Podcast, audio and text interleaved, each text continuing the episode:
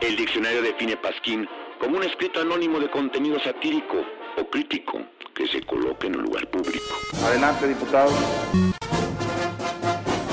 En el Pasquín creemos que no todos los problemas de México se deben a una mafia del poder. Aunque no les guste a los de la mafia del poder, lo voy a decir. Lo de la mafia del poder, lo de la mafia del poder, lo de la mafia del poder, lo de la mafia del poder. También existe la influencia de entes externos. Como los aliens. Me convierto en marciano.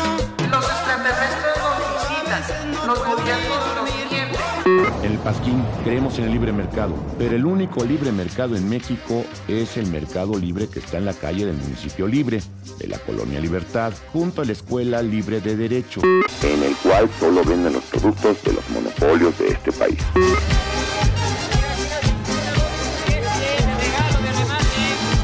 Hacemos ya realidad la nueva grandeza mexicana. Muchas gracias.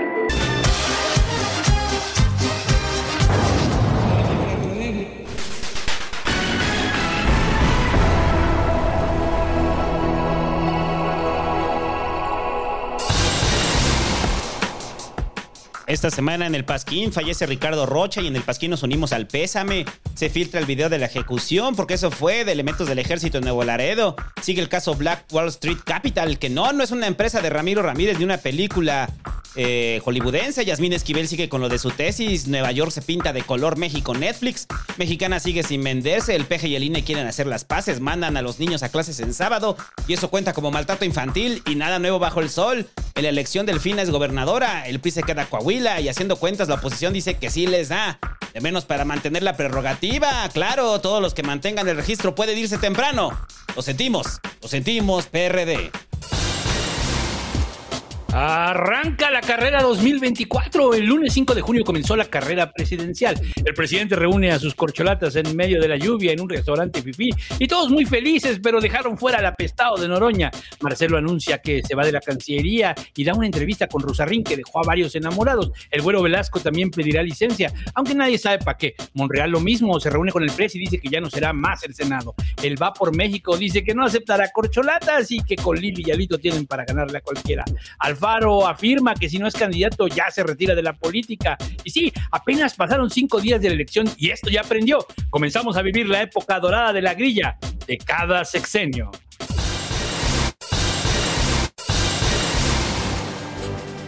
En el Pasquín nos hemos transformado y hemos pasado de ser un noticiero serio a ser un noticiero quíntuple de serio. Es por eso que el payaso Chispita y el payaso Frufru regresan, vestidos de saco kaki y con posturas extremadamente liberales. Espero que el voto se incline hacia allá. Sería lo justo frente a los resultados de este gobierno y el agravamiento de los problemas nacionales. Pero hay algo más en juego, la supervivencia, o al menos la autonomía, de la institución electoral que asegura el sufragio efectivo y que ha sido abiertamente amenazada. De ocurrir lo contrario y el voto mayoritario para la Cámara de Diputados avalará el desempeño del actual régimen. Habrá hablado la democracia y su palabra es sagrada. Pero en la segunda mitad del sexenio, ella mismo podrá morir por asfixia como la venezolana. Y sin embargo, siempre va mexicanos dispuestos a luchar por la democracia, que algo tiene de ave fénix. Brindemos por ella. La derecha ha hecho también su trabajo, que ahora nuestros payasos se volvieron sus voceros.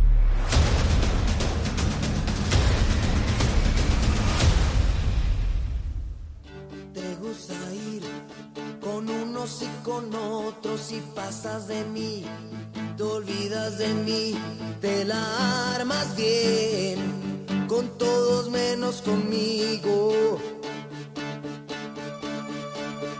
Tus ojos son dos verdes bofetadas y los miro yo.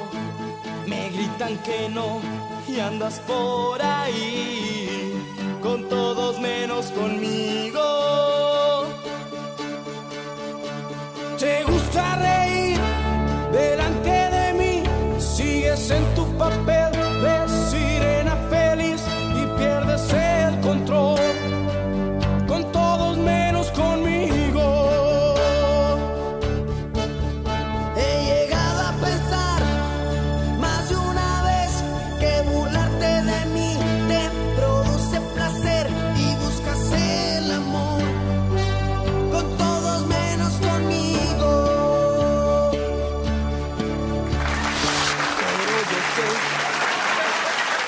Buenas noches. Estamos comenzando el Pasquín 306 al ritmo de Timbiriche, muchachos.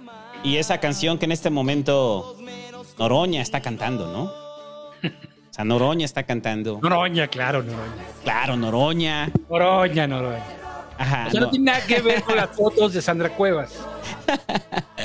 No tiene nada que ver con eso. Estoy realmente harto del asunto de los de Sandra Cuevas.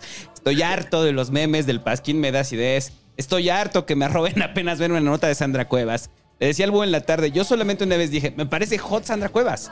Y ya a partir de ahí se inventaron una historia de amor, güey. Se inventaron que yo soy este. eh, el admirador secreto de Sandra Cuevas, que estoy obsesionada con ella, que apenas veo una foto de ella con algún prospecto y me rompe el corazón. Estoy harto de sus chistes de Sandra Cuevas. Pero, este, la verdad es que hay unos muy creativos, güey. El que me mandaste. ¿Cuál de todos? El del momento claro donde se le rompe el corazón. Ah, este es el. Bueno, aquí podemos ver el momento claro donde al santo se le rompe el corazón. Dice, sí, de- amo a Sandra. Cuevas y cuando sea presidenta, que me voy a casar con ella, ¿no? No, Entonces, este, en su mente yo estoy cantando eso, muchachos. Pero el que sí la está cantando es Noroña, ¿no? Noroña sí, ese sí dice, con todos menos conmigo en este momento. Que ya dijeron que ya lo van a invitar al Congreso de Morena, cosa que al Consejo de Morena, ¿no? Que es Consejo Nacional. Al Consejo Nacional del Domingo. Al Consejo Nacional. Mario Delgados tuvo que salir a decir de que ya lo invitaron, que no esté chillando, que sí va a ir. Pero esa es la contradicción. O sea, no lo invitan a la cena. Ah, Ese sí fue el precio, güey. ¿Qué? Lo de la- es que. pues, Lo de la cena es el ¿Por qué precio. tendría que estar ahí? Claro que fue el presidente. Ese A ver, y- a ver, yo te iba a cuestionar algo, porque al inicio dijiste un restaurante fifi. El mayor no es fifi, güey. El mayor él no es fifi, no es nada fifi el mayor. Está arriba de una porrúa. Entonces yo, yo le voy a hacer la recomendación que el presidente, la neta, tiene buen gusto, porque en el mayor, la verdad que se come bien, se desayuna rico. Sí, hubieran ido al Cardenal todavía, ¿no? Bueno, pero lo reservaron para ellos. Sa- ¿Sabes por qué descubrí yo el mayor? Ah, bueno, sí, reservaron el Lo restaurante. reservaron para ellos, Ah, lo cual sí ya lo volvió fifi.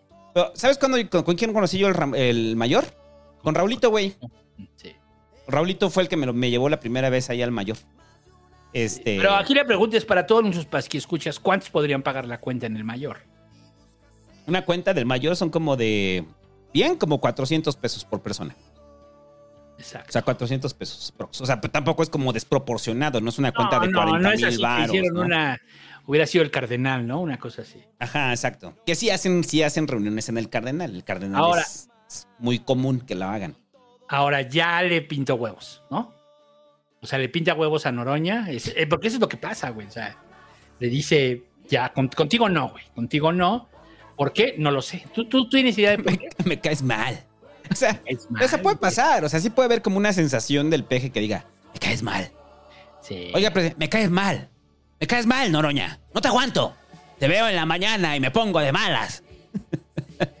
te escucho, te escucho y me arruinas el día. O sea, puede ser algo. O sea, que se agarrió tirria con Noroña. Probablemente el peje tuvo un bully que se parecía a Noroña. O le recuerda a alguien. O sea, pero pues no, no. pues le dice Loroña. ¿No ves que le dice Loroña? Pero Noroña es muy escandaloso, ¿no crees? O sea, Noroña es escandaloso, siempre se nota, se hace anotar. Entonces yo creo que eso también le molesta mucho al peje, ¿no? O sea, porque nadie lo va a opacar, o sea. O sea, los sí, demás. pero mira, de las corcholatas, de las corcholatas en general que hay, este, yo creo que Noroña, Marcelo y Monreal son los que más méritos tienen, la neta. Sí. Los otros los, los inventaron apenas en el sexenio. No, sí, ya lo habíamos dicho. Son inventos del sexenio, los otros. O sea, hasta Velasco, güey. Es un pinche invento, güey. O sea, no tiene ningún. Bueno, ese es del sexenio pasado, ¿no? Pero de todos modos. No sé si me explico. O sea, Sí, sí, sí. Tienen Y- mérito y- por una carrera política. ¿Y para qué madreas a Noroña? Bueno, pero sí creo que puede ser un mensaje para el PT. También. Mm, sí, pero es que. el- Sí, sí, sí. También creo que puede ser un mensaje para el PT. Porque. Porque creo que el PT. O sea, ya la una de las conclusiones. Ahorita vamos a hablar del tema. Pero creo que una de las conclusiones que hay es que el PT sí la cagó, sí. la No, cagó. bueno, la cagaron, pero salen victoriosos. ¿Quién? ¿El PT? El PT. No, porque no ganan. No, no, no, pero salen victoriosos en el Edomex y con el reparto de la prerrogativa. O sea, al Ah, final, no, como, sí, bueno, o sea, pero- como, como partido, como partido, salen muy bien. O sea, son Pero los- nadie los pe- pero, pero no, pero no salen victoriosos yo, de. yo lo de- decía. Ajá, no, de la elección. Pero yo O lo sea, decía no el lunes en el. Pasquín, que los grandes ganadores son los partidos pequeños. O sea, el verde y el PT. O sea, Sí. porque ya midieron la magnitud de lo fundamentales que son para la 4T. Y es lo que están negociando ahorita. O sea, ya vieron que si no van aliados, o sea, sí están en riesgo, pero también pueden pedir más. Pero bueno, ahorita hablamos de eso, ahorita hablamos de eso. Entonces, pero tú lo ves por ahí, por Noroña, o sea, por el pedo del PT. Sí, y la canción, pues por ti, con Sandra Cuevas. O sea, soy honesto. Ya me tienen harto, en serio no tienen Güey, idea cuánto ya tan esto. harto me tienen, güey, o sea. Un crush. Muy malo. Güey, o sea, en serio, me tienen harto con el perro de Sandra Cuevas. Yo dije Yo- que mi crush era Alejandra del Moral y mira, no me dejó tan mal. Claro, eso sí, hizo un desfalco de 5 mil millones, pero, pero, pero yo no nu- me dejó yo tan nunca, mal. Tiene o buen sea, gusto. yo nunca dije que era mi crush. O sea, yo solamente Ey, dije. güey, pues, de veras voy a buscar el programa para que veas cómo te expresaste. Es más, ayúdennos. Ajá, búsquenlo, el- busquen el programa y se el ganan una enlace, ayúdenos con el enlace, ya saben de eso. Me, de expresé así de, oh, el minuto oh, exacto. oh, oh, gosh, oh, oh, Ayúdenos baby. con el enlace para que, O sea, para que se vea. Ah, La otra vez estaba hasta el meme, güey, que decía, todos te odian, pero yo te amo, y que traían una foto de Sandra Cuevas. Exacto. O sea, pues es, o sea, está guapetona, güey. Pues sí, es una atracción así de. De aparte está loca, ¿no? O sea. Muy fatal, la atracción muy fatal. Ajá, exacto. Que sabes que te vas. Es como la morra esta del. ¿No viste el video de la morra? De, ¿Cuál que morra? es una morra tepiteña. Y que le está diciendo a otra morra que la está grabando. ¿No la viste esa? O sea, No, no, no te pases de verga, güey. Que la chingada que es una morra que habla así, pero hiper barrio. Entonces yo cuando la vi, güey, dije, no mames, me enamoré. O sea, me enamoré. O sea, así tal cual. O sea, fue flechazo. Yo sé que muchos la están criticando en este momento. Pero yo la defiendo. Pero para mí no mames, o sea, fue como un flechazo. Voy a dejar si lo puedo encontrar porque, o sea, yo nunca había, a ver, déjame ver si la encuentro. Nunca había escuchado este un uso tan magistral del lenguaje, güey. O sea, es un uso magistral. ¿La morra? lenguaje. Sí, o sea, es, es maravilloso, es perfecto. Ah, mira, sí lo encontré. A ver, para los para que escuchen, escuchen. Este es, esto es un uso magi- magistral del lenguaje. Y al chile ni bala, ni la verga van a aguantar, ¿eh? Mire, esto me lo pueden meter ahí en esa... Órale, pues nada más no se me quede viendo muy verga porque no saben ni qué pedo conmigo. Está abajo Putirrocas de Tepito y al chile ni bala, ni la verga van a aguantar, ¿eh? Por no me favor, hagan, no me hagan. por favor. yo también soy mujer y no hago esas mamadas. por favor, guarde compostura. Rápido, Nick, porque al chile hasta la me voy a detonar a la verga. Como si fueran dueñas, como si con eso las fueran a revivir. Qué mal que pienses así siendo mujer.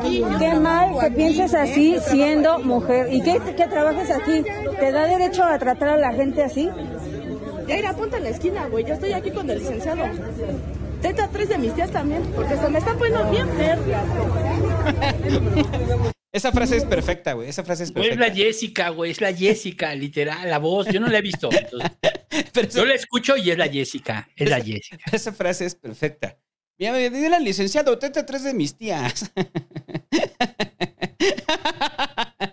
ah, no mames, qué maravilla. Este, fue flechazo. Entonces, a rato me van a decir, güey, cuando, o sea, ya no voy a decir ese tipo de cosas aquí porque desde que empezó lo de Sandra Cuevas, no me dejan en paz. Ya déjenme en paz, güey.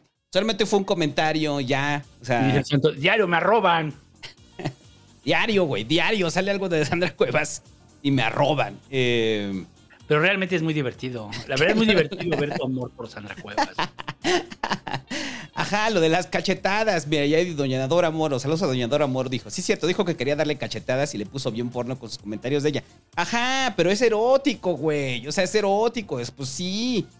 O sea, yo decía que la terapia de cachetadas, ¿te acuerdas? Que era cuando le dieron la terapia, la mandaron a la terapia a Sandra Cuevas para control de ira. Que decíamos que terapia cachetadas entre ella y Will Smith, güey. Ajá, exacto. O sea, que se estaban pegando entre ellos. Ah, y este, este, ¿cómo se llama? Eduardo Ñañez. Los tres, ¿no? Ajá, entonces yo lo que decía es que las cachetadas pues no tendrían que ser en la cara, ¿no? O sea. Y lo sigo sosteniendo. Lo sigo sosteniendo. De eso estoy completamente de acuerdo, pero de eso a que sea mi crush, hay un mundo de diferencia, muchachos. O sea, porque todo es así de, ah, su crush, su crush. No, no, no es mi crush, güey. O sea, Bueno, tampoco te pueden criticar mucho. La mayoría de ellos tienen su crush con, con Claudia. O sea, de plano, sí, ustedes también se la vuelan, ¿eh? sí, Pero bueno. Claro. O sea, hay una claudiofilia ahí también, ¿no? Así, mucha banda sí, sí, sí ha llegado así con... pedo. los mismos que nos critican cuando les decimos que teníamos nuestro crush era Rosario, ¿no? Entonces. O que mi crush era Josefina Vázquez Mota. Ese sí era mi crush. O sea, Josefina Vázquez Mota en la elección del 2012, ese era mi crush. Que es distinto a lo de Sandra Cuevas, ¿no? Josefina era crush. O sea, lo de Sandra nada más sería casual. Ajá, exacto. Lo de Sandra Cuevas nomás es casual. Josefina sí sería así de. Me gustaría vernos envejecer juntos. Pues bueno, ahí está Sandra Cuevas, la Bueno, invitación. tú más rápido, yo, yo después. Ajá. Ahí está Sandra Cuevas, la invitación. El santo solo te quiere de cita de Tinder. Ajá, Sin exacto. compromiso, sin compromiso. Y un ramo buchón. O sea, le voy a comprar su ramo buchón, ¿cómo Y no? su ramo buchón. Ahí está, con garantizado. y eh, un ramo, hay que hacer un ramo buchón con el logo del pasquín, ¿no? Me gusta la Y idea. lo rifamos, ¿no? O sea, rifamos un ramo buchón con el logo. Me gusta del la idea, me gusta la idea, sí. Para Navidad. Para Navidad va a tener su ramo buchón con el logo del Pasquín. Y, y este programa es traído gracias a, a la gente que hace posible que compremos un ramo buchón eh, para Navidad. Eh, es traído gracias a Marco Antonio Medina Arellano, que dice... Ah, no, ese ya lo habíamos dicho la semana pasada. Es traído gracias a Brian Jesús Morales González, a Octavio Cruz. eh, A, ah, no, ese no era. A Roberto Javier Jasso López a José Arturo Celis Hernández, que dice, dejando el guachicol eh, para que el padrino doble le diga a Omar Gómez Arenas que no se deprima por no tener novia y que disfrute su cumpleaños. No se deprima, trabaje su autoestima. O sea, usted no es su pareja, pendejo. Por eso no tiene novia, por pendejo. Por, creer que su autoestima depende de su pareja, idiota. Eh, Giovanni Axel Tobar Carmona dice, trascendido Pasquirije, alguien que trabaja en Palacio Nacional me informa que Marcelo no se lava las manos después de cagar. Ese es su candidato, el mío sí. Qué asco, Nos representa. qué asco, no, lávense las manos, no mames, o sea, no, no, no, no, no, eso sí no. Es traído gracias a Jesús Alberto Ramírez Solís, a Jorge Todd que dice, saludos, ¿saben por qué el sábado 17 los niños van a ir a clases? No tengo hijos, solo es por chismoso. Los escucho en podcast. Feliz mes Navigay. el ciber en el ciber el lunes estaba diciendo, de, porque me están diciendo, ¿qué opino del Pride, no? Del mes Pride, ¿no? Entonces ya, pues fue todo el rollo de cómo las marcas se han metido, ¿no? En el extremo en el Pride y cómo mucha parte de la comunidad lo ha aceptado como algo normal en el Pride. Y cuando el Jorge Todd dijo lo de Navigay, o sea, me hizo completamente match, ¿no? Y, y es como de, de, ¿qué, qué te trajo a ti el Pride, güey? Oye, Búho, ¿qué me vas a regalar de Pride? No, Santo, pues es que tú y yo no tenemos Pride, o sea. No tenemos Mountain, siempre es Pride aquí, Santo. O sea, es- se Ajá, inventamos pero, la hora. Pero yo sí esperaría que me regalaras algo, de menos unos doritos, ¿no? Unos doritos Rainbow. O, o- o un visor de Apple, ¿no? Con cinta del orgullo. Eso ya no lo entendí, güey, pero bueno. ¿Y esa madre cuánto va a costar el visor, por cierto? 70 mil varos. ¿Y qué es? O sea, ¿es el Google Lens que sacó ahora Apple? No, es un Oculus. Es un Oculus de Apple, güey. O sea, porque ¿sabe qué le hace falta a usted en su vida? Tener una, una oficina virtual y ver porno con 70 mil varos, güey. Para eso sirve el VR. O sea, para... Güey, a mí me dio mucha risa porque estaba la presentación del VR de Apple. Dice, sí, estamos innovando, integrando nuevas aplicaciones como Excel. Entonces, imagínense, se van a poner su visor y van a Y abrir van a- su, su hoja de Excel. A huevo, güey, eso sí me gusta, ¿eh? Lo podría yo hacer en cualquier momento. Así vas, vas en el metro y acabas viendo tus tablas de Excel. Qué chingón, güey. por 70 mil varos, te va a poder abrir su Excel y, y ya está. Yo tengo mi hipótesis, ya lo hablé también en el ciber, pero mi hipótesis es que cuando salió el Meta, o, o cuando Meta presentó el, el metaverso, Apple empezó a hacer desarrollo, ¿no? Y entonces como que ya lo habían sacado, ya lo tenían, y dijeron, pues hay que sacar esta madre, güey, porque ya la desarrollamos, pues ya. Hay que sacarla, vámonos, ¿no? Entonces va para un nicho. O sea, este es un nicho de comprado, de consumidores de Apple. ¿Qué lo van a comprar? Pues es que siempre decimos eso. Ay, pinche Apple, esa mamada, ¿para qué? Y cuando ves ya todos la tienen. No, pero aquí no es algo que hayan generado ellos. O sea, ¿No? es lo mismo que hace Meta. No es algo, no hay nada nuevo, güey. Nada nuevo. Todo es exactamente lo mismo que si ya estuviste un visor de VR, es lo mismo. Em, pero bueno, Sí, pero no tiene posibilidades de amplificarse ni nada. no, es lo mismo, es un visor. Es lo mismo que el Oculus, es un visor de VR, nada más que con el ecosistema de Apple. Y ya. Fuera de eso, O sea, el porno se- será más elegante. va a ser más elegante, más, más, este, más onda Apple. O sea, el porno va a ser así. Y cuando ves que ya no vas a, no va a haber su propio porno de Apple, ¿no? Entonces va a ser este porno y aparte va a ser porno. Este sin problemas LGBT, o sea, o sea, va a ser Ah, sí. completamente inclusivo, un porno inclusivo. Inclusivo.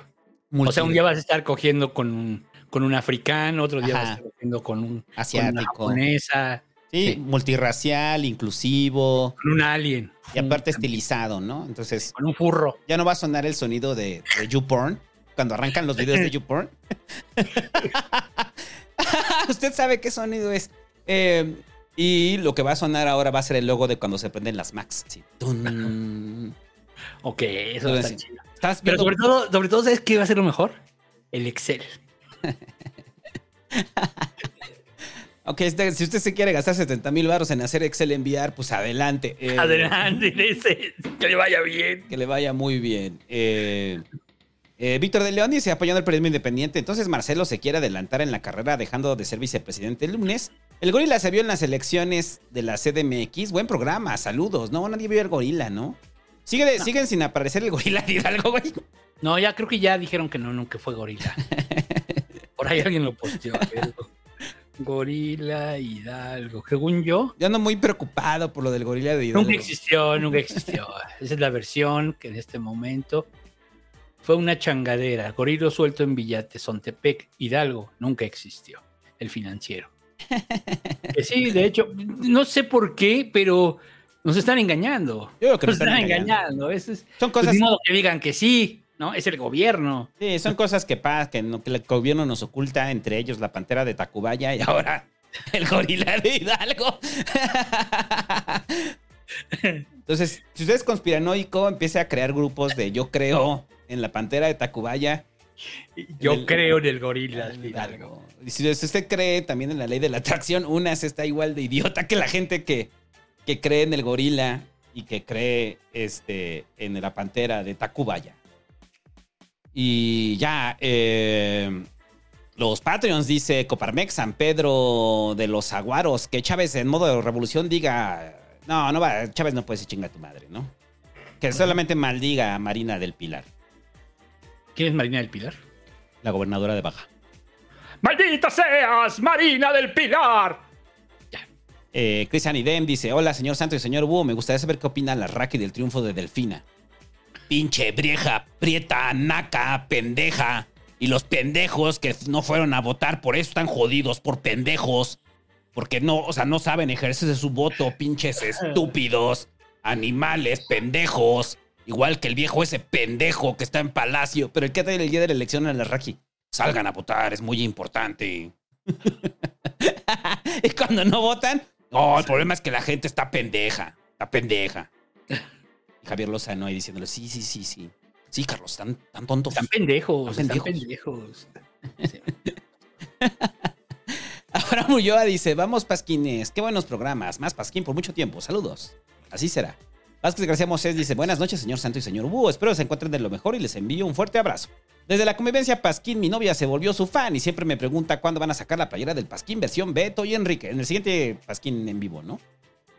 Y que el santo Marcelo nos hable de sus planes ante las decisiones del cabecita de algodón. No, todavía falta un poco, ¿no? Para la voz de Marcelo. No se preocupe, si queda presidente la vamos a ir practicando, ¿no? O sea, para poder hacer la voz de Marcelo. Es como. Es como de, es como señorada, pero no tan señorada, más buena onda. Te habla así, ¿no? Te habla así Marcelo, con, con énfasis. Eh, Hay que pero sí. Sí, no, más o menos así. Gaby dice, hola Pasquines, dos ideas mal viajadas. Una, entiendo que la abstinencia fue lo normal del estado de, del estado de México, pero no será que como le pasó a Hillary con Trump, la cantaleta de que Morena ya ganó y por mucho y que la oposición no hay manera que gane y genere las personas que abstengan de votar. No. No, el búho ya lo tuiteaba en la semana, ¿no? Mismo porcentaje de, de participación, ¿no? Sí, al final es el 50%, ¿no? Es el promedio, está en el promedio. Sí, de sea, las últimas cinco o seis elecciones de gobernador. No hay nada de que asustarse, no hay nada que decir. Gracias al absten- el- el abstencionismo, ¿no? No. Asuman que el abstencionismo lo tienen.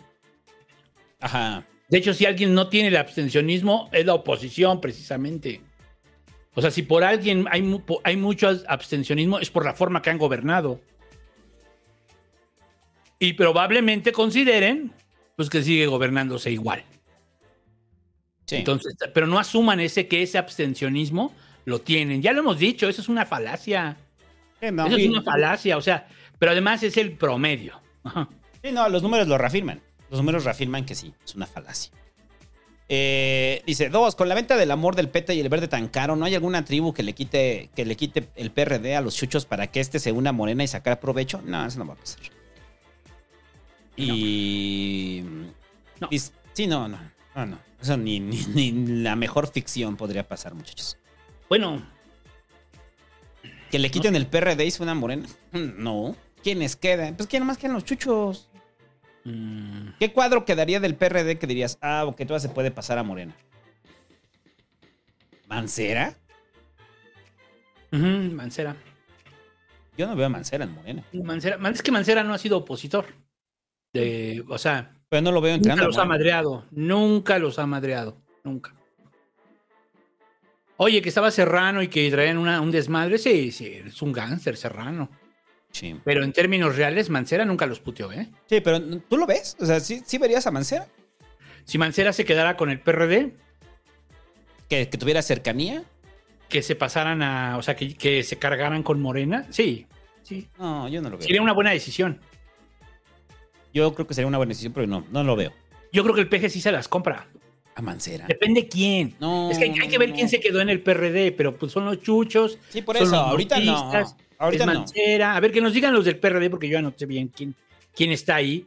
Según yo, tienes razón. A ver, son los chuchos, son los bautistas, son los galileos, son los, este, o sea, que son lo mismo, pues.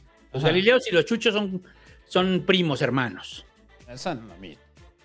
No, no son lo mismo, pero Esa son costa, o en esa costa. Es que esa costa naranjo, pero... mm, Ya ni Basabe anda ahí.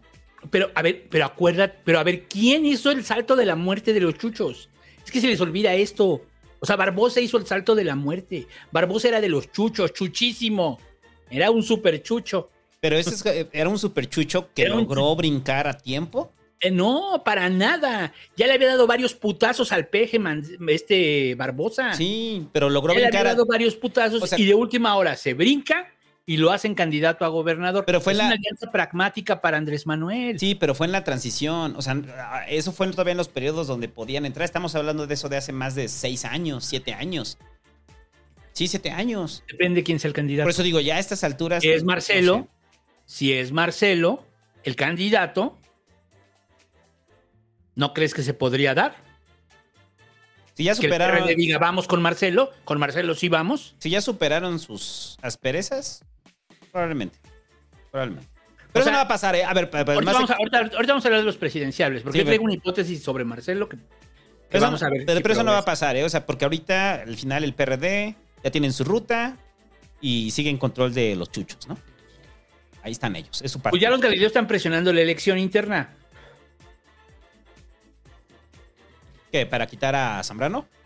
Sí, ya. Ya están solicitando la, la elección interna los Eh, galileos. se están peleando el... Pero puede ser que no les El alcance, y puede ser que de todos modos. Pero yo creo que, pues, por ejemplo, si ponen a, a Mancera, lo que pasa es que Mancera ni siquiera es del PRD, es otro tema. Sí, no. Ese fue el primer y simple problema. Pero bueno, ahorita lo hablamos. Eh, doctor Garzón dice... Arriba Pasquín, el señor Santo y el señor Búho, bonito día. Postdata, señor Santo, qué disfrutable fue la visita incómoda. Tienes una forma de platicar y darte a entender muy chingona y amena. Sí, por eso hacemos podcast, muchachos. Porque... ¿Ya vieron el video de la visita incómoda? Váyanlo a ver. Vayan Bueno, a ver la visita incómoda con el Hernán. Ahí está, busca Hernán Gómez en YouTube. Las crónicas del barrio y les va a salir ahí. Ya me tienen harto también con lo del cronista de Iztapalapa, güey. la mamá del Villarán, güey. Ey, del ciber, el ciber. Yo ahorita cuando estaba viendo que estaba empezando así el chat, pues que a todos pensando que ya salga el cronista de Iztapalapa, dije, ah, es un del ciber, se dan a notar a la primera. El aroma de la ratiza llega así, güey, directamente a la nariz. Son tus niños, güey. ¿Qué quieres? Pero bueno, Están ahí como pinches tarados con los ¿es su broma privada? No, pero ya, le- ya la hicieron pública. Ya la hicieron pública, ya están Pero sí, o sea, eh, sí se la mamó con él. Porque además, o sea, es que el barrio representará el 0.005% de lo que es Iztapalapa, ¿no? ¿Estás de acuerdo? Ujú. Sí, por eso cuando dice el cronista de Iztapalapa, dices, no. Sí, es un, es un lugar chiquito ahí, abandonado, que luego creció un chingo en todo su alrededor. Y eso está documentado en las crónicas del barrio, Sí, pero, pero era así. Porque después llegaron las otras, las otras. O sea, empezó a haber muchos desarrollos, pero fue el primer desarrollo en medio de la nada. Ajá, exacto. Por eso es cuando dicen, no, Iztapalapa, no, pues Iztapalapa es gigante. Pero bueno, lo aclaré todo y vea completo la visita incómoda con el Hernán. Ah, sí. Después de que acabe el Pasquín, ya está en YouTube. Eh, Marino Mejodas de México dice: Hola, Pasquiñeros. ¿Fueron al toquín de los fabulosos? Juraría que los vi cinco veces al búho, 20 santos y tres atros. Que el comandante Chávez nos diga por qué el Scapper vive y jala 300 mil personas. ¿Por qué el escaque? Pervive y jala 300 mil personas. Mm. Que el comandante Chávez lo diga, pues. Porque es música bolivariana revolucionaria. Música de Latinoamérica. Y sí, sí lo es. Este- ¿Lo es? De hecho, lo es, güey. Bueno, es ska. El ska, el ska original no es. No, el pero- ska no, pero la forma como se vive. Sí. Eh, eh, y yo sí fui. ¿Qué? A- al concierto de los Cadillacs. El puto infierno, güey. El infierno. Nunca he ido al concierto, a un concierto. Es el peor concierto que he ido en mi vida. El peor. El peor. No iba a ir ni de chiste. Mal organizado, casi me muero. No podías respirar, no se escuchaba bien. Este, había gente con el colapso nervioso. Me tocó ver cinco desmayados. O sea, la banda pa- pasaba y pasaba y pasaba. No hubo operativo, no hubo cordón de nada, güey. Yo estuve cuatro rolas y me salí. Y me tardé casi media hora en salir. Y en una de esas casi nos aplastan, güey. O sea, fue horrible. O sea, no, no, no, no. O sea, yo tengo ya hechos traumáticos en mi vida y uno de esos es el concierto de los Cadillacs en el Zócalo. Qué horror, qué horror de concierto. No vuelvo a ir a un concierto masivo en el Zócalo. Ahí está, ya. Fum, qué bueno, pues. Sí, no. No, ya lo dije, ¿eh? O sea, yo lo acepto. Ya, güey. O sea, no. O sea, No, a nosotros con Roger Waters nos fue muy bien. La verdad que la vez de Roger Waters fue fantástico. No, es que era distinto. Con- estaba viendo la cantidad de gente Waters. con Roger Waters. Fueron 200 mil personas. Aquí fueron 300 mil, cabrón. Y sin cordón de seguridad. No, pero la forma como se operó el de Roger Waters, o sea, es. Entran tantos hasta aquí. Ajá. Y con los Cadillacs dejaban pasar y dejaban pasar y dejaban pasar. No le midieron la plaza llena. No, y, y en algún momento te preguntabas eso. O sea, yo tengo la hipótesis de que quisieron romper el récord. Entonces, como quisieron romper el récord, Qué, qué estupidez. Qué es, es- es- les valió, les valió. No dejaban pasar a la gente, güey. Y fue un pinche caos. A ver, para, para que todo el mundo se dé una idea, con el de Roger Waters lo que hicieron fue dejaron entrar y hubo un momento que dijeron hasta aquí, que fue cuando se llenó la plaza. La plaza. Lo- pero además el Zócalo es la plaza y tiene todos los alrededores que son calles muy amplias y que y todavía son este eh, banquetas donde hay, este, ¿cómo se dice? Arcos muy amplias también. O sea, cabe mucha gente. Y era sola, o sea, realmente estábamos bien atrás. O sea, nosotros estábamos en la calle, estábamos muy bien. Y, y luego fueron metiendo retenes. Es que ese es el problema. O sea, para, o sea, para decir, y yo nunca lo, sen- no lo sufrí, o sea, jamás sufrí ese concierto. No, yo al inicio sufrí ese concierto, pero eh, ahorita con, con los Cadillacs, no, güey. Era un mar de gente, tal Era cual. un sufridero total. No, era cabrón. O sea, no podías ni moverte, ni Mal pedo. respirar, ni nada. Era un- mal pedo. O sea, sí, hasta llegó un momento donde mucha banda dice que les dio miedo. Sí. O sea, que les dio miedo genuino de que sentían que se iban a morir aplastados. No, no, qué mal, qué no, mal. muy mal, muy mal, muy mala organización. Eh, Oye, ¿y, y el gobierno ya comentó algo al respecto?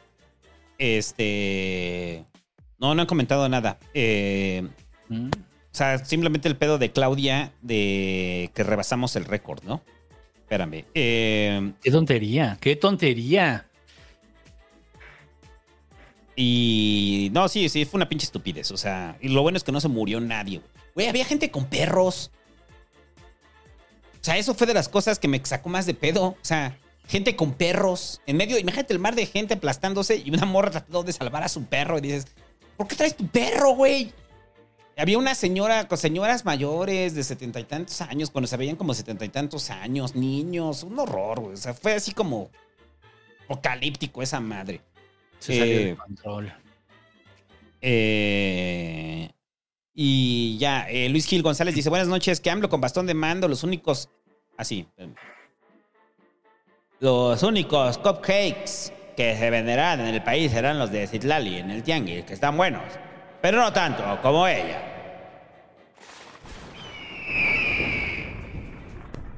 Pues que no diga qué cupcakes, ¿no? O sea, qué cupcakes son los que estaba promocionando, ¿no? Yo no sé, pero bueno. Este. David Ángeles Nogués dice: Buenas pasquineros, ¿ya vieron las de Spider-Verse? No, no la he visto. No más, güey.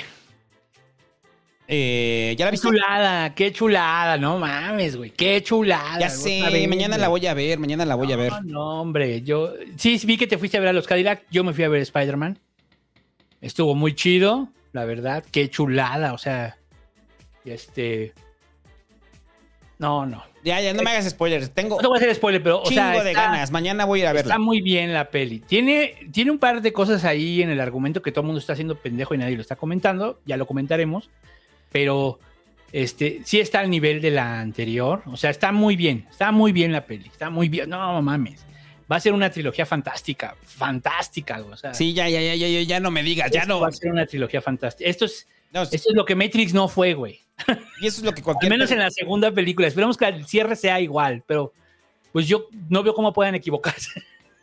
Yo repet- repetiré lo mismo que dije con, eh, con Into the Spider-Verse. Es un cómic animado, güey. Y eso es lo que lo hace glorioso. Es un cómic animado. No, no es, cómic animado. no es una película Así se anima un cómic. tipo sí. Marvel. Es un cómic animado. Eso es. Por eso es tan No, no. Este, ya, ya, mañana la voy a ver. Eh, El pedo es que ya después van a empezar a hacer otras y luego otras igual y ya, ¿no? no O sea, sé, va a perder- porque es Sony, ¿no? Y es distinto de con el. Este es Sony, otra vez, es Sony. Es que Sony es... Es Sony, o sea, no, no van a seguir la ruta de. Y ya cuando están viendo que los números van a la baja con el universo Marvel, este, no creo que se avienten el tiro como de hacer algo así. No creo. ¿Eh? No creo, No. yo no creo, yo no creo. ¿De qué? O sea, que vayan a seguir la misma ruta del universo Marvel. La, la película, de hecho, voy a, voy a... No es spoiler. Más bien es como para que lleven esta idea en la cabeza de cómo yo lo veo. La película llega un momento que se vuelve realmente loca y tiene coherencia, güey. Es una... O sea, es que a nivel, a nivel narrativo funciona muy bien. Es o que sea, para mí desde la primera es así, se vuelve loca y a nivel narrativo, o sea, cuando sale Exacto, el. Spider-Pork, Exacto, cuando sale el Spider-Pork. Cuando... Bueno, esto lo vas a ver ya mucho más, güey. Mucho más. Y funciona. Todo el tiempo está funcionando, ¿no? Solo hay algo ahí que a mí me hizo ruido, pero ya, ya lo verás, ¿no? Este, pero, pero funciona, ¿eh? Funciona. O sea, no, no una peli también así. O sea, si, si tenías que entender seis Spider-Mans, aquí tienes que entender 30, güey. O sea, ah. Y a- así de loco, güey. O sea, está cabrón y funciona, güey. Funciona. Está muy buena, está muy buena. La verdad, vayan a ver porque hay que verla en. Esa hay que verla en cine sí o sí. ¿No? Sí. Este, yo, la, yo la quiero ir a volver a ver. La quiero Eh, a mañana ver. la voy a ir a ver. Y ahí ya daré mis impresiones la siguiente semana. Ali Sánchez dice, buenas noches, papá santo y tatabú. Ahora que perdió el PRI en el Estado de México, estaría chingón que hicieran el tapado del grupo Tlacomulco y el compendio de las frases de Han González. Sí, sí, sí, tenemos muy pendiente ese, muchachos. Ya en breve. Lo sentimos con el pedo de los padres que los tenemos abandonados de pasquín tapado, pero la neta es que no nos dan los tiempos, muchachos. No nos dan los tiempos.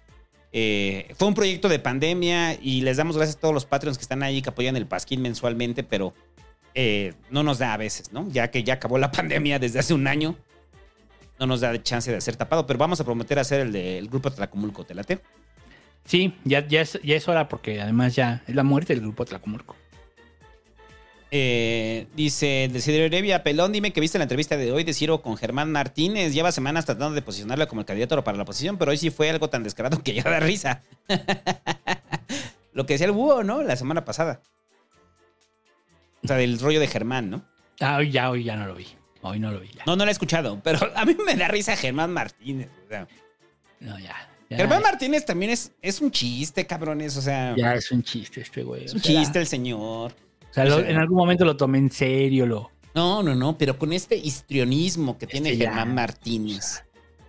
O sea, es, no sé. O sea, y Ciro, pues es Ciro, o sea. Ya yo siempre he dicho, escuchen a Ciro, pero por las entrevistas. O sea, lo chido de Ciro son las entrevistas. Germán Martínez no es una entrevista, es, es un colaborador del programa. A mí lo que me gusta mucho de escuchar a Ciro son las entrevistas. O sea, porque Ciro siempre, todos los personajes que no le levantan el teléfono a Denis Merker, porque saben que Denis Merker los va a madrear, este, van con Ciro. Porque, ah, inclusive, yo lo estaba escuchando en la mañana, güey. O sea, tuvo una entrevista con Alito. Eh, y, y Ciro, eh, o sea, lima asperezas. Después de que Alito, ¿te acuerdas que decía que él le podía conseguir la entrevista? Y que Ciro, no, pues que Ciro era su cuate y todo ese pedo. Y aún así sigue entrevistando a Alito, ¿no? Sí. O sea, Ciro permite ese tipo de cosas y entonces se desnudan mucho los, Sí. los personajes políticos con Ciro, ¿no? No O sea, aunque Ciro no haga las preguntas correctas, ellos solitos caen. Y ellos solitos se, se- se logran evidenciar. Ya cuando es muy evidente, Ciro los cuestiona, ¿no? Por eso te digo, por eso no van con Denise. O sea, No, porque Denise sí les dice, o sea, eh, no, Denise se les va a la yugular. o sea, los confronta y fum, fum. No, y los interrumpe. O sea, eso es lo que más me gusta de Denise. O sea, cuando ya se están yendo por la escuela, por las pinches lianas, Denise agarra y los para en seco. Le dice, a ver, no, no, no, yo no estoy hablando de eso. No, es- dices, ay, cabrón. Sí. O sea, ya hace mucho que no escucho el noticiero de Denise. Escucha a Denise. Denise, yo, yo, yo, o sea, Ciro me gusta por las entrevistas, pero mi noticiero realmente para informarme es. Está dando cabos. Porque yo sé que mucha gente odia a Denise Mer, que bueno, las odian por. No sé por qué la odian. Este, pero. Ah, por lo de Frida, ¿no? Lo del sismo del, del 17, ¿no? Que pues yo para mí, Denise no tenía ni responsabilidad ahí, ¿no? Pero ya, es el único argumento. Cuando le cuestionas de por qué odias a Denise Merker. Ah, es que mintieron con lo de Frida. Eh, fue Denise. No sé, o sea, para mí Denise es de las pocas opiniones que todavía respeto muy cabrón a nivel de radio. Sofía. De radio, mucho. Eh, Ángel Gines dice, buenas noches, señor Búho. ¿Qué piensa de Laporta y su pésimo manejo de Messi desde el inicio de su presidencia? Y Santo, ¿es cierto que cuando muera sus cenizas serán puestas en el Zócalo y así disfrutar de los conciertos masivos? Si me hubiera muerto, hubiera sido terrible morir ahí en un concierto de los Cadillacs. Así que dijeran, saldo, saldo blanco, excepción de un señor pelón que se murió aplastado ahí en la plancha, ¿no? Y lo de Laporta, sí vi lo de Messi. O sea, pero ¿por qué fue, güey? O sea, yo, yo no entiendo. O sea, todo empezó por el desmadre cuando Messi, Messi se fue porque no le habían dado permiso y se fue a jugar, ¿no? Bueno, o sea, se ausentó, ¿no? Y entonces ahí empezó el pedo con el PSG. Eh, no, más bien de que no, no, más bien de que no fichó por el Barça, que fichó por el Inter de Miami. Pues yo creo que también se lo pensó, o sea, también ya tiene 36 años, ya ganó todo. Yo quiero pensar eso, ¿no? O sea, es muy simple. Si Messi hubiera querido fichar por el Barça, Messi ficha por el Barça. Es muy simple eso. O sea, no es un tema. Y yo creo que al, al final se lo pensó y dijo, ah, me voy a Miami. Yo creo que se equivoca, creo que se va a arrepentir, pero como se arrepintió del PSG, pero pues es su decisión. Pues, pues de todos modos, el Barça pues acaba de ser campeón. Acaba de ser campeón de liga, le dio una paliza al Madrid en la liga, o sea, le ganó por, por 10 puntos, una cosa así, 11 puntos. La liga y ya estaba sentenciada desde hace como un mes. Entonces, mm, pues ya, o sea, también pues hay que dejar, hay que soltar, pues yo sí quería que regresara, estaba muy emocionado, pero también digo, ah, bueno, pues, pues no, pero él no quiso, o sea, que quede claro, él no quiso. Pero como que para qué. ¿Qué? O sea, ya es un ciclo que ya se cerró, el de Messi, ¿no? Pues es que, o sea, yo creo que sí le hubiera ayudado al Barça, o sea, yo estoy convencido de que sí. Es como querer crecer- regresar a Cristiano a, al O sea, Madrid, es, ¿no? es el- es un reto que pues él, o sea, ya no quiere, ¿no? O sea, ya no quiere ser campeón de Europa, pues yo creo que todavía tendría con qué. O sea, si se va al City, si se va al Bayern, si se va al Barça, No, o sea, todavía tiene, pero regresar al Barça, no. O sea, no, pero entonces significa que él ya no quiere ser campeón de Europa. O sea, ya es algo que ya no le interesa. Lo más importante para él era la Copa del Mundo, ya la ganó. O sea, volver a ser campeón de Europa ya. Oye, que dicen que Cristiano, eh, me vale ver. Que, que gana una más que tú, eh, me vale ver. Que te va a ganar en goles, eh, me vale verga. Sí, o sea, ya es una cosa así de, ah, sí, ya, güey. O sea, esa discusión me la, me la suda. ¿No? Entonces, creo, que, eh, o sea, creo que es lo que él decide ya. Sí, me voy a Miami. Güey, se viene un equipo de CONCACAF. Es algo que la gente no está entendiendo. Sí, va, va a venir a México, sí, sí. Sí, pero se va a retirar. O sea, ya, ya se va a retirar. Pero ya es un retiro. Ya es un re- esto es un retiro, exacto, esto es un retiro. Sí, pues sí. ¿Podría haber jugado dos años más? Yo creo que sí. Pero ya no quiere y está bien, pues es su decisión, pero es su decisión. O sea, porque hay como este rollo de que no, que el Barça volvió a jugar con Messi. No. Estoy segurísimo que no. O sea, que él podía esperar al Barça. No había prisa de nada. Decidió, no, no, es que yo veía que no quería que me volviera a pasar. Pues espérate, güey, pues tienes hasta agosto, ¿no? Para que decidas. No hay, no hay un tiempo que te obligue, o sea, hay mucho tiempo. Pero, pues dice que por eso se va. Pero realmente se va porque ya quiere una vida más tranquila y está bien. Pues es su pedo, pues, ¿no? O sea, juegan menos juegos, no es, no es todos contra todos, sino es sistema gringo, ¿no? Los del este contra los del oeste y luego playoffs y ya, a la chingada. ¿No? Una liga de seis meses. Vives en Miami, vives a toda madre, no eres tan famoso, Entonces puedes andar como más en la calle haciendo vida normal, que supongo que hace algo complicado, no hacer vida normal. Para nosotros lo, lo veríamos como, uh, las superestrellas, todo el mundo te quiere. No, güey, o sea, debe ser, no puedes ser vida normal. Entonces, bien por él. O sea, en ese sentido. Y el Barça, pues acaba de ser campeón. O sea, pues ya, güey. Se acabó, ya se acabó ahora sí. Su partido de despedida llegará, sí, volverá a vestir algún día la camiseta del Barça. Sí, por supuesto, para su partido de despedida, pues sí. ¿Te lo van a dar? Sí, claro. Pues imagínate. Y la estatua, el, el monumento afuera del estadio, güey.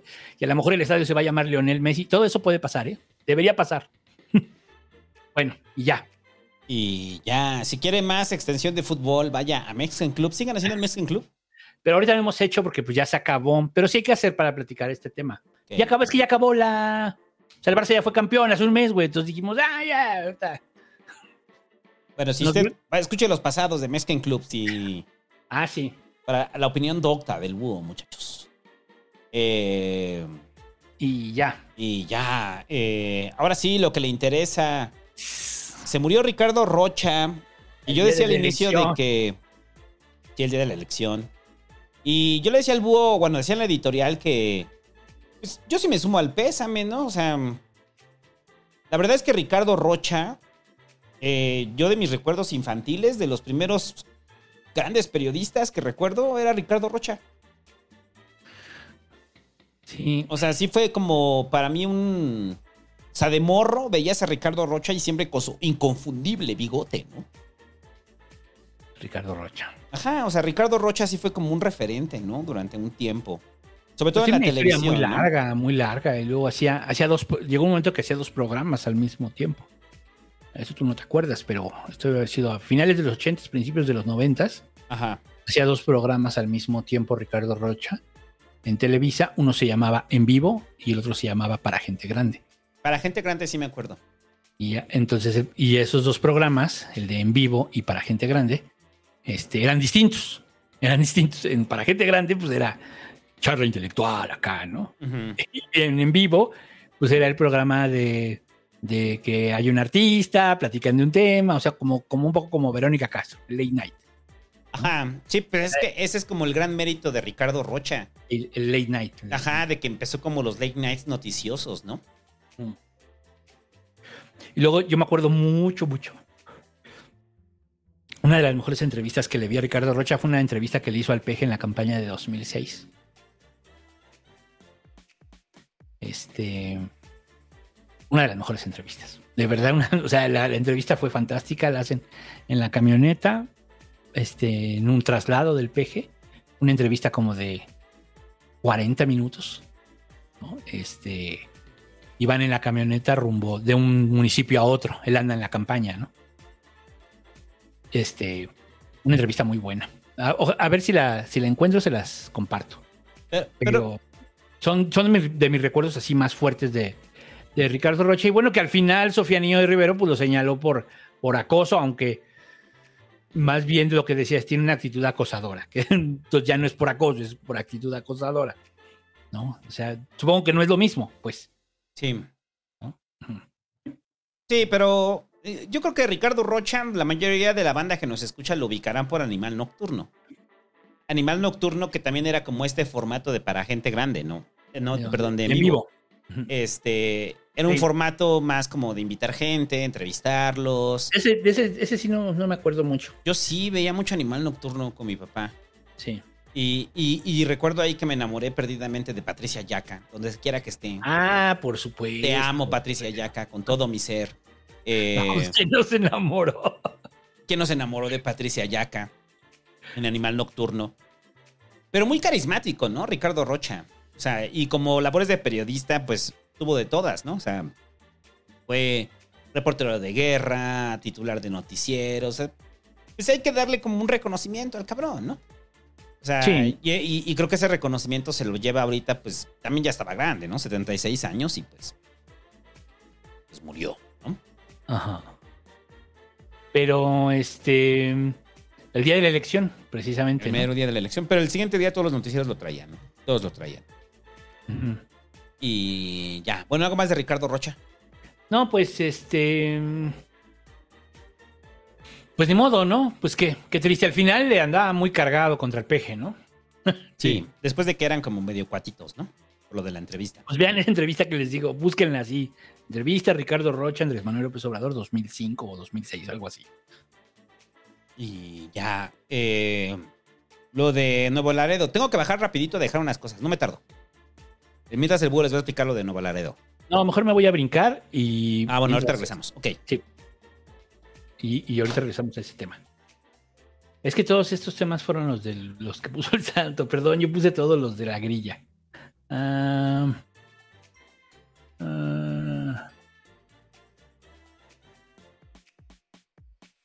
sí. Dice, video de... Ah, el supuesto operativo militar que la, de la ejecución extrajudicial de cinco civiles en Nuevo Laredo, Tamaulipas, que yo le ponía en la editorial, pues siguen los gatillos fácil. Recuerden que hace poco hubo un caso también, me parece que fue en Tamaulipas, en donde llegaron eh, asesinando prácticamente a, a- unas personas, ¿no? Este, aquí, digamos, no, no fue así, pues, o sea, no eran civiles, eh, era, era, desde luego, eran, eran eh, un grupo aparentemente del crimen organizado. Sin embargo, este, pues, eh, mm, pues la verdad es que sí parece que los llegaron a, ejecutar, o sea, no, no, no fue como a, este, a preguntarles, este, o a, arrestarlos, que ese era lo que yo decía la otra vez, la otra vez que estábamos hablando de, esto, este, de, los de los otros que también ejecutaron, que eran unos civiles, pues que no llegaron a arrestarlos, no llegaron a decirles oríllense o algo así, sino llegaron directo a acribillarlos, ¿no?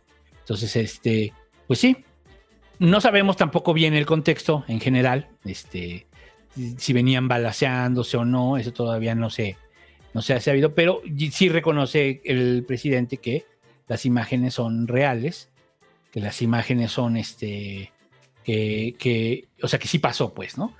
No necesariamente la ejecución como tal, sino más bien reconoce que las imágenes son reales. Eso es lo que reconoce el presidente. Y ya, este, ah, ¿qué más? Lo de... Ah, esto de que el PG y el INE quieren hacer las paces. Este. El martes 13, eh, consejeros del INE se reunirán con AMLO en Palacio Nacional, informa la jornada. Y esto es porque este, desde hace ya un rato, recuerden que hubo cambio en el INE, hubo cambio en la presidencia del INE, pues ahora ya, digamos, pues está más a modo el INE y de todos modos, pues ya se les va a plantear su, pues su, eh, cuál va a ser la transición que está pensando el PG en caso de que pues gane con su plan C. En caso de que no, pues se quedarán como están. Algunos se redujeron el, el- el sueldo, como más bien aceptaron la reducción de sueldo, como la consejera presidenta, que es esta Guadalupe Tadei. Entonces sí tenemos todavía consejeros que siguen cobrando mucho, porque pues se ampararon, todo, todos se ampararon, eso fue todos, y ninguno se bajó este, de- de- del tema del, del sueldo, pero ya hubo cambio. Entonces estos nuevos que entran, digamos, pues ya entran con el nuevo sueldo, porque para ellos la ley no es retroactiva. Este, y luego, ah, bueno, entonces se van a reunir en Palacio Nacional. Eh, ya comenté lo de los gatillo fácil y lo del PG y el INE quieren hacer las paces. Entonces lo de Black, lo de Black Wall Street Capital. No, eso no. Lo de Black Wall Street, Black Wall Street Capital. Es una empresa de Ramiro, ¿no? Eso es lo que estabas diciendo, ¿no? Es una empresa de Ramiro o una película este, dirigida por este, Christopher Nolan. Usted elija.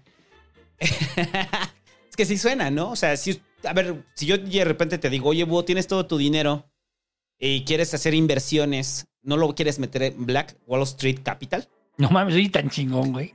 Es que se oye tan power. Se siente así él como, ¿sabes que aquí hay corrupción? O sea, de entrada, aquí, o sea, de aquí, no mames, aquí me van a dar el triple. Ajá, exacto. ¿Sabes qué? Lo van a invertir en Siria, lo van a invertir en armamento, en todas las cosas más horribles que pueda generar la humanidad.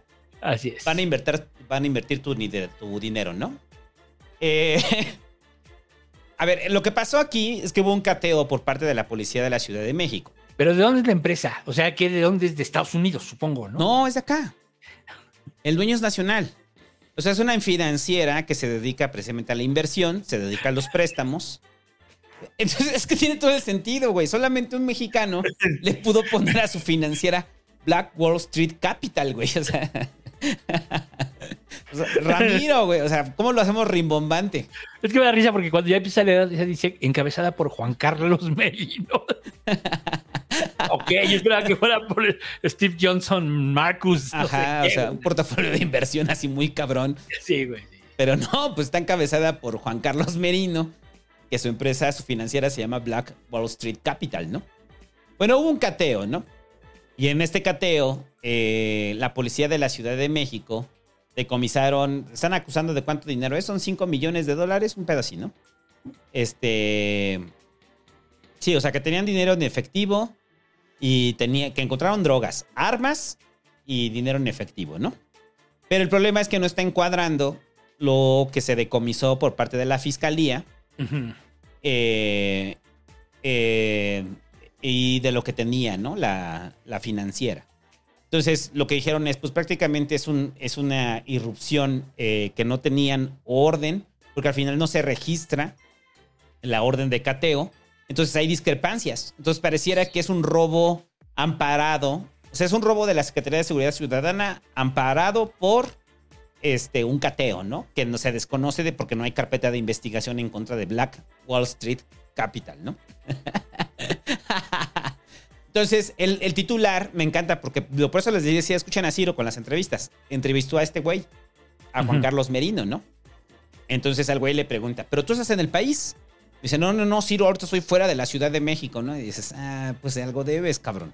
O sea, porque sabes que te pueden meter, ¿no? Pero entonces la pregunta es, si los están cateando, este, y, los, y, y sí falta eh, los, ab- los abogados de Wall Street, Black Wall Street, Wall- Black Wall Street Capital, eh, pues obviamente van a impugnar que los, que los policías en el abuso de sus facultades robaron parte de ese dinero, ¿no? Sí. Y lo de las drogas no tiene como sentido, ¿no? O sea, ¿por qué habría drogas ahí en el Black Wall, Wall Street Capital, ¿no?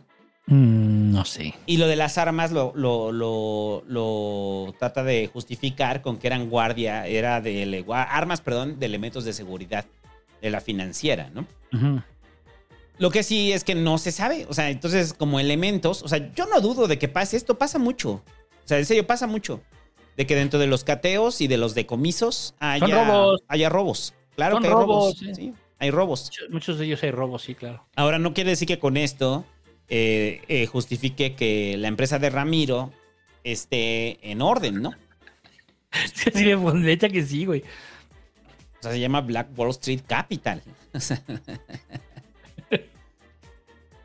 Suena como al de Homero, ¿no? El de Compumundo Hiper Mega Red.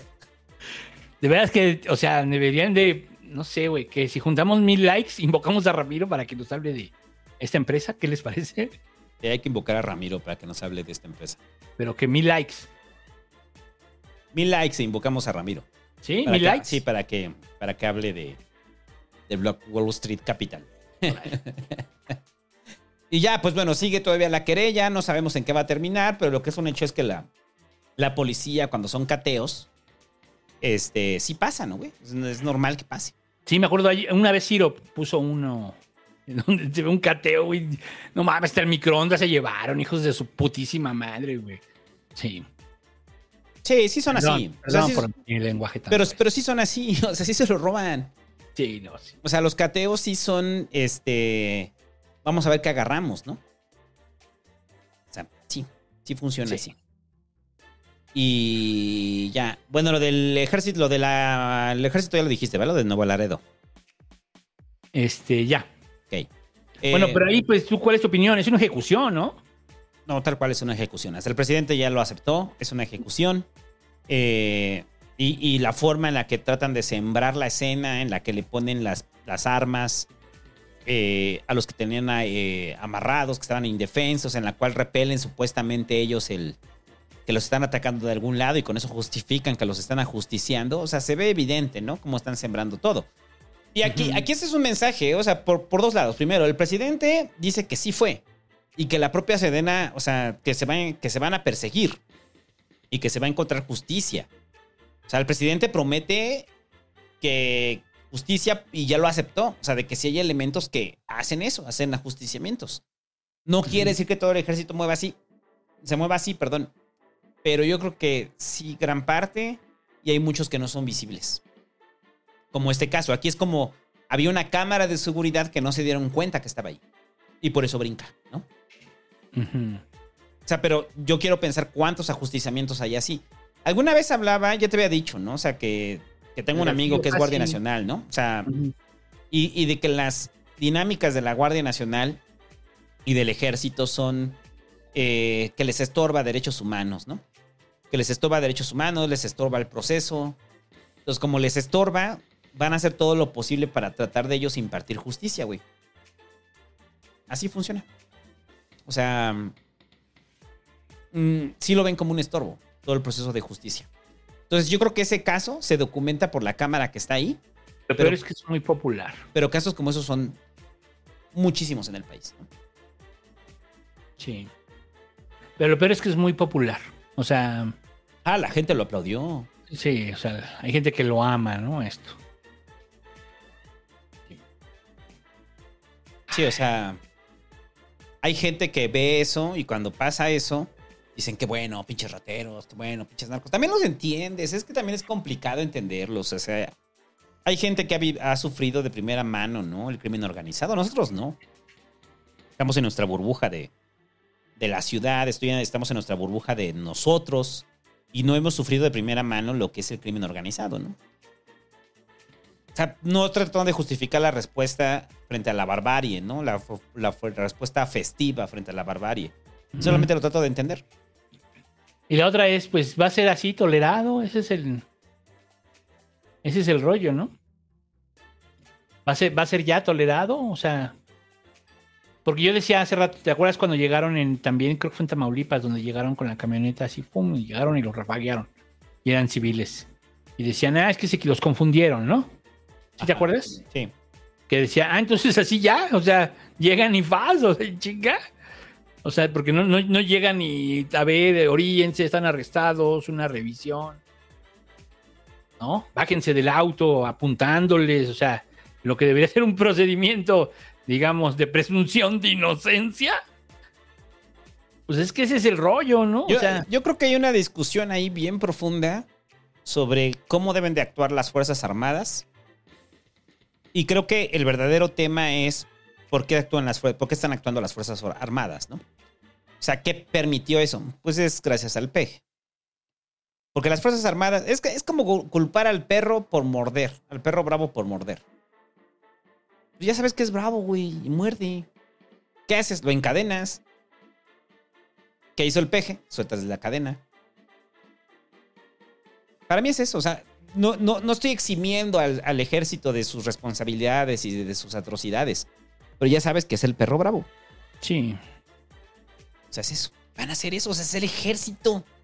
Están entrenados para matar, güey. No van a llegar y van a pensar en derechos humanos y en el debido proceso. No, los van a matar. A eso van, a jalar, ¿no? Y ya, bueno, algo más de eso. No, pues ya. Este. ¿Qué más sigue? Lo de Yasmín Esquivel. Ah, lo de Yasmín Esquivel, güey, que ya metió no sé cuántos amparos y no sé cuántos. o sea, pero. Pues sí, ¿no? Le pusiste hasta de las uñas. o sea, sí, güey. A ver, Como, como gato, como gato de boca, boca arriba, una cosa. como la carnala. La pinche carnala, güey, cuando está en la cortina ahí colgada. Y que le digo, bájate de la cortina, ¿no? Y la agarro de las patas, así la estoy jalando, güey. Y la pinche carnala así prensada de las cortinas. De aquí no me bajas, pendejo. Así.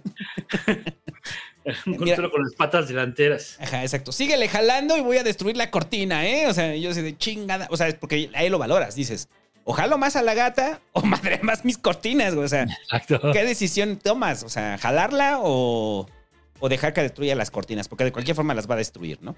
Pues así está Yasmín Esquivel, ¿no? Así está. Agarrándose con las garras de lo último que puede. El día de hoy presentaron eh, eh, una resolución de una jueza. A ver, ahí te va. Una jueza determinó que la tesis sí la escribió ella. O sea, lo llevó a que una jueza ratifique que ella sí escribió su tesis. No mames. Entonces, el proceso, o sea, el- el- el- los abogados de Yasmín Esquivel salieron a decir, aquí está, ya tenemos la resolución de una jueza que dijo que ella sí escribió su tesis. Y entonces la UNAM tiene que desistirse, de- el comité de la UNAM tiene que desistirse de la investigación sobre su tesis. Porque ya es caso cerrado. Porque lo determinó un juez. Y entonces la UNAM le revira y les dice, pues es que esa parte, ¿no? O sea, nosotros todavía podemos resolverlo. Eh, Y todavía tenemos facultades para poderlo hacer. Entonces la UNAM ya le dijo a Yasmín Esquivel que deje de utilizar recursos legales para postergar lo inevitable. Que, yo creo que aquí ya el comité de la UNAM, o sea, Yasmín Esquivel sabe cuál es la resolución. La resolución es plagió su tesis. Es la resolución de la UNAM. No creo que vayan a salir, o sea, que la UNAM esté peleando para que salgan en el comité y digan, no, acabamos. O sea, toda esta pelea fue para decir que no la plagió. No, ya sabes, ¿no? Que el comité de la UNAM ya resolvió que sí la plagió. Entonces Yasmín Esquivel lo va a seguir frenando y lo va a seguir frenando, ¿no? Y la señora pues sigue ahí. O sea, la señora sigue ahí. Sigue ahí como ministra de la Suprema Corte, sigue ahí sin ser cuestionada desde el Ejecutivo que lo tolera y apenas eh, comete un error eh, dentro de las sesiones de la Suprema Corte y se le señala por ignorante. Yo no dudo que Yasmín Esquivel sepa mucho, güey. O sea, o que sea una buena abogada. O sea, yo no dudo de eso. Eh, El, el- No, yo sí. el problema es que la mancha tan fuerte que ya tiene eh, va a poner en, en tela de juicio toda, que, toda aquella resolución o posicionamiento que haga Yasmín Esquivel. Yo sí lo pongo un poco en duda. ¿Sí? Sí. No sé, no sé. Un poco, un poco. Yo no creo, o sea. De que sea inteligente, o sea, de que sea buena abogada. Es que, no, güey. Bueno, a ver, en términos prácticos ella se está aferrando, ¿no? En términos prácticos ella se está aferrando a su, a su, a su espacio, ¿no? Lo normal sería que ya hubiera renunciado, ¿no? O que hubiera repuesto la tesis y admitir el fraude o qué sé yo, ¿no? Tantas cosas que hubieran podido pasar. Pero bueno, en los hechos, pues sí. Se está aferrando. Oye, pero no Ahora, ¿e- ¿Esto le importa a la gente? No, ese es el tema, ¿no? O sea, para la mayoría es así como, eh, sí, que una tesis, que no sé qué, pero. Pues a mí qué. Sí, No, la o mayoría de la gente es como. eh, Esa es una discusión de Twitterlandia. Ajá. ¿Estamos de acuerdo?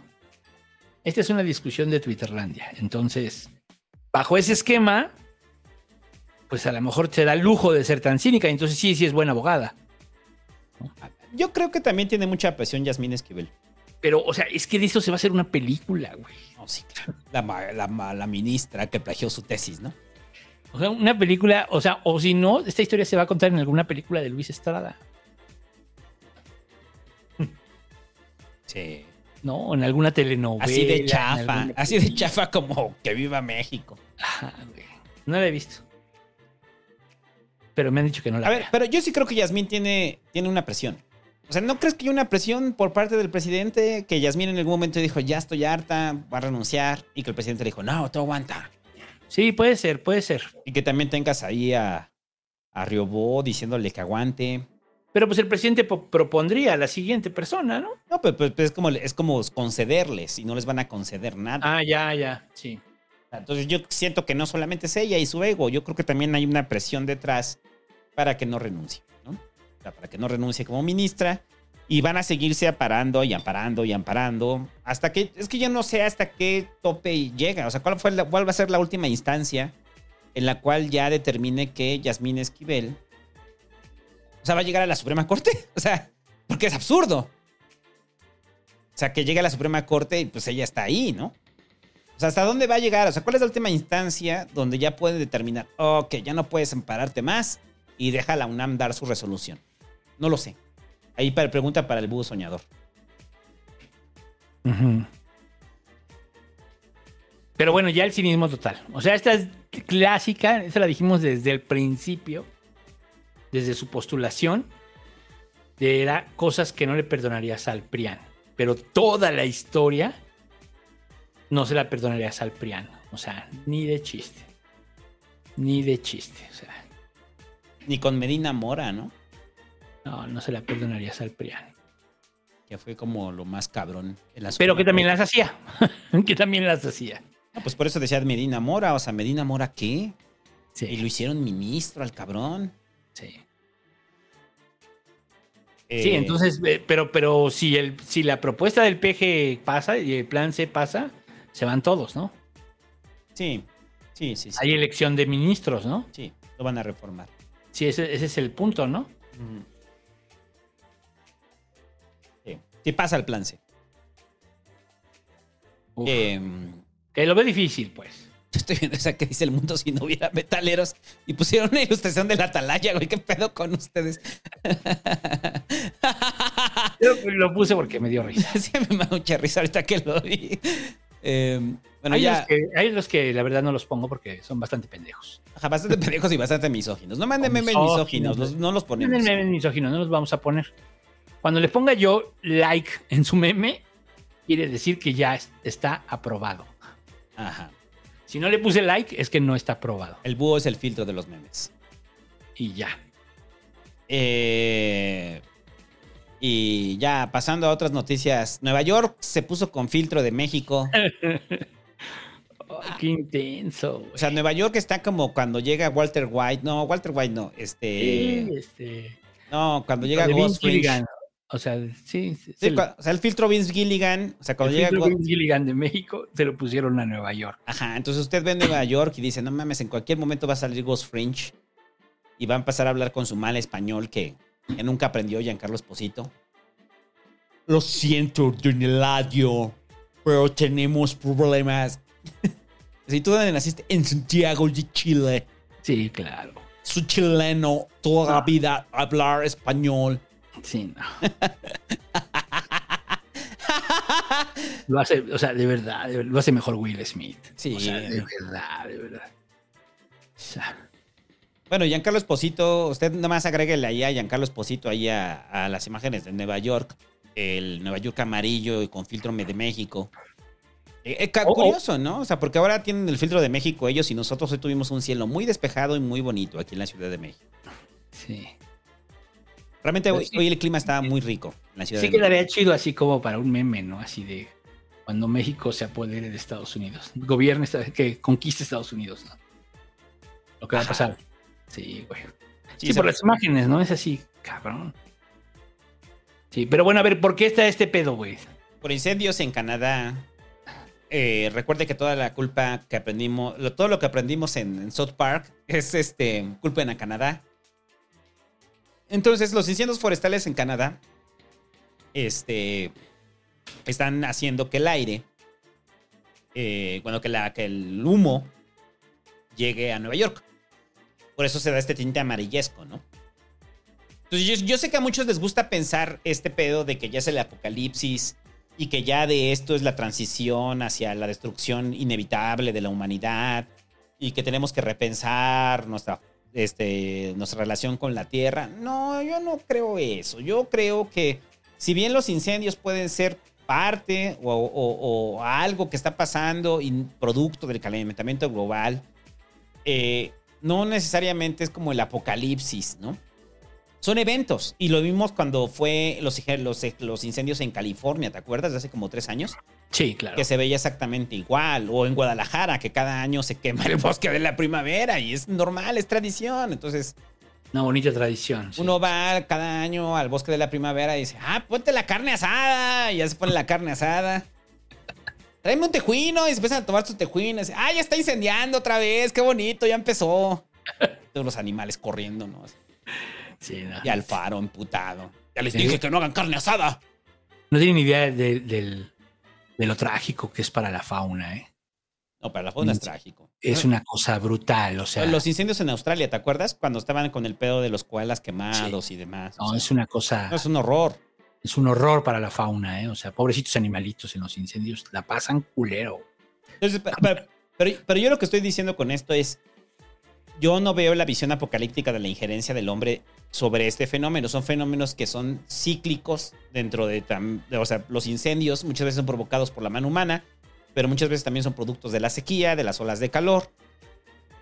Y esto que estamos viendo no es como que de repente General Motors haya instalado en, en Canadá y digan, no, vamos a depredar el medio ambiente, ¿no? Y mandan todo hasta Nueva York, ¿no? O sea, no, yo no lo veo así. O sea, yo creo que es resultado de- del, sí, del calentamiento global, donde tenemos una parte de, de- de injerencia sobre ello. Este, y es un fenómeno que llama la atención. O sea, que llama la atención al ver Nueva York así, ¿no? Sí, pues sí. Sí, yo también creo que no. O sea, como que hay discusiones más importantes en torno al medio ambiente que en este momento, ¿no? Ajá. O sea, como el tema de los plásticos, eso sí es mucho más importante. Y está cabrón. Olvídate de los microplásticos. Los plásticos como tal. Eso está más cabrón. Eso todavía está más cabrón. Pero bueno. Su rico salmón que sabe a cable. Ahora, los microplásticos. Vamos a empezar a ver en años. Pero, pero, pero, o sea, volvemos a la máxima, ¿no? O sea, ambientalismo sin conciencia de clase es jardinería. Si usted es ambientalista sin conciencia de clase, es pura jardinería. Pues sí, por eso les preocupa tanto que se queme el bosque y que se vea así Nueva York. Ajá. Sí, no. O sea, no, no se cuestionan las raíces, ¿no? De que el capitalismo mismo está haciendo, está produciendo cambios en el clima, ¿no? Sí, o sea, pues, si no modificamos nuestro sistema económico, pues esto no va a tener forma de, de cambiar. Sí. Entonces, sí, o sea, y es algo, entonces ya no es una solución tan fácil, ¿no?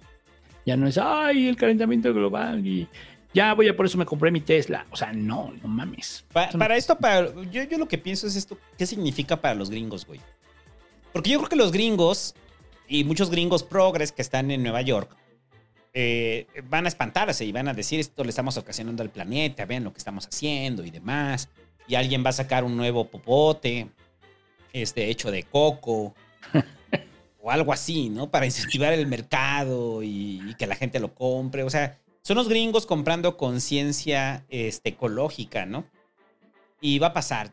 Así, graben mis palabras, va a pasar. Nos vamos a ver en unos tres meses cuando pase algo o alguna startup gringa para prevenir los, eh, la contaminación del aire en Nueva York, ¿no? Sí. Sí, pues sí. Sí, es más un pretexto para, para seguir activando el propio capitalismo, ¿no? Ajá. Y no, Es hay, como- un, no hay un cuestionamiento de fondo. No, no hay un cuestionamiento de fondo. O sea, ya lo dijimos con el tema de los paneles, con el tema de los de las madres estas, las aeroturbinas, ¿no? Lo que generan de contaminación, pues.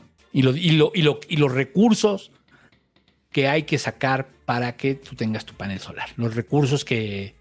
Los, los- los recursos naturales que, que hay que sacar, lo que cuestan, donde cuesta, a quién le cuesta, para que tú tengas tu panel. Y entonces ya digas que estás en sintonía con el medio ambiente.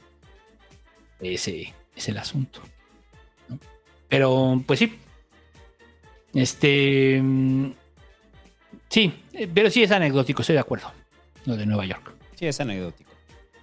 Y ya, eh, pasando a otros temas, la compra de Mexicana, que el presidente eh, ya había dicho que querían recuperar la marca de Mexicana. Entonces, recuerda que Mexicana, desde la época, ¿cuánto tiene que se fue a la quiebra? ¿Fue en 2005? ¿La quiebra de Sí. Mexicana? Sí. 2005-2004, ¿no? 2000. 2005, ¿no? 2005. 2005. Que fue en 2005, ¿no? Entonces ya tenemos casi 18 años desde la quiebra de Mexicana, en las cuales han pasado por varias fases. Número uno, los empleados que no estaban de acuerdo con la indemnización que les iban a dar. El número dos, cuando tomaron el aeropuerto, el Benito Juárez, y se instalaron ahí en un plantón permanente que si usted iba al aeropuerto, lo iba a ver.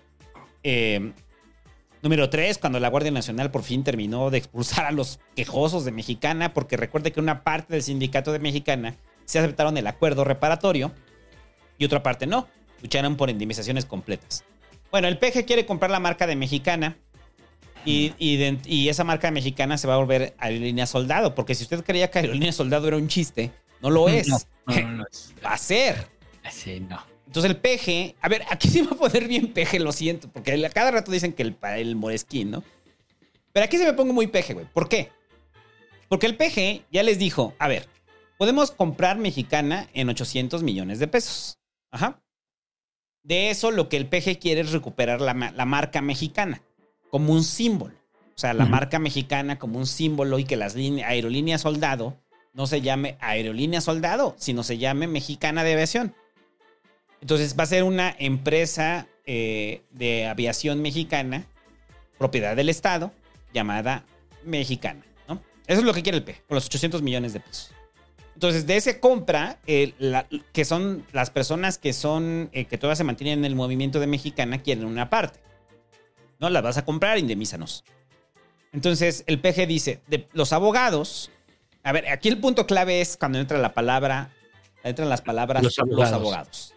Porque los abogados dicen que eh, piden la mitad de la compra de mexicana para indemnizar a los 200 trabajadores de mexicana.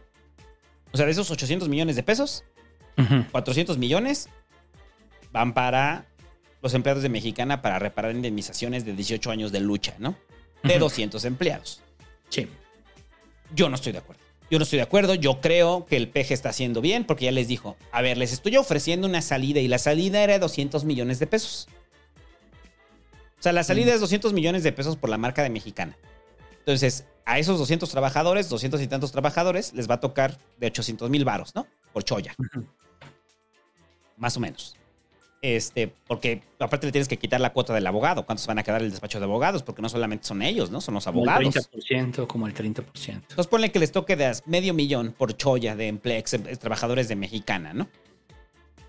Eh, y el PG les dijo, se las estoy dando chida, güey. Si no quieren, eh, la neta, eh, se quedan como están y el nombre de pedo. Mexicana no me, impar- no me importa, es su pedo.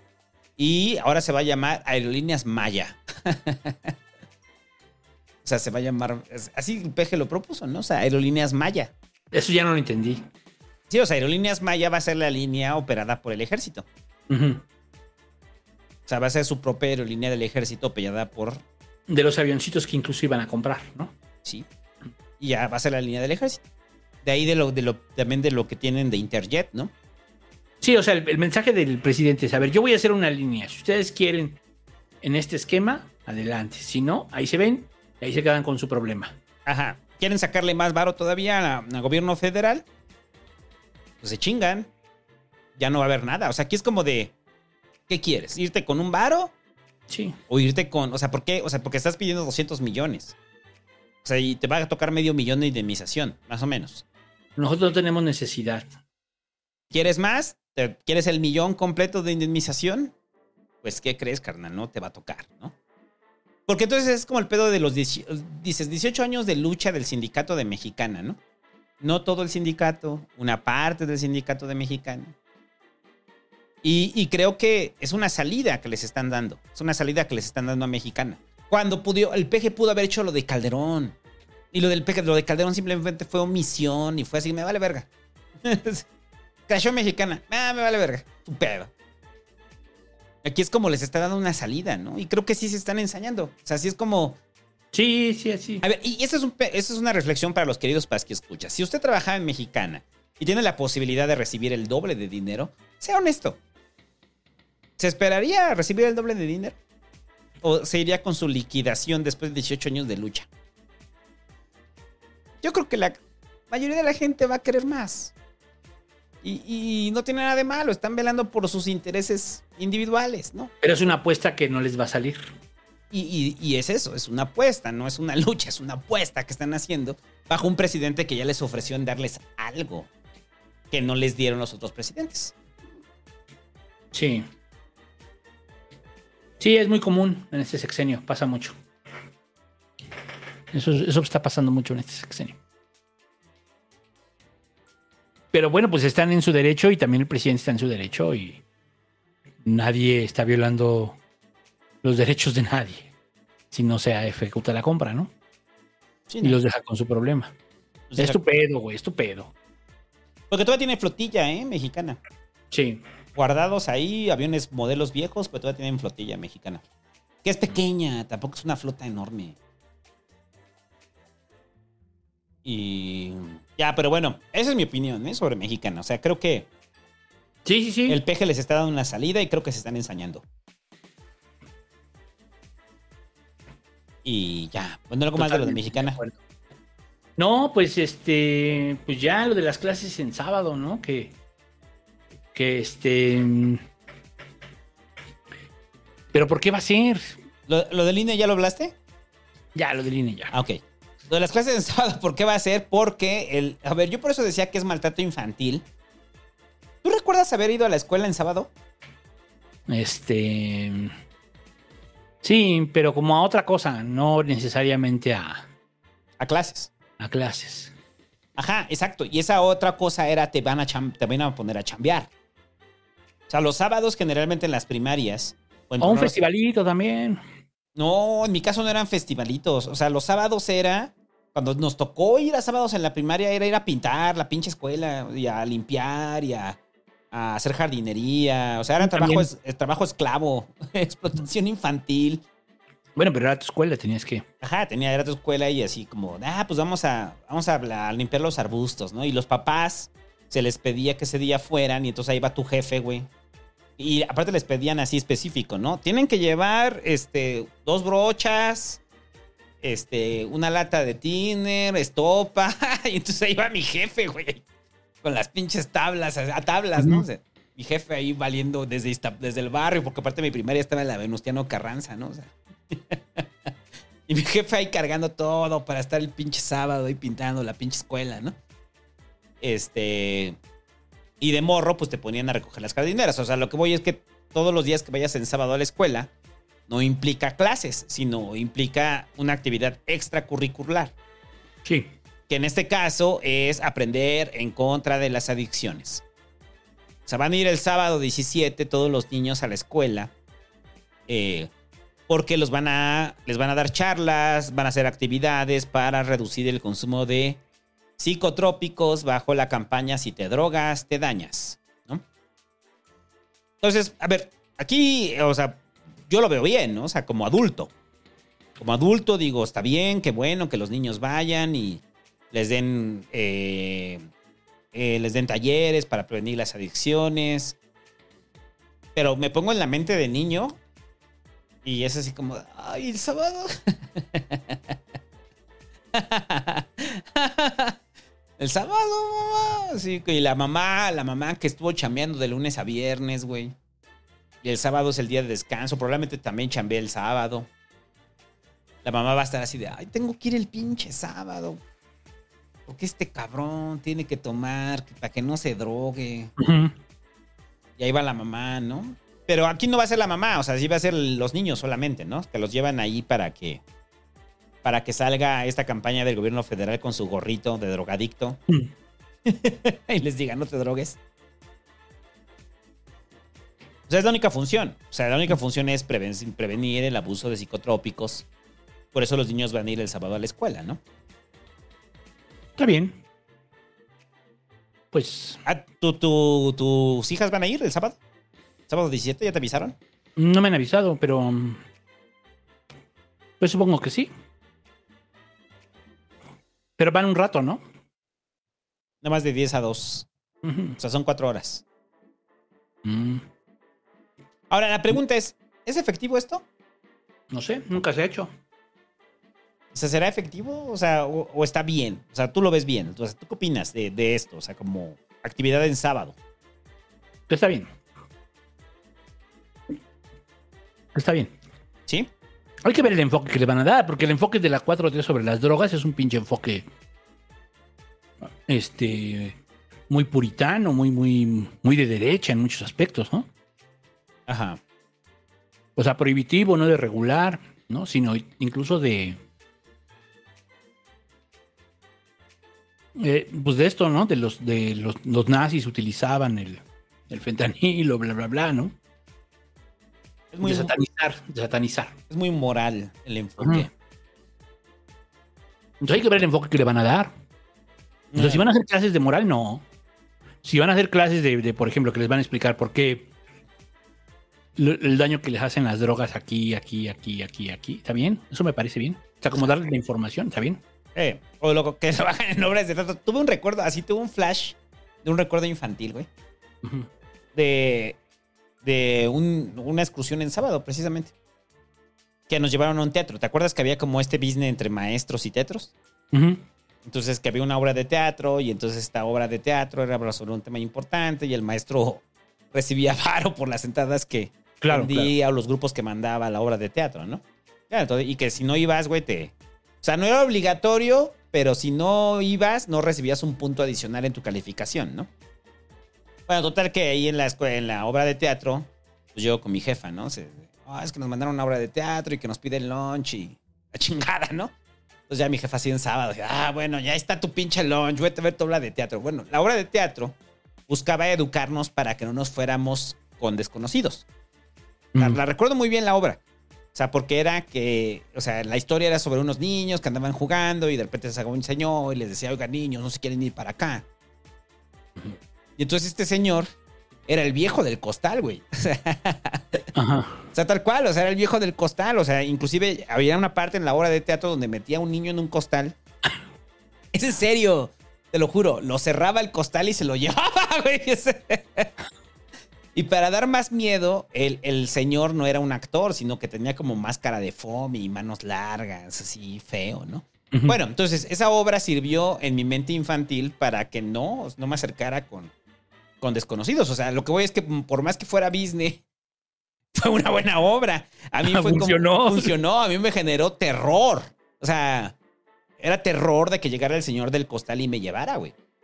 Entonces, con las mentes infantiles, si tienen una aproximación así contra los psicotrópicos, aunque sea moral, sí pueden generar eh, cambios en los niños, ¿no? Por lo menos generarles el rechazo hacia, hacia la droga, ¿no? Sí, puede ser, puede ser. Pero más bien, pues habrá que ver, habrá que ver cómo va a ser, ¿no? O sea, tengo mis dudas, pues, del enfoque. Insisto, el enfoque. Por eso digo, son niños. O sea, piénsalo. Y van a llegar con talleres y son talleres así como eh, moralinos, pues qué aburrido, ¿no? Pero si es una obra de teatro o es algo que les pueda sembrar un miedo a los niños sobre los psicotrópicos, pues probablemente funcione. Pues a ver. Ya veremos cuál es el enfoque. Ahí nos ¿No? chismería el búho. Este, como buen pasque, este, reportero de Pasquirije, como Ricardo Rocha, titular del noticiero, pero también hace sus reportajes. Entonces el búho va a hacer su reportaje Pasquirije sobre lo que pasó el sábado en la escuela de sus hijas. Sí. Voy a pedir a mi hija que grabe la clase. Y fumándote un porro, ¿no? Así. Mientras yo me fumo un porro afuera.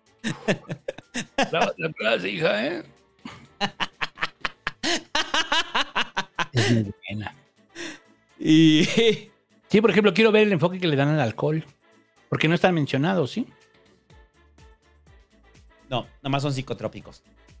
Ajá, o sea, son las drogas, digamos, prohibidas. Van contra la mota. ¿Cuánto vas que contar contra Ah, no, sí, mira, el tabaco y el alcohol, sí, sí. Sí, van a mencionar tabaco y alcohol. Sí, sí, sí. Está bien. Pues, pero vamos a ver, vamos a ver el enfoque. ¿No? Y ya, vamos a un corte, muchachos. Vamos a un corte y ¿qué regresamos ya con la grilla o cómo va a estar? Ah, regresamos con la elección. Todo lo de la elección, regresamos. Órale, va. No se vaya. Ve, o sea, sí, o sea, hacemos corte y regresamos con la grilla y con. Este. Los. Ah, no, espérate, no, no es cierto. No, el corte venía después. No, no, vamos a un corte. Van los- No, pregunto porque, o sea, puede ser que lo cambiemos. Pues vamos a un corte. No, yo digo que de una vez, porque el, el otro viene más, más largo con, con los superchats. Entonces, no, no, vamos a un corte. Este. La elección, muchachos. ¿Seguro? ¿Seguro? No, sí, sí, sí, sí. Es que el otro va a ser más largo todavía. Junto con el los otro va a ser más largo. Ajá. Ok, va. Ahora Con sí, los lo que quería saber el día de hoy. La elección. A ver, primero quiero escuchar tu opinión, güey. O sea, sobre la elección. O sea, dame una opinión general de la elección y ahorita ya la complemento con la mía. En general, pues, este. um, digamos que se chingaron a um, el PRI, eh, principalmente Alejandra, ¿no? Es la, más, es la mayor damnificada de todo esto. Se chingaron al PRI en el Estado de México y por ende también a pues la alianza del Va por México. Pero no se los chingaron por mucho, también hay que decirlo, ¿no? O sea, les ganaron por 8 puntos. Me parece que esta parte fue muy. muy plausible, ¿no? Este, para la. Creo que los priistas murieron de. murieron de pie. O sea, eso sí me atrevo a decir. Creo que los priistas murieron de pie. ¿No? Dando- así- porque pues, realmente el PAN, pues acá creo que es lo mismo que el verde, güey. El- sí, un poco más. El verde sacó el 11, el PAN sacó el 12. Ujú. Así. El PRD pues desapareció. Entonces, más bien, pues sí fue como los priistas, ¿no? Pusieron a Alejandra para que fuera una candidata más, digamos, este, aceptada, muy mejor aceptada por los panistas, ¿no? Pero bueno, pues fue el 12%. Y pues este, y pues Delfina, pues también creo que, pues se la llevó bien tranquila fue una de las campañas más tranquilas que he visto. Se la llevó muy tranquila, se la llevó así de, ah, sí, acá, de pechito, pues. ¿No? Y, y ya, pues, en esa parte, en Coahuila, pues ya sabíamos, ¿no? Pero no sabíamos que iba a ser por tanto. O sea, la verdad es que ahí sí, también el PRI, ¿no? O sea, el PRI, pues aquí la elección fue del PRI. El PAN y el PRD, pues fueron así como sus acompañantes menores en estos dos casos. Y además, pues bueno, pues el candidato, pues era, los candidatos eran del PRI, los dos. Entonces, por obvias razones, porque ahí gobiernan, etcétera. Ahora, el tema de la alianza y sus cuentas alegres, bueno, pues eso es una. Ahorita lo vamos a platicar, pero digamos que en general, lo que hay que considerar es gobernaba el PRI, ahora ya no lo gobierna el PRI. Es así de simple, ¿no? ¿Cuál? El estado con mayor población. O sea, eso es lo que tienes que entender. El presupuesto ahora lo tiene Morena. Eso es lo que hay que entender en el caso del Estado de México. Y en el caso de Coahuila, pues, pues sí, pues todo mal, ya lo habíamos dicho, ¿no? Todo mal, ya sabíamos que iba a pasar. Fue todavía más cabrón la putiza, o sea, este, este, ¿cómo se llama? El candidato, este, Manolo, sacó 55%, creo, ¿no? Casi le mete 3 a 1 a Guadiana. Sí. Casi, casi le mete Y, 3 a 1. y- y Guadiana raquítico y muy mal, y, y el y Mejía Bermeja, pues igual también. Este, Pero bueno, Mejía tiene su, su mérito, ¿eh? O sea, Mejía tiene su, todo su mérito. más o menos, más o menos. No, para mí tiene un al mérito. Final no le ganaron, al final no le ganaron. No le ganaron, pero. No eh, le ganó Guadiana. Perdió la encuesta con Guadiana, no le ganó Guadiana. Sí, pero tiene un mérito porque sí tenía, o sea, de, de pasar a que, a que creíamos que no representaba nada a Mejía. Ah, eso sí, que, sí, claro, que sí representaba, pues. es Y, lo que y que fue una campaña que, que prendió y que supo hacer campaña. Eh, Ahí la reflexión es, digo, perdón que interrumpa tu reflexión. La reflexión sobre la reflexión del búho es, si Mejía hubiera ido como candidato, en una de esas ganaba. O sea, como candidato de unidad. Fue la necesidad de imponer a Guadiana. Mejía era mejor cuadro. Con Sí, todo, ¿eh? Con todo, Mejía era mejor cuadro. No sé. O sea, mejor cuadro que Guadiana sí era Mejía. Mejor cuadro que Guadiana, sí. Mejor cuadro que Guadiana, Eh, sí. Y probable que. Yo digo que en una de esas hubiera dado la pelea. Probablemente no hubieran ganado, pero hubieran dado la pelea y la hubieran cerrado. Pero bueno, termina, termina. Nomás que era como. No, pues eso, o sea, bueno, esa parte, luego aparte, pues los partidos, los presidentes de los partidos de... Bueno, a ver, la jornada tuvo muchas irregularidades. Los del GAP siguen siendo el GAP. Para los que no lo sepan, el GAP era el grupo al que pertenecían, este, el grupo que encabezaba Higinio y al cual pertenecía Delfina. Ellos son, eran del PRD. Y ya lo comentamos hace algún tiempo de cómo eran las elecciones internas del PRD entre los del GAP, los de Nueva Izquierda y los de este y los bautistas, el Moby. Y eran elecciones en donde a despensazo limpio, ellos es una cosa que ustedes no tienen una idea del descaro. Y así operaban, así operaban. Entonces ahora que les tocaba ganar, pues lo iban a operar igual. Lo iban a operar igual. Este. Y sí, le metieron con todo. Que por eso ganó Delfina. No, No. no ganó por eso Delfina. Delfina ganó porque es más popular Andrés Manuel que la oposición. Es así de simple. Esa es la explicación más simple. Es más popular Andrés Manuel que la oposición. Y bajo ese esquema, ganó Delfina. Si hubiera sido un tiro uno a uno y, digamos, sin, sin partidos, pues a lo mejor gana Alejandra, ¿no? Pero los partidos pesan de un lado y del otro. Porque es como, es, muy fácil decir, claro, porque Delfina se subió a un barco está bien cabrón, ¿no? Si, hubiera, si hubiera sido candidata solo del PT, nunca gana. Sí, claro, por supuesto. ¿No? Eso sin, sin duda alguna. Pero también en el caso de la oposición, pues es que nadie les cree. Es que ya no les creen. Entonces, en credibilidad de la oposición contra el PG, el PG les gana y por eso ganó Delfina. Todo lo demás es rollo. Todo lo demás, o sea, de que no, es que compraron votos y es que aquí uno, como Aguilar Camino, o sea, de verdad estaba como viuda, güey. O sea, pero cabrón, güey, ahí con Leo Zuckerman. ¿Sí lo viste? Sí. Estaba como viuda, no. Sí. Estado, que no sé qué. Y yo así de, güey, pues. La neta, pues este. Pues qué. O sea, ¿de verdad te la crees? O sea, es que no lo entienden, güey. Es un. Hay una negación. Hay una negación. Ya, ya, ya llevan muchos años, ¿no? En negación, o sea, ya Pero es- varios, pero muchos no. Muchos no. O sea, ya, ya- ya- o sea, es- son, casi cinco años de derrotas consecutivas. Sí, son y, cinco Y años. aún así siguen en negación. Siguen en negación. Sí, y siguen, o- y, y siguen no, en la misma. O no que siguen en negación, es el discurso que tienen que sostener, porque si no suenas como Marco Cortés diciendo de, en el 24 a lo mucho ganamos Aguascalientes, ¿eh? Si bien nos va. No puedes decir eso. También lo sabemos, o sea, no pueden decir eso. No pueden tener una actitud derrotista, al final son... En el 21, ¿no? En el 21. El 21, cuando dijo eso Marco Cortés. No pueden tener una actitud derrotista, al final son dirigentes de partidos. No pueden de- asumirla, no pueden decir, ya valimos madre, la gente no nos cree. No pueden. O, o- No, no, Pedro. pues, pregúnteselo usted, o sea, si usted es dirigente de un partido, usted no puede tomar una actitud así. Tiene que decir vamos a ganar, tiene que decir vamos para adelante. Pero siempre, o sea, en un, en un mundo ideal sería bajo una autocrítica. En un mundo ideal, a ver.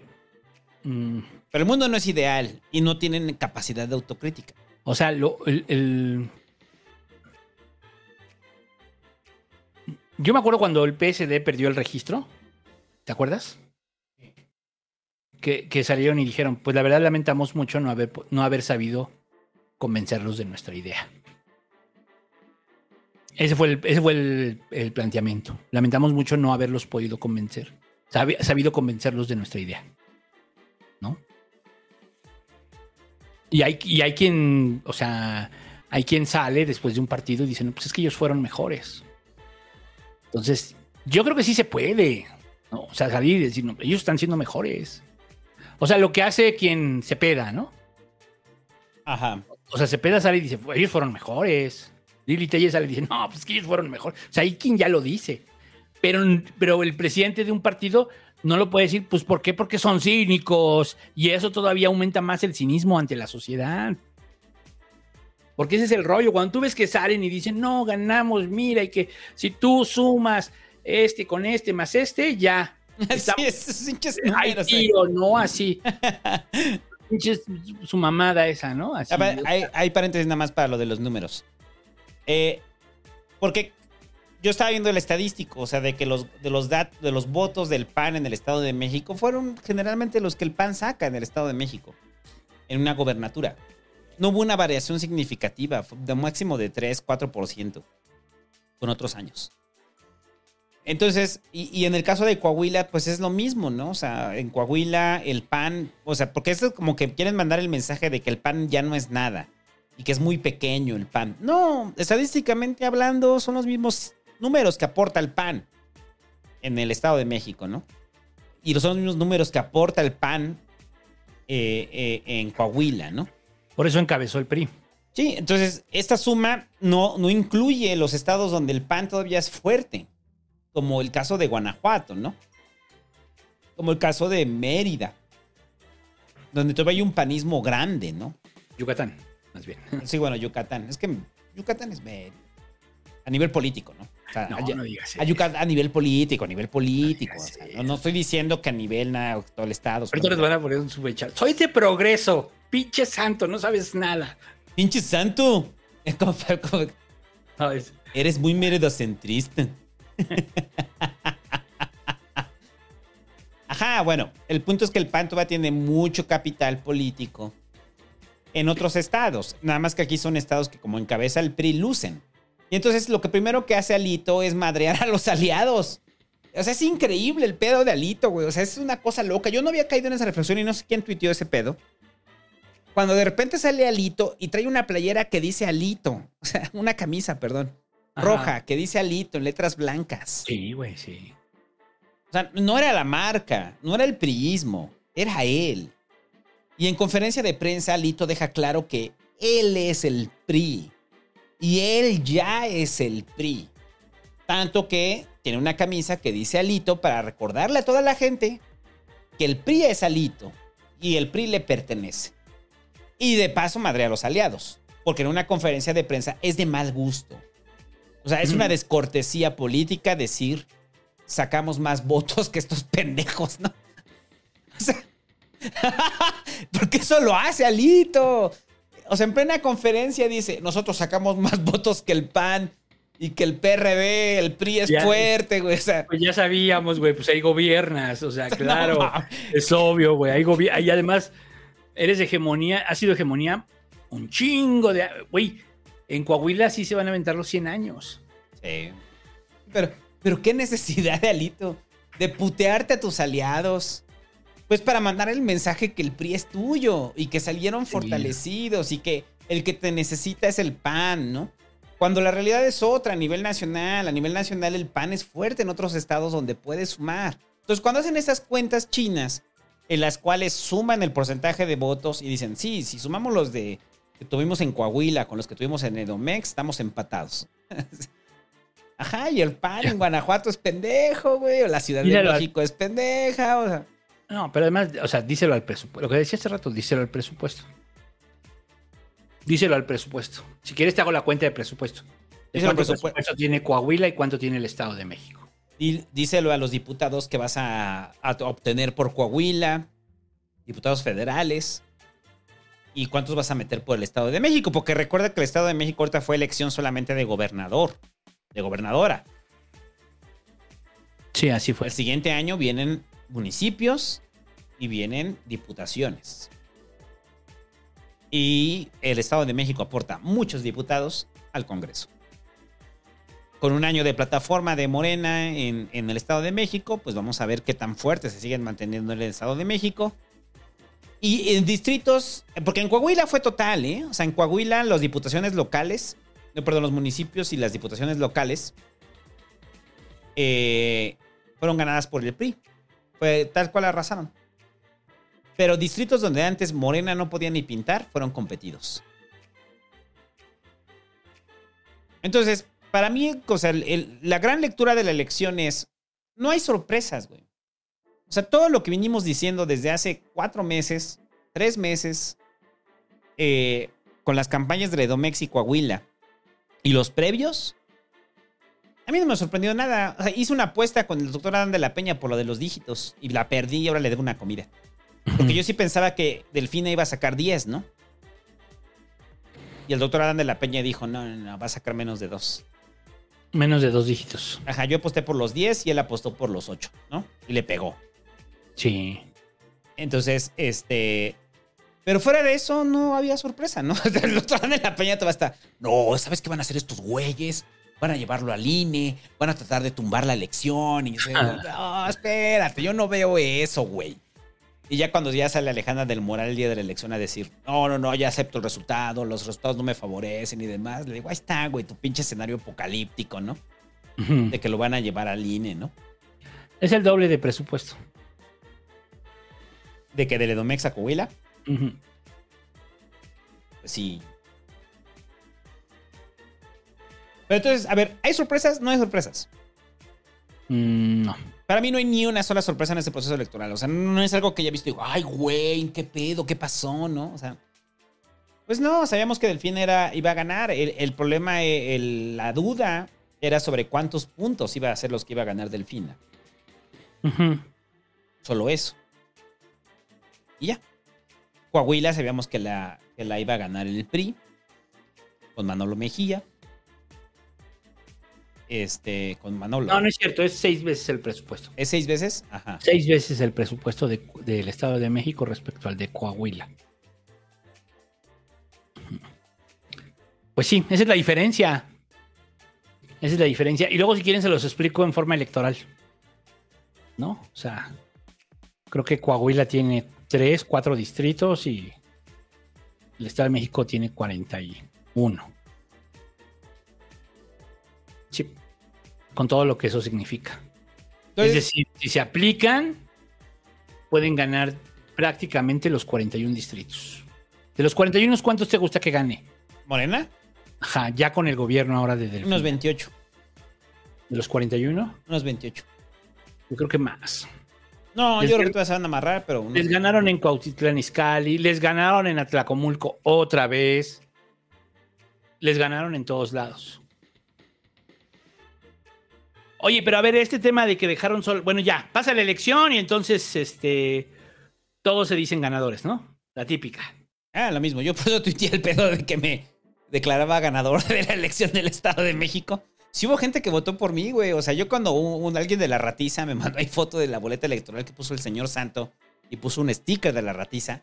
Sí, ahí, dije. pasando. A huevo, a huevo. Gané la elección, ¿no? Me A ver, hay, hay- hay un rumor de que eh, Alito fue el que le dijo a Alejandra del Moral ¿Qué?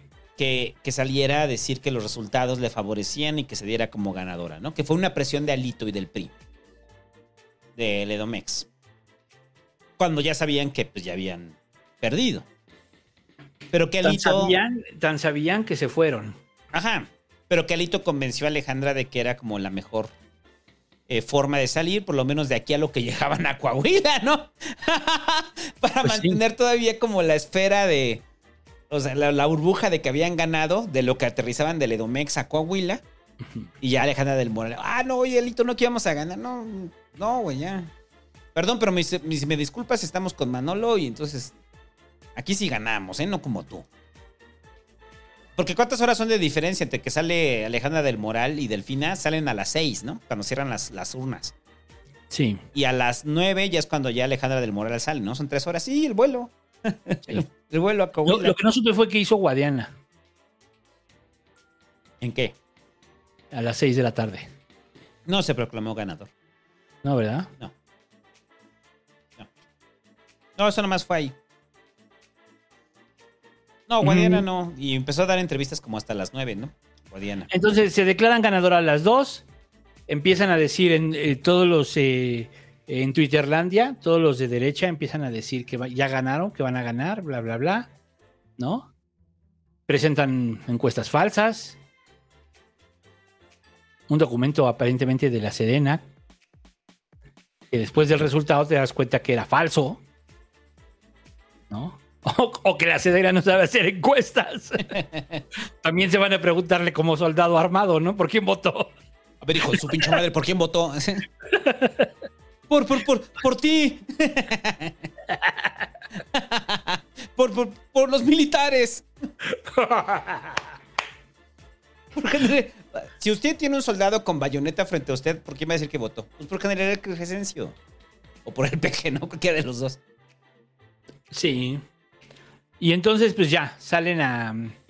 Salen y ya las. Cuando, cuando llegó el, el resultado ya de los conteos rápidos, primero a las ocho y media en, en el caso del Estado de México. Y el conteo rápido ya es, es, es prácticamente.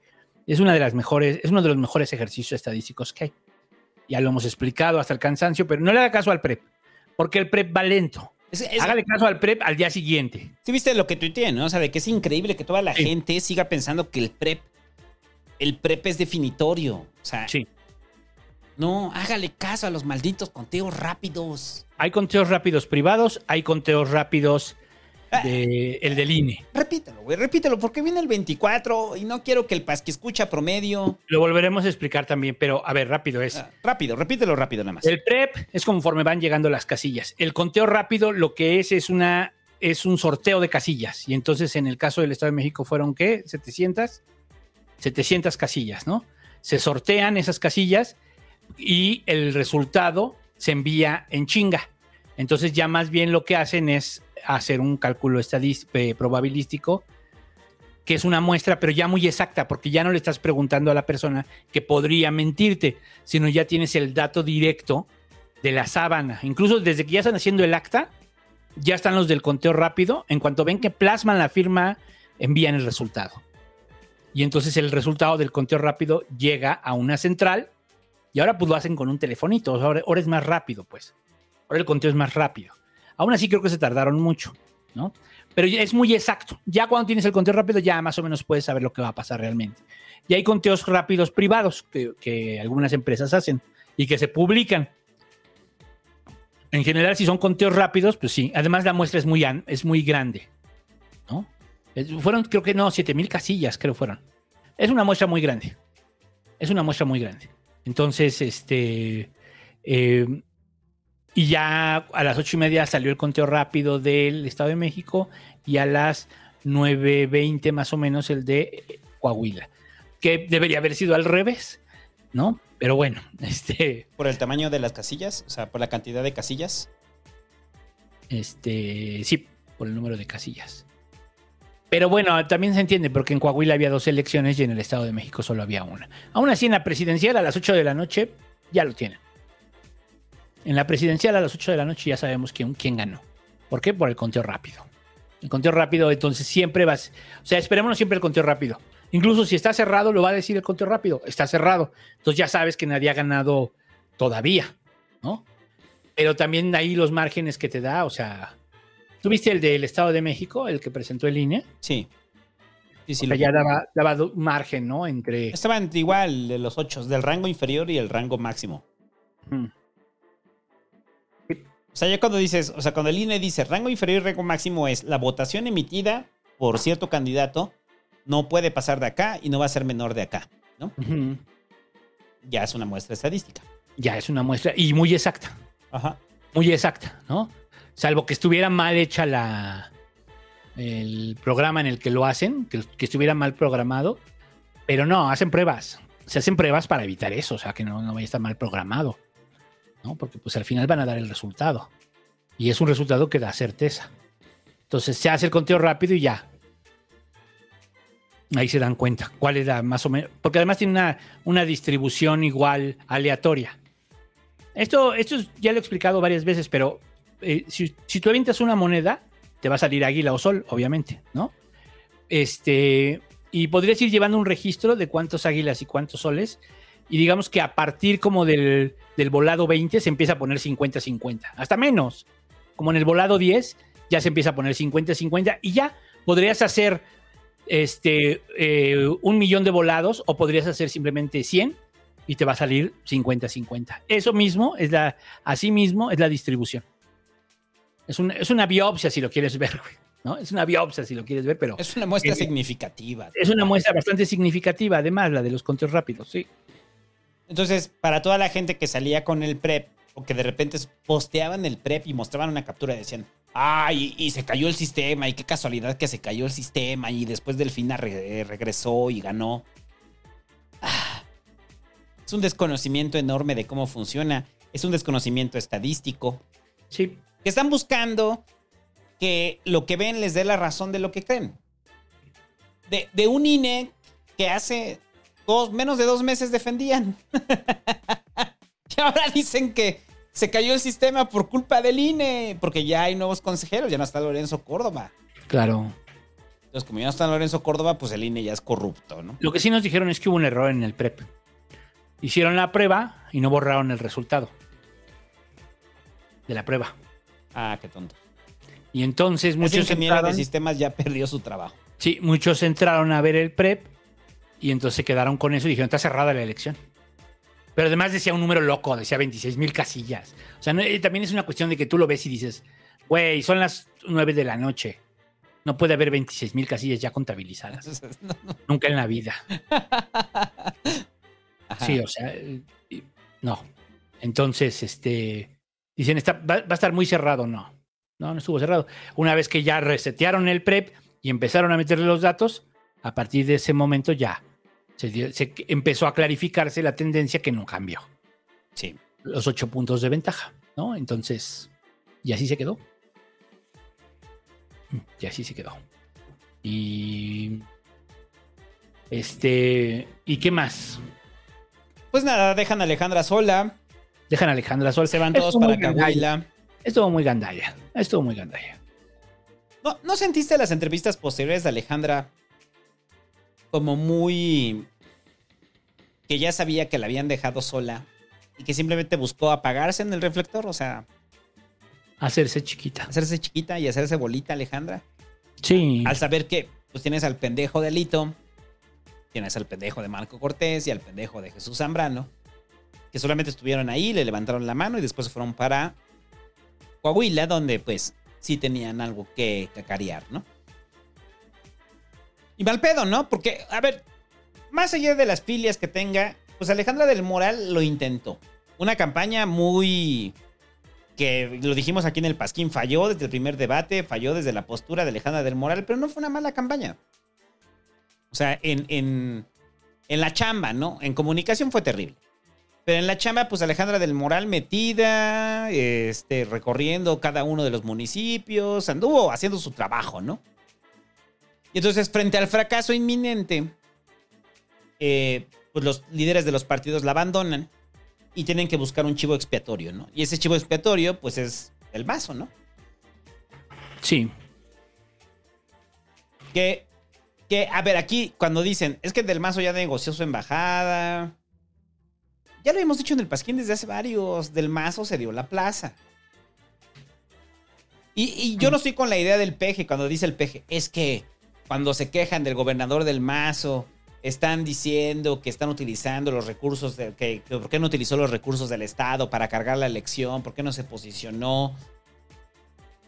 Eso me parece pendejo, ¿no? O sea, al final sabemos que Del Mazo sí era un factor decisivo y el peje le está dando la suave del mazo para decirle, pues, chido, güey, que no te metiste, güey. O sea, probablemente no lo premie con una embajada, pero de menos no lo van a perseguir, ¿no? Con la lógica de Delfina, ¿no? O sea, en la cual. Y es la misma que el peje, ¿no? Yo no voy a, perseguir, pero lo decía el pasquí pasado. ¿A quién se van a perseguir? Alejandra del Moral. Claro. o sea, a ella sí, pero a Del Mazo. Eh, Del Mazo no hay pedo, ya la libró, ¿no? Entonces, eh, eh, el, el PG se, se queja de que acusen a, a Del Mazo de que no, de, de no haber cargado el aparato estatal para beneficiar al PRI, mm, lo cual sabemos que es un delito electoral, y, pero en los hechos así funciona. En los hechos del gobernador, que tiene como claridad de que todavía quiere salvar la elección, le va a meter los recursos del Estado. Del Mazo no deci- decidió no hacerlo. Y se vuelve el villano favorito de la oposición. Bueno, de Alito. ¿no? De Alito que sí va y lo señala. Alito sí va y le dice, por tu culpa. No por el PRI, no por, por el mal gobierno, no por mí y mis escándalos. Mm. La culpa la tienes tú, güey. O sea, o sea eso Sí, pues sí, al, caído patada, si es el momento. O sea, sabe que ya, ahorita del mazo ya se acabó. ¡Pum! ¿No? Y muchos de ellos ya van a andar en otra cosa. Algunos seguirán en el PRI, otros andarán en cosas ahí intentando mezclarse. Pero es el momento. Ahora, porque ahorita dice Amabil, dice, pero del mazo no afecta más de lo que ayuda, en el Estado no lo quieren. No, no le reclaman su imagen. No le reclaman que no haya dicho voten por Alejandra, no. Le reclaman que no aventó la lana, que no aventó todos los recursos del que no aventó la lana, que no aventó la- la- el aparato. O sea, que lo podía hacer, aventar el aparato. Eso es lo que nosotros decíamos con rendir la plaza. Eso es rendir la plaza. Eso fue rendir la plaza, o sea, no aventó el aparato. El aparato es tener a todos los funcionarios, traer la lana, empezar a aplicar, empezar a comprar votos, o sea, eso, así. Abiertamente. No lo hicieron, no lo hizo, no lo hizo del mazo. ¿Por qué no lo hizo? Pues, versión corta o versión larga. Versión corta, pues año de Hidalgo, ¿no? O sea, año de Hidalgo, ¿no? Versión larga, pues hay un acuerdo, ya saben que van a perder, bla, bla, bla, bla, bla. ¿No? O sea, hay, muchas razones políticas por las cuales Del Mazo decide no ir por ahí. Entonces, sí cambió. Claro que cambió. O sea, por eso dicen, es que todas las imágenes son de Morena comprando el voto. Sí. ¿Y, y- y el grupo Atlacomulco no lo hizo? Pues parece que no. Pues parece que no se activó. Parece que no lo activaron. O sea, que no activaron la, el aparato. Todo eso se resume en dinero. Pero todo eso se resume en dinero. Ajá, es eso, es, es- ah, Operarlo sí saben. Operarlo son los, son los, eh, son los masters, por Dios. Sí, pero se resume a dinero. No lo metieron. No lo desviaron, no lo utilizaron para la elección. Ese es el reclamo de Alito en contra de Del Mazo. Ese es el reclamo realmente. No es el reclamo de que dice Amavil, bueno, no los quemaba. No, no, no es de que se eche para adelante, sino más bien es, güey, no le metiste a este pedo, ¿no? Y tiene razón. Tiene razón porque fueron ocho puntos. Pero ¿cuánto hubiera podido? Es que también la gente cree que en automático, o sea, ah, el partido va a comprar votos y entonces eso va a hacer que gane 10 puntos. Pues no, así no funciona. Si no gobernaste bien, pues ni así, güey. O sea, ni así. Por, por ahí decían, eh, alguien decía en el ciber, ¿no? Es que estuvo cerrada la elección. Le digo, ocho puntos son medio millón de votos. Eso no es cerrado. Mucho. Y, y- y por más que hubieras comprado votos, no te alcanzaba para juntar medio millón. No son tontos, hacen cálculos previos y en esos cálculos previos se dan cuenta de que no les da. Y no vas a tirar dinero a la basura ni te vas a bronquear con el gobierno del peje siendo del mazo. O sea, ¿usted cuántas encuestas cree que tuvo del mazo simplemente en mayo, en su escritorio? O sea, ¿cuántas cree usted? Ese, ese es el asunto, ¿no? ¿Cuántas? Todas, ¿no? O sea, Ya lo sabía. ya lo sabían. Que era irreversible. Y, y- más, y era si, me apuras una diaria, si me apuras una diaria. Si se hubiera cerrado más la elección, probablemente Del Mazo diga, ah, ok, va, sí, va. Vamos a meterlo. Pero es medio millón de votos. No, no magnifican lo que son ocho puntos, son medio millón de votos, cabrón. ¿Cómo van a mover medio millón de votos? Con compra. No alcanza. Sí, por eso decía, o sea, ese, ese es el asunto. Hay demasiados cálculos. Y aparte la negociación con el presidente. O sea, aparte de la negociación con el presidente. Que el periodismo se echó para adelante, sí, el periodismo se echó para adelante. Murieron de pie. Por eso digo, murieron de pie. Porque además ya, o sea, o sea es que imagínate el pedo, güey. Estaban acostumbrados a que siempre en cada elección empezaba a fluir el varo. Y el día, de, en cada campaña, y el día de la elección, ¡pum, güey! O sea, eh, pero cabrón, era una repartidera loca, ¿no? Maletas, maletas, sí. Así funcionaba. Y entonces les dijeron, no, ya no, no va a haber, ¿eh? No va a haber. Y, se la tuvieron que aventar de saliva. Por eso digo, murieron de pie. O sea, la neta, murieron de pie, güey. O sea, mal pedo, güey. Qué bueno que ya se van, ¿no? La verdad, qué bueno que ya se van. No estoy muy convencido de que Delfina vaya a cambiar las cosas, pero al menos sabremos que este super estilo de corrupción se va a acabar. O sea, porque era super corrupción. Ahora viene la, la- el destape de la coladera. Vamos a ver hasta dónde. No, no, no, digo, vamos a ver hasta dónde la destapan. Vamos a ver cuánto sale, cuánto mantienen y, y qué realmente se va a saber de las gestiones del Edomex, ¿no? Sí. Porque imagínate que, o sea, les hubieran soltado toda la lana y todo el aparato. O sea, imagínate.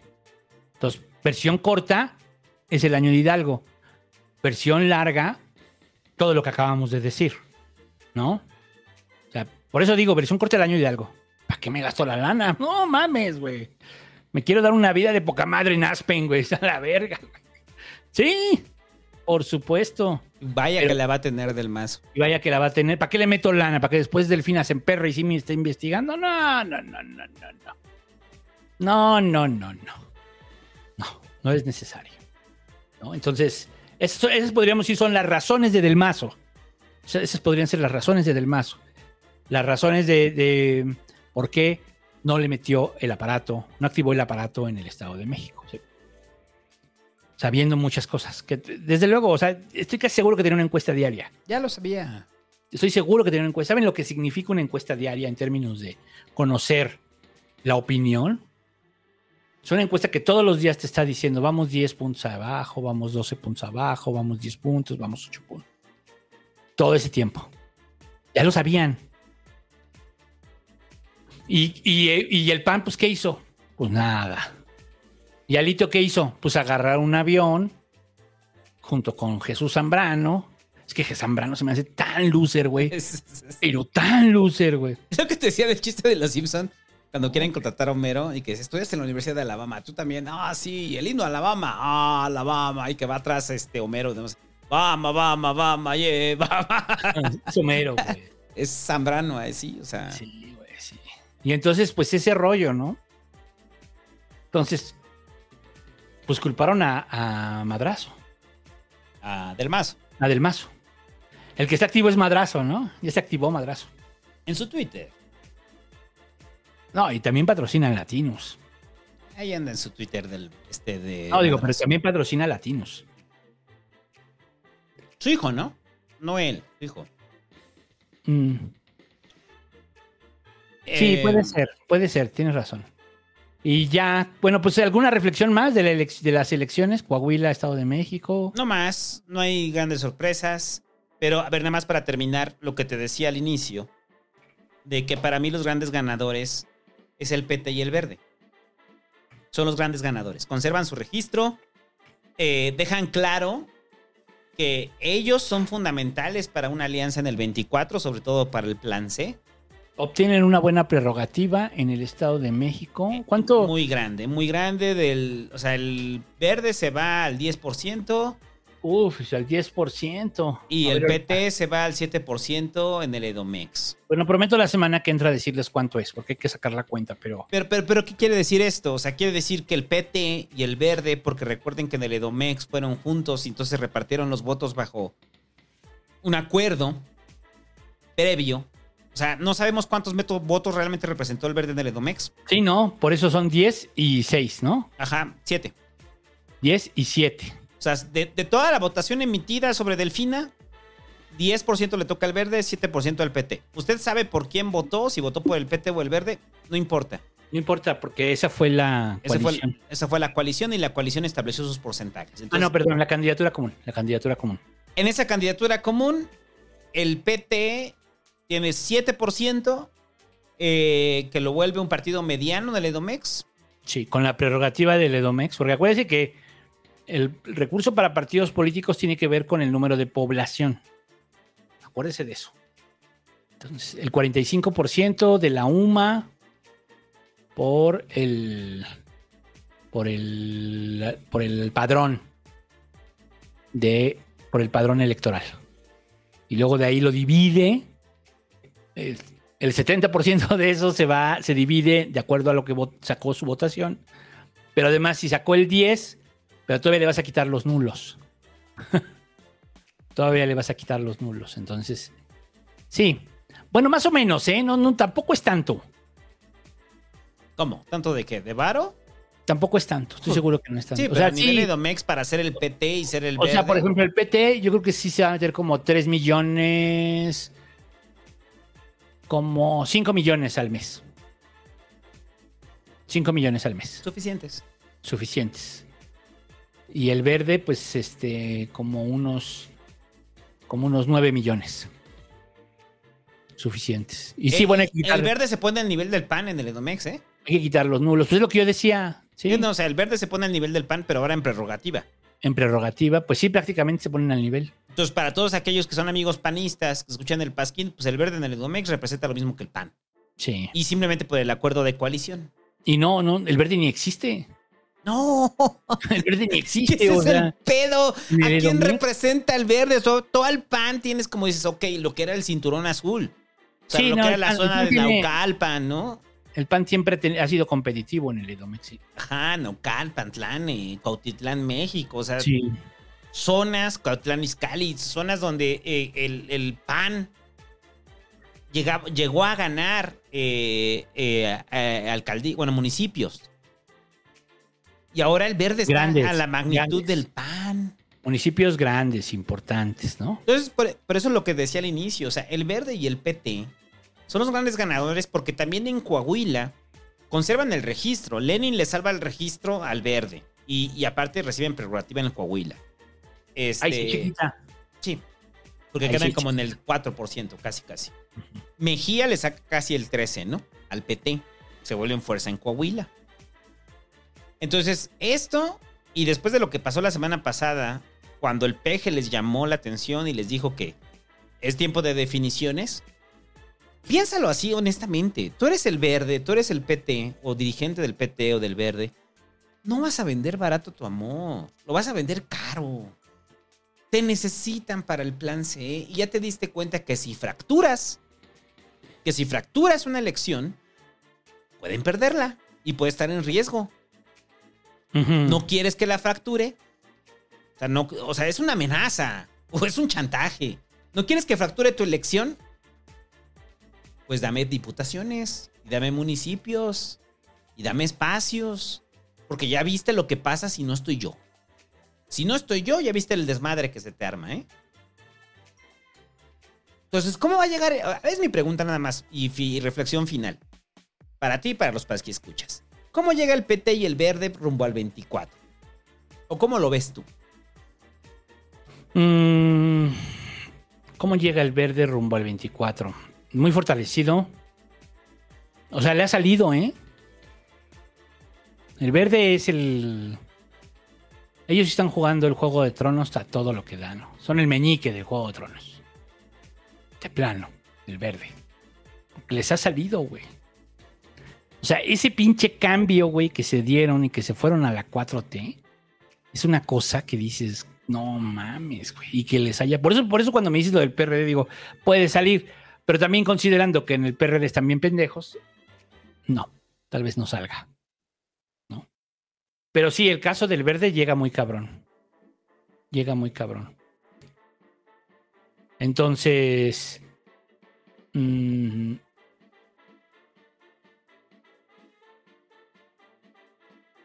es que dice el Charlie que es al revés, pero no, búscalo, búscalo. Candidatura común y coalición. Yo también pensaba igual que tú. Este. Pues sí. Entonces, pues para resumir, ¿no? Esta parte. En el acuerdo que hacen de eh, candidatura común entre el PER, eh, Morena, el PT y el Verde, desde antes se acuerda cuál es el porcentaje que le toca a cada uno. No es que se lo hayan ganado. Y ya, ¿no? Y ya. Vamos a ver qué va a negociar el verde y el PT en el 24, ¿no? Vamos a ver. Vienen fuertes esos hijos de la chingada. Y cuando digo son esos hijos de la chingada, es después de lo que pasó con, eh, con Lenin y con Mejía, en la cual Anaya ahí sale a levantar la mano, de Guadiana, y sale Manuel Velasco. Son sus satélites de Morena y, y- y son las rémoras de Morena y Morena sabe que les conviene y el presidente los tiene ahí. Y el problema es que cuando son rémoras, saben que son tan definitorios. Recuerde que si usted pesa mucho y carga la balanza, no vale tanto. Si usted pesa poco, pero logra cargar la balanza, vale mucho. Y eso es lo que son el PT y el verde. Para mí, sigo diciendo eso, ¿eh? los grandes ganadores de esta elección. Los dos. Y ya, bueno, algo más de la elección. Pues no, pues. Pues, ¿qué te digo? Pues ya, ¿no? O sea, pues que sigan con su. Que sigan viviendo en Narnia. Que les vaya bien. O sea, de verdad, viven en Narnia. O sea, el sesgo de confirmación es tan cabrón. Pero tan cabrón en muchos casos de, que tú los ves. Dices, güey, no mames. Me refiero a Twitterlandia, pues. ¿No? O sea, el sesgo de confirmación está cabrón, güey. Porque los otros mienten. O sea, sabían que estaban mintiendo cuando dijeron ganó Alejandra, esta- estaban mintiendo. Estaban mintiendo y estaban aguantando la mentira un rato en lo que llegaban a Coahuila. Y la gente se da cuenta de eso y luego dicen, ay, ¿por qué? Es que la gente es pendeja, por eso vota por Morena. ¿Seguro, güey? ¿No será por tu estilo de hacer política? que demuestras la falsedad hasta donde no debes demostrarla. ¿Para qué mientes? Se la pasaron mintiendo toda la campaña, pero ¿para qué mientes? Era más fácil que Alejandra Serieri dijera, vamos a esperar los resultados, ¿no? Me recuerda a la otra Alejandra, Alejandra Barrales también, güey, el mismo oso. Ese fue, esa se dejó ir, ¿eh? Ah, sí. Esa se dejó ir. Entonces, güey, también ese es como muy del estilo de hacer política, ¿no? O sea, es. Pues ya sales y dices, pues no, los resultados no nos favorecen, ¿no? Y ya. Pero bueno. Felicidades a el verde y el PT. Felicidades a mm, este a Delfina. A la maestra Delfina. ¿No? Dice, no tiene ningún mérito ser hija de un albañil. No, no, de hecho no tiene ningún mérito, pero qué bueno que la hija de un albañil sea gobernadora. Eso no está tan mal.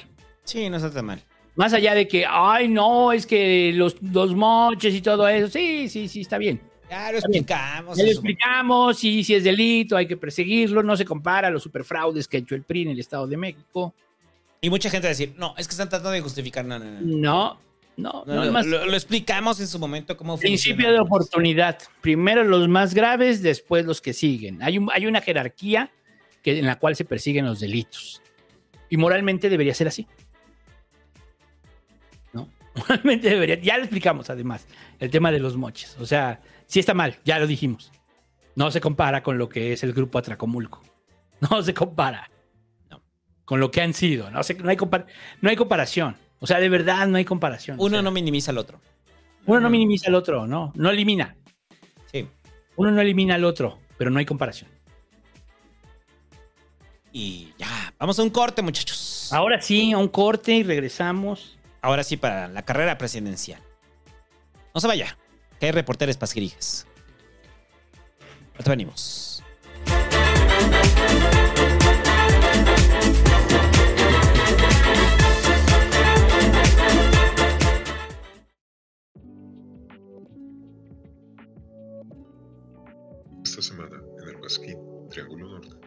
Matizamos nuevos sucesos en el tortuoso camino de El Salvador hacia el autoritarismo. Este miércoles primero de junio, Nayib Bukele cumplió cuatro años fungiendo como presidente de El Salvador, en una administración cuyo más notable resultado ha sido la reducción en el número de homicidios, brindando una nueva sensación de seguridad para la población, en la cual el gobierno asegura estar en camino hacia una completa desarticulación de las principales estructuras criminales de El Salvador, las maras. Sin embargo, en el camino hacia este resultado histórico, Nayib Bukele y su partido Nuevas Ideas, el cual conforma la mayoría calificada en la Asamblea Legislativa, han afianzado un control total en los tres poderes del Estado, los cuales, a fuerza y conveniencia, han impuesto funcionarios afines al régimen de Nuevas Ideas, incluyendo magistrados de la Sala de lo Constitucional, los cuales, basándose en la Constitución por las gónadas, han dado el visto bueno para que el presidente Bukele pueda reelegirse, a pesar de estar explícitamente prohibido en múltiples artículos de la Constitución de El Salvador.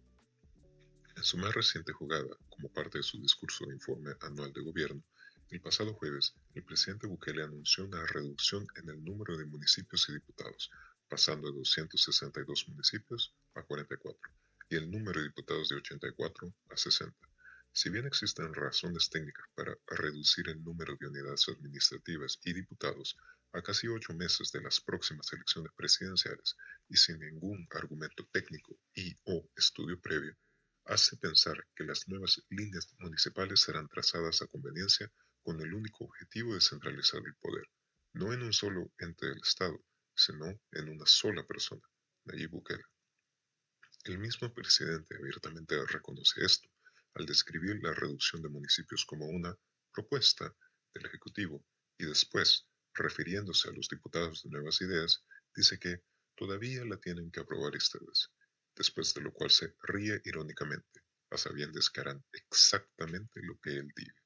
Esta noticia evidencia nuevamente el alto grado de improvisación y malabarismo que ha caracterizado toda política del Estado del gobierno de Bukele, como lo fue la adopción de Bitcoin, la respuesta a la pandemia y el mal llamado estado de excepción. Sin embargo, el presidente aún goza de un alto grado de popularidad, principalmente debido a la frágil noción de seguridad que se vive actualmente en El Salvador. La pregunta es, ¿qué hará Bukele cuando su popularidad empiece a desvanecerse? Para el Pasquín, Triángulo Norte, Torgos.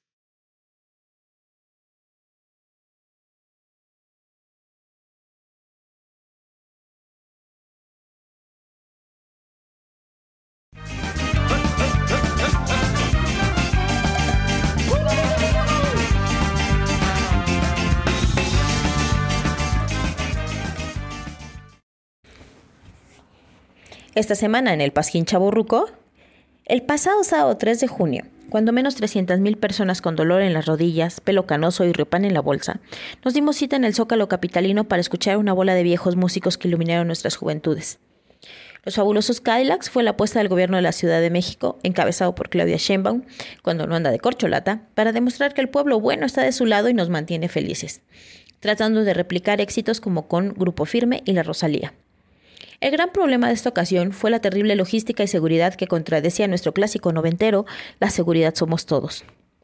Como si fuesen novatos en espectáculos de gran magnitud, el gobierno de la ciudad permitió que se entrara con paraguas, sillas y bancos plegables, carriolas, cervezas, aguas locas y cuanta madre se podía, lo que generó, entre otras cosas, una serie de obstáculos y pequeños grupos turbios que impedían el disfrute de lo que sería este gran show gente colgada en semáforos, cornisas de edificios de gobierno, agarradas de herrería al Palacio del Ayuntamiento, arriba de puestos de periódicos, árboles, macetones y bancas de piedra, fue la constante en un momento de colapsamiento del lugar. Alrededor de las 7 de la noche empezó a llover y las calles aledañas al Zócalo como 20 de noviembre, 5 de febrero y Pino Suárez ya estaban saturadas.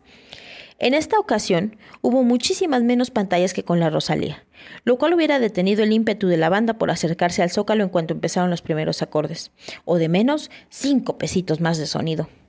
De los ladrones ni hablar, sin pudor y en despoblado robando celulares, zapatos amontonados y mucha, mucha basura. ¿Y para qué nos sirve hablar de esto? Para identificar a quiénes están dirigiendo los gobiernos y de qué manera. Los derechos culturales son de los que menos se ejercen, pues por el pinche capitalismo siempre hay que trabajar antes de disfrutar de la cultura. Y por ello pensaríamos que el gobierno emanado de la izquierda entendería al público al que convocaba. La chaburruquiza somos parte de la fuerza productiva del país, precarizada, azotada por una pandemia y donde en esta ocasión este espectáculo fue visto solo para llenar la plaza. En realidad, únicamente fuimos parte de una puesta en escena de una supuesta aceptación a Claudia y pues no. La mayoría de las personas del rango de edad entre 30 y 59 años en el ejercicio de sus derechos culturales no pueden conformarse con seguir viviendo la experiencia de salir del zócalo aplastados, sin calzado, bolseados, tardando hasta tres horas en poder tomar un transporte antes de que lo cerraran como cuando teníamos 20 o menos. Y porque lo hemos vivido tantas veces que incluso hubimos algunos que lo romantizamos recordando épocas más chidas. Pero no olvidemos que este grupo etario es quien sin duda vota y requiere propuestas más robustas también en cuestión de derechos culturales. No se trata de llenar la plaza, Claudia, que al final eso no lo hiciste tú. Eso lo hizo una banda con cerca de 40 años de trayectoria. Se trata de voltear a ver a la ciudadanía y tener la capacidad de gobernar y garantizar condiciones mínimas para el disfrute del espacio público, conociendo a quién te diriges, y eso aún no es suficiente para votar por ti.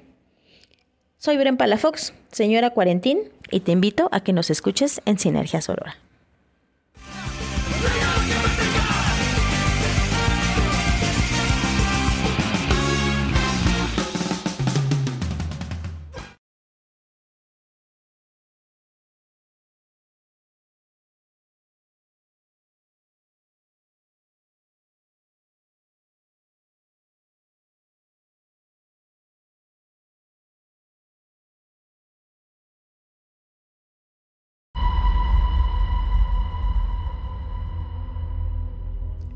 En una noche oscura de diciembre, en un callejón oscuro, en un restaurante secreto, un restaurante adinerado, de esos restaurantes que entras con contraseña, en donde los meseros son blancos, porque también hay gente morena adinerada y le resulta pues plácido que haya eh, meseros güeros y de ojos verdes. Ya, cabrón, ve el pinche punto, te estás pachequeando. Ah, sí. En este restaurante se reúnen las mentes más maquiavélicas de la oposición, queriendo destabilizar al gobierno de la 4T. Entre ellos, Ricardo Anaya, Damián Cepeda, Gabriel Cuadri, Fernando Belauzarán, Los Chuchos, Purificación Carpinteiro, Xochil Gálvez, Mariana Gómez del Campo, Alejandra Barrales, la cual fue resucitada por cuarta ocasión con sangre de vírgenes. Y no podrían faltar los de más alto nivel, como Carlos Salinas de Cortari, el jefe Diego, Mario Marín, Manlio Fabio Beltrones. Todas estas mentes siniestras se reúnen para hacer la más grande de las conspiraciones en contra de la 4T. Y desestabilizar así el rumbo de la 4T y el gobierno de Andrés Manuel López Obrador. Yo tengo una pregunta. ¿Acaso Andrés Manuel alguna vez se ha dado cuenta de lo feo que está? Yo digo que sacamos sus vínculos cuando militaba en nuestro partido, eh, del cual nos expulsó. Ah, chinga. ¿Qué hace aquí, Porfirio? A mí me dijeron que iba a haber botana chingona aquí, que es el lugar donde se bebe bien. Cada noche planean cómo van a derrocar este gobierno. Y cada noche utilizan todos sus recursos políticos y económicos con tal de desestabilizar al sistema. Cada noche se regocijan del daño que harán. Cada noche, cada noche, vuelven a fracasar.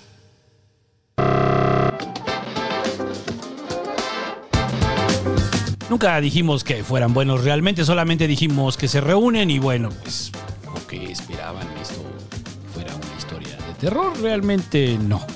Hasta luego amigos y recuerden, la oposición no existe, son los papás.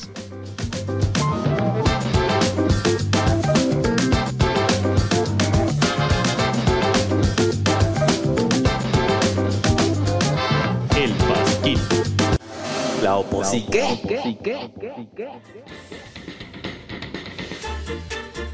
Y estamos de vuelta en el pas- ¡Ay, güey! ¡Uy, no mames, Pulp!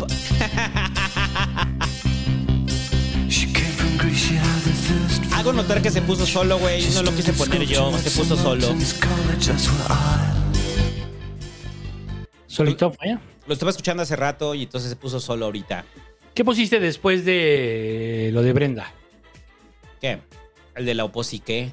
No, acá no se escuchó. ¿No se escuchó? Ah, no, es que porque lo mandé por el canal del Bluetooth. Ah, ya. Y. Bueno. Y superchats. Superchats, dice Cas AG, dice, desde el Edomex, votó solo el 49% del padrón, el 50% de hecho. El fanatismo de ambos lados estuvo presente, amigos y familias divididas. Una extraña calma, así las cosas.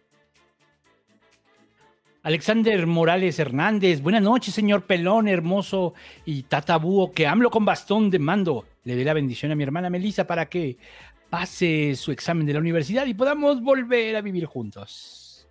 Eh. Elija, pasa tu examen de la universidad. Yo lo decreto.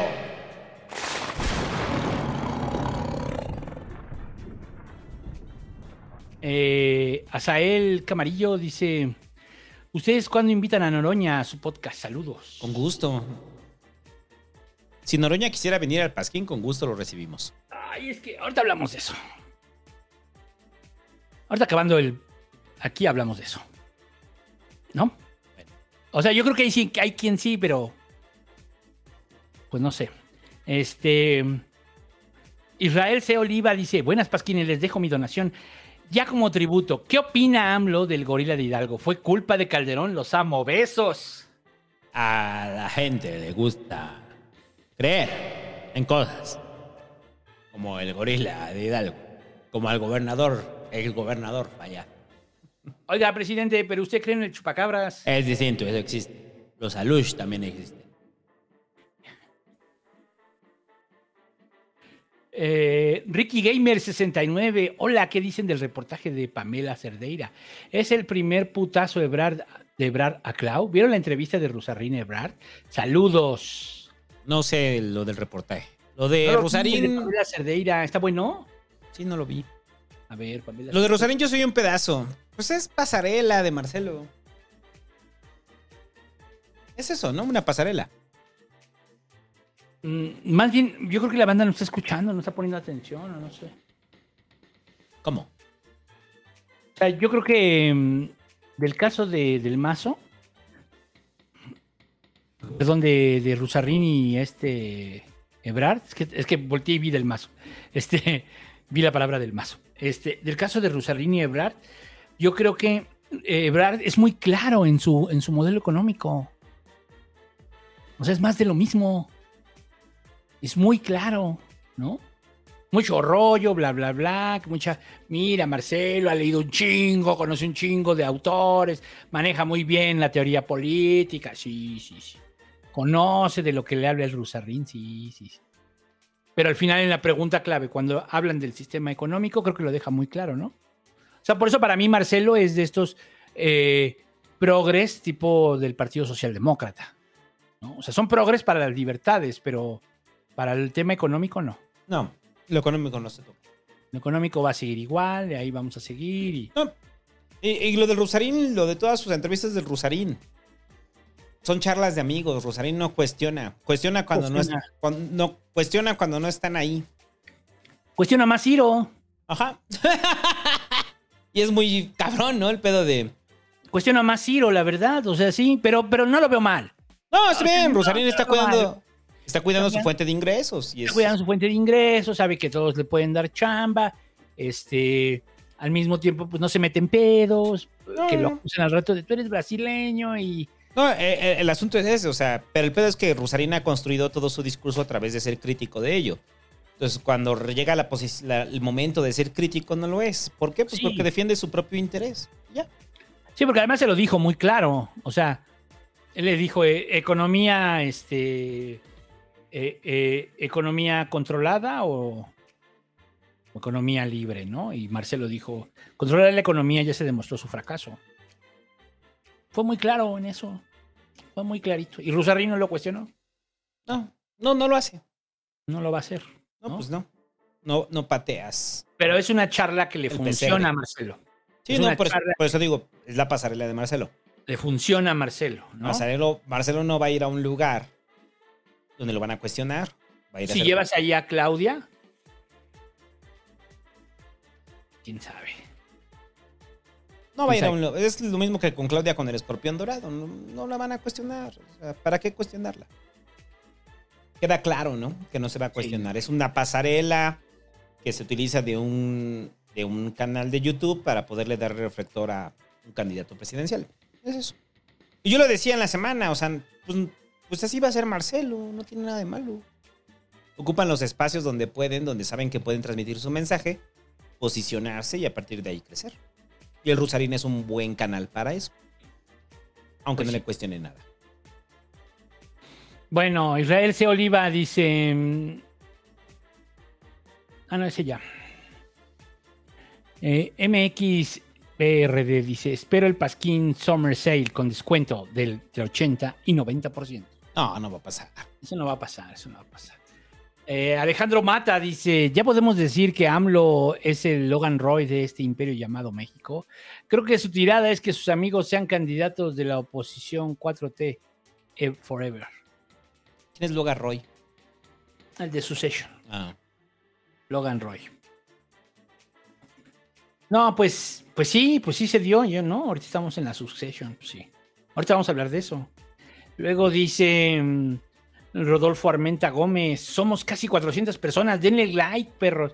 Miren, yo les dije que íbamos a invocar a Ramiro, ¿no? Si llegábamos a mil.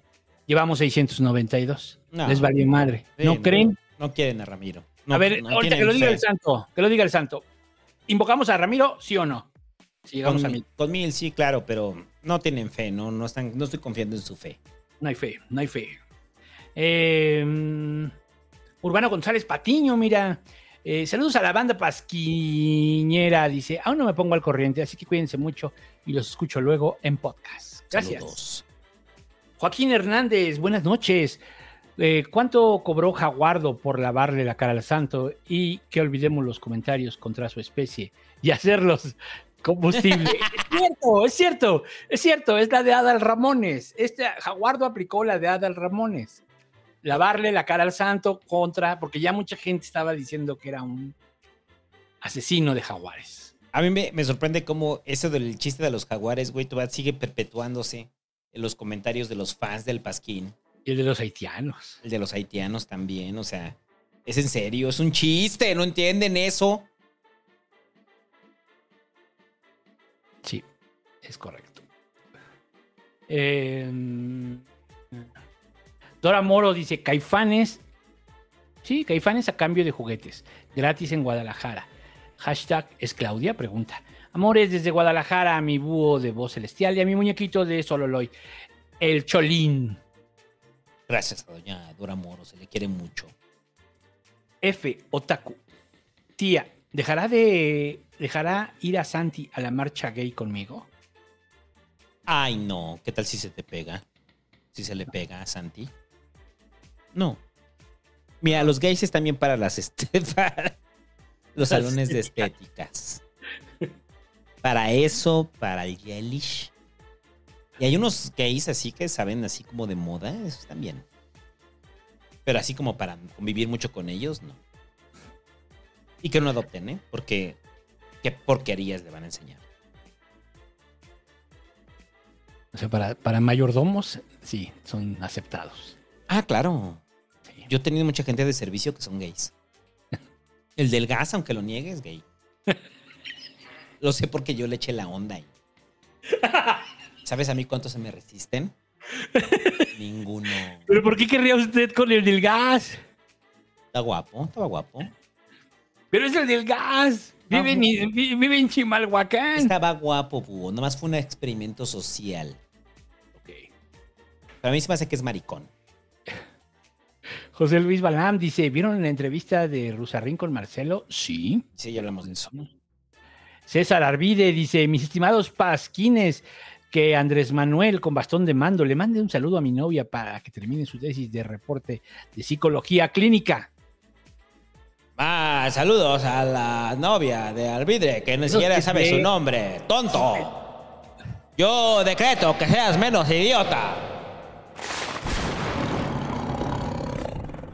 Ya les hemos dicho, güey, siempre que digan, mándenme un saludo a mi novia, a mi esposa y no pongan el nombre, les vamos a cargar carrilla por pendejos. Por tontos. O sea, que ¿quieren- ¿creen que todo gira en torno a ustedes? ¿Qué esperan? Saludos a la novia de... da, da, da. No, güey. Ajá, exacto. Tonto. Y gracias por tu superchat. Manda otro y acláralo.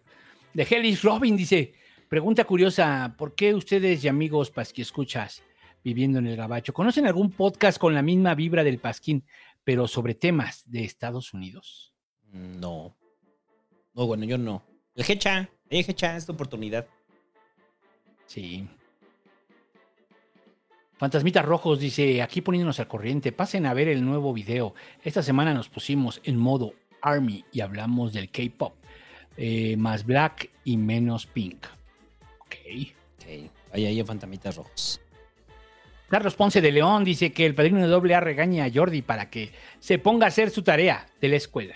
Pinche chamaco, huevón. Póngase a a hacer su tarea, huevón. Paria, malnacido, perro asqueroso, perro cochino. Luis Eder Rodríguez Santiago dice, buenas noches, señor Boy, señor Santo. Que el santo con voz del peje cante. Bajo el mar, bajo el mar, vives contenta, siendo sirena, eres feliz. Y si estás en Tabasco vas a llegar, un caldo de tortuga debes probar, con su chilito y su cebolla, mucho cilantro y también un bolillo bajo el mar. Eres la mamada, güey. Abrazos y besos homo a Luis. Y luego dice Dixus, ¿qué opinan de Loroña? Sus propuestas me parecen muy buenas, pero no sé por qué tanto odio. Ya lo dijimos al inicio, ¿no? Ahorita vamos a hablar de eso. Germán Oyola dice, Silvana Beltrones es mi crush. Pues sí. Hace rato estaban diciendo de, de, de esta Lili Telles. Muchos decían Lili Telles. Yo no los critico. Es guapa. Es guapa Lili Telles. Obvio sí, que es guapa, claro que sí. ¿no? No, no es algo que a mí me guste, no es mi crush, pero es guapa y los entiendo por ahí. Y bueno, más que es de derecha, o sea, sí, sí, sí los entiendo. Sí, es eso. Sobre todo que es de derecha. Sobre todo que es de derecha. No, no, santo, no. Mientras te va empujando así con la pelvis, así. No, santo, no, es pecado, suéltame. Te está arrancando la, cam- Ella- la camisa. así. Ella es la que no te suelta a ti. Ángel Escobar dice con voz del búho. Niaichi ni san arigato. Eh, Jesús Díaz dice: Al búho le va la voz de Brad, se parece más. Ya lo haré, ya lo haré. Edgar Orozco dice que el padrino de AA regaña a Triple R por machista. Triple R asqueroso. Usted es una basura, aunque ya esté muerto. Ya se murió. Ya se murió. Este. Joel Luna dice: ¿Conocen al GAFE 423, ex militar GAFE? Su opinión sobre la ejecución es interesante y desanima mucho la situación del país. Demasiada impunidad. No, no lo conozco. No, ni yo. ¿Pero qué? ¿Dónde está? ¿En Twitter o tiene un canal o qué? Este, Juan Misael Sánchez dice, yo no conocía a Sandra físicamente hasta que el santo la mencionó con mucha enjundia. Hoy también estoy enamorado de Sandrita. Ahí está, ahí está. Les gusta, les gusta la relación tóxica. Imagínate lo tóxica que debe ser Sandra Cuevas. Chido, güey. No, güey. No, mames. Miguel Cuellar dice, ¿cómo vieron la entrevista de Marcelo con Rusarrín? Ya lo comentamos. Felicitaciones a los reporteros pasquirijes de la semana pasada. Los dos muy bien. Les escucho en podcast. Gracias. León FL, les dejo mi primer donación y mañana los escucho. Eh, HTDB, HTDB 88. De las corcholatas de Morena, ¿quién es más fácil que legalice la mota? Marcelo. Marcelo. Claudia se la va a pensar para que no se enoje el peje. Ajá. Claudia sí quisiera, pero no lo va a hacer tal vez. O sea, está en riesgo porque no vaya a ser que el peje se enoje. Fantasmitas Rojos dice, postdata, recuerdo de mi primer estampida humana. Aguante fabulosos. Creo que subestimaron la entrada que iba a haber. Por eso tan poca organización, seguridad y pantallas. No, porque querían el récord, por eso. Es una estupidez, ¿eh? Es una estupidez. Y ahorita ya con la crónica de Brenda, o sea, queda más claro. Sí, no. Sabían que iba a pasar, o sea, no son tan tontos para saber que no iba a pasar. Es una estupidez. Bueno, Javier Mondragón dice que el comandante Chávez invite a participar a la banda, la Comisión de Migala de Querétaro, que se unan a la revolución. Dejen su like. A todos los de Querétaro, participen en la comisión Migala y que la revolución llegue a sus casas. Like. Eh, dejen like. ¿Cómo va? 797, güey. No, no alcanza. No quieren a Ramiro, güey. No quieren a Ramiro. Está bien. Eh, Gary Olmos dice, les mando saludos, los escucho mañana en podcast. Gracias. Néstor Bravo dice, hola Santo y Búho, que el peje le mande un saludo a mi novia Luz Gallardo y que le diga que ya no sea panista y se ponga a chambear. Dos, eh, abandona el pan. Todavía estás a tiempo de entrar en razón. Y ponte a chambear. Oh, qué bárbara, dice. Buenas noches, Santo. La semana pasada fue cumple de mi papá. ¿Le puede el peje felicitar por ser un gran seguidor de la 4T a don Félix? Eh, feliz cumpleaños a don Félix. Gracias por confiar en la cuarta transformación y comprar mi libro. Eh, muchas gracias, señores Santo y Búho, presidentes, por tres. Gracias. Pancita 9, deja ahí su superchat. Muchas gracias. Briseida Cabreo Lugo, lo mismo. Salinas Pliego, 100% real, cero fake. Dice: Mugre Santo, ya escuché tu podcast de la acidez esa. Qué bueno que ya se acabó. A ver, dime corriente, chafa y de mala calidad en la cara. Señor Salinas Pliego, quiero decirle que usted dirige empresas chafas y de baja calidad, como usted. Como usted. Eh, el Mura dice, aguas con darle más poder a los militares contra esas muestras del verdadero poder de violencia. ¿Quién se va a animar a disentir? Es lo que decíamos hace rato, ¿no? O sea, también es el entendimiento de que la gente y, y sí tiene como un, una buena percepción del ejército. Sí. Sí hay una buena percepción del ejército. Lamentablemente, esto no, esto no indigna como debería de indi- indignar, claro. Totalmente. Emilio Iván Esparza dice, ¿cómo se siente el día de hoy el comandante Chávez? Ya con mucho sueño de tanta pendejada que veo en México. En ese podcast dice, ese pasquín, vale verga, Ebrard, Edomex, Monreal, resegándote a Noroña la cena de corcholatas. Yo solo quiero saber cómo se siente el búho con lo de Messi. Este, triste, muy triste. Nah, pues ya, sí me emputé. Dije, ay, pinche Messi, no querías, güey, o sea, ¿para qué estás mamando ya? ¿No? Y ya, o sea, no me, no me molesta que lo decidas, sino más bien que se abrió toda la... Él abrió, él abrió el tema. O sea, él- entonces, pues, en fin. Este. Katy Lu DH, ahí su superchat, gracias. Zeus8546, que la tía panista nos diga, ¿qué opina de los demonios de Tasmania que están en peligro de extinción? Los demonios de Tasmania son esos que dan vueltas, ¿no? No, ese está, es un personaje, una caricatura. No, pero está basado en. en El demonio de Tasmania. Ajá, sí, pero no, demonio- nada más se dice así, pero no. Sí, no dan da- vueltas. Dan vueltas. No, no, Es que eres no un dan- ignorante. No, no dan O sea, vueltas. yo, yo fui a Oceanía. ¿Tú qué me vas a enseñar? Yo vi a uno que daba vueltas y decía. O sea, sí llegan a dar una vuelta, pero para que se regresan, ¿no? Una cosa- no es así que giren como Dan tal. vueltas, búho. Eres un naco. Eso es lo que eres. O sea, ¿sabes qué te hace falta? Mundo. J. David Martínez deja ahí su superchat. Gracias, Alfredo Alvarado. Buenas noches, Pasquines. Aquí dejando el diezmo.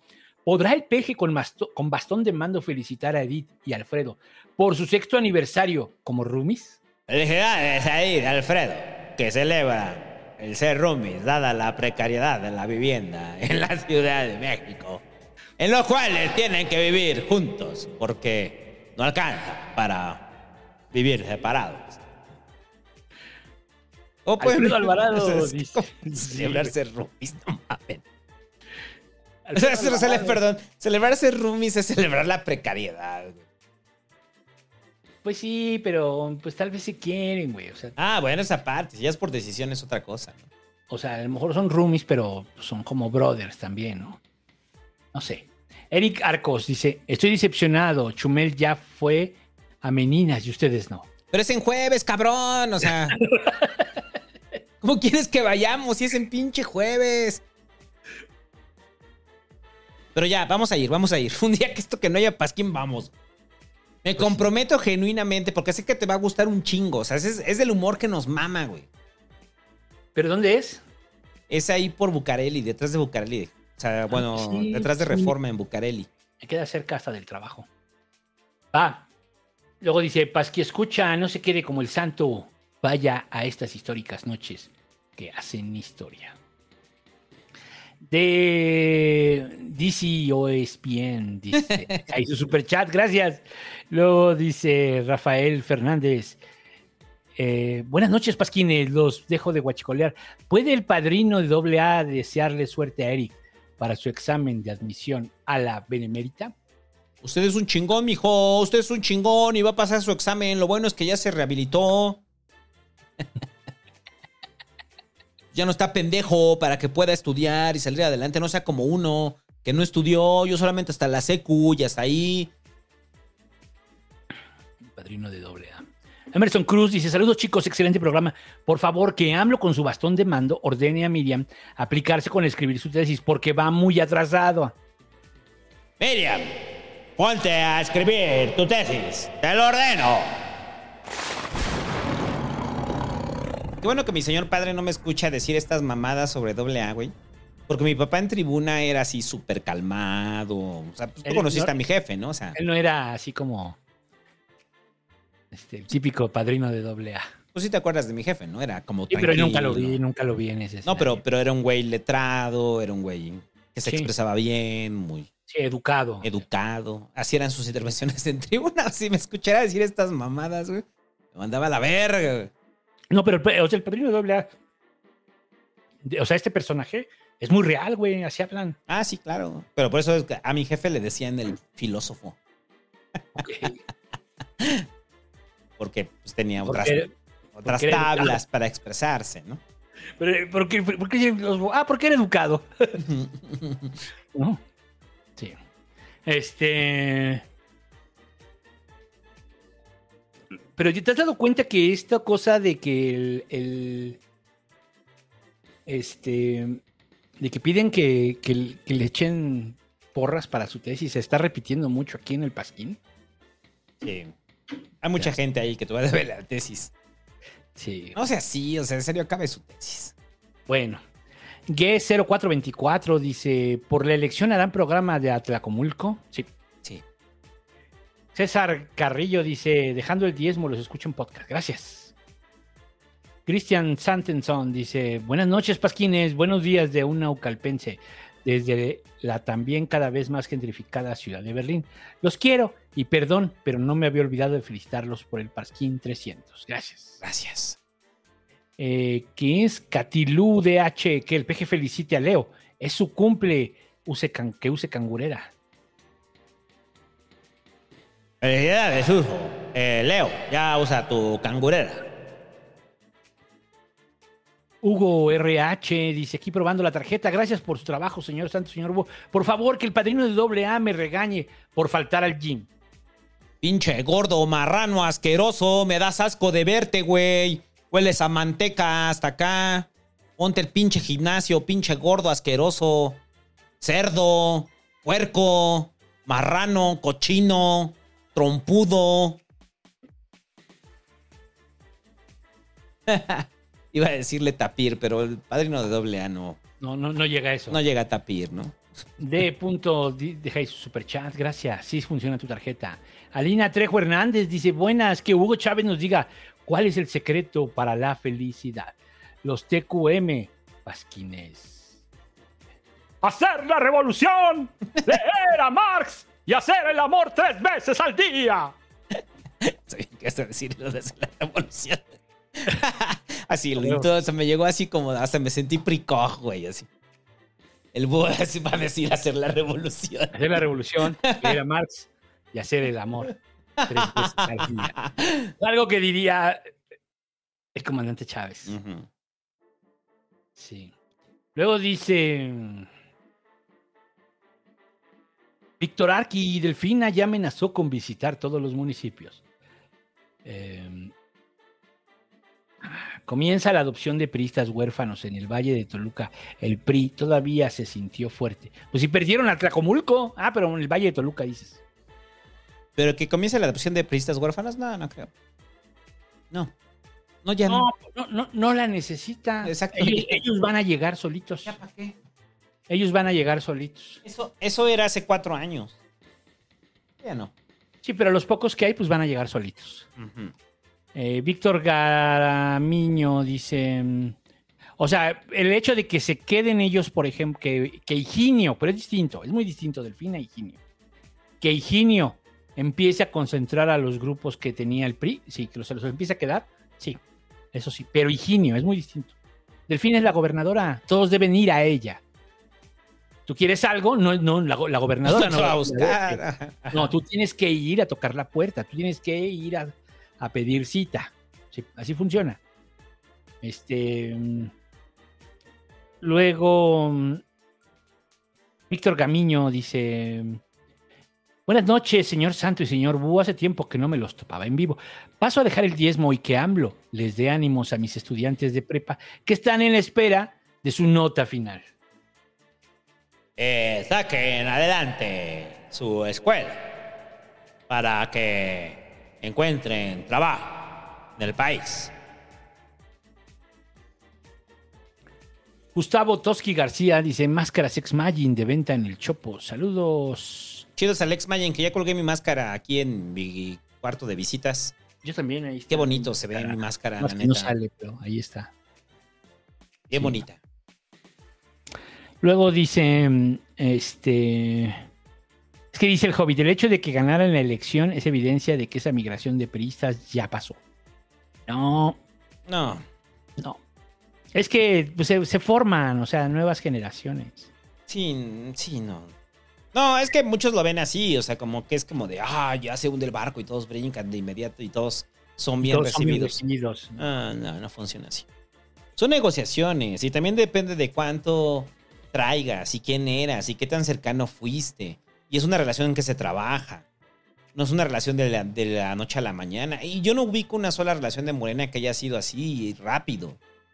O sea, no es como equipos de fútbol que de repente digan como Messi, ¿no? O sea, de que de repente estaba en el Barça y de repente sale la conferencia de prensa y se pone la camiseta de, del París, ¿no? O sea.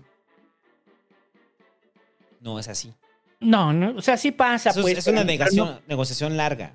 Pero no ha pasado ahorita todavía. O sea, yo digo que no ha pasado. O sea, más bien Morena les ganó con Morena. Oye, pero son unos cochinos. Sí, siempre lo fueron. O sea, insisto. insi- Ustedes preguntan a los perredistas del Estado de México. Oye, ¿cómo era el gap en las elecciones internas? Y ahí te lo van a decir. Siempre fueron así. No hay novedad. ¿No? Sí. Este. Luego dice.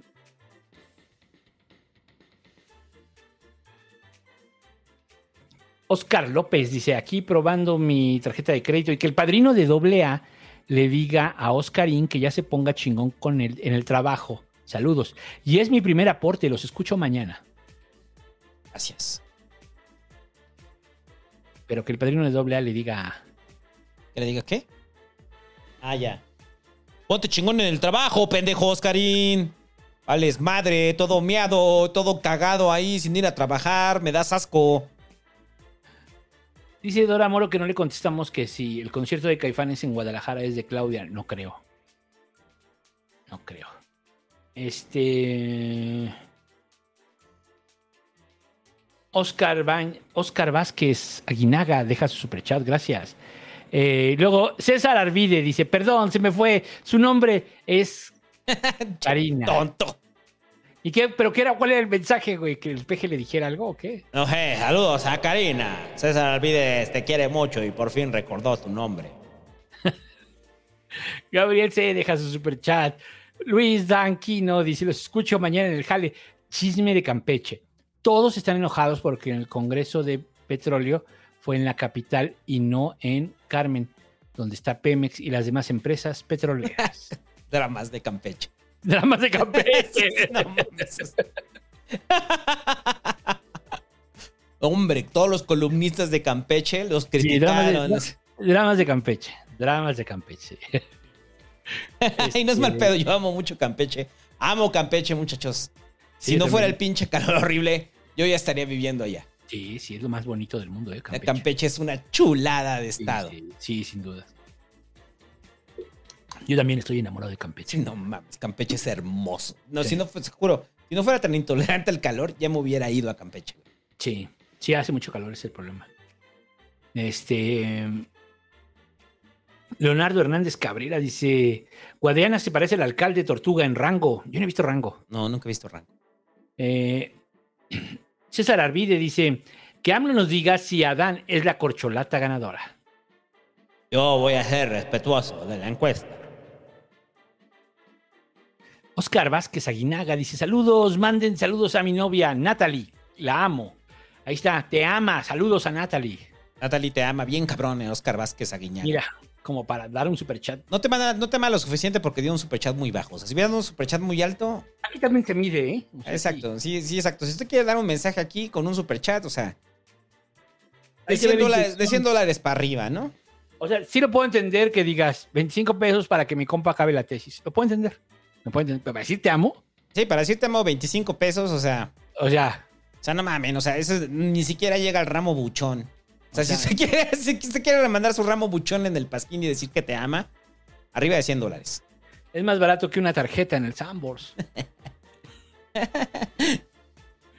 Luego dice Salinas Pliego oficial, 100% real, cero fake. Saludos. Eh, Víctor David González Fernández dice que Chávez amenace a Fox con el poema del Espinito. Pero eso ya lo hice la semana pasada.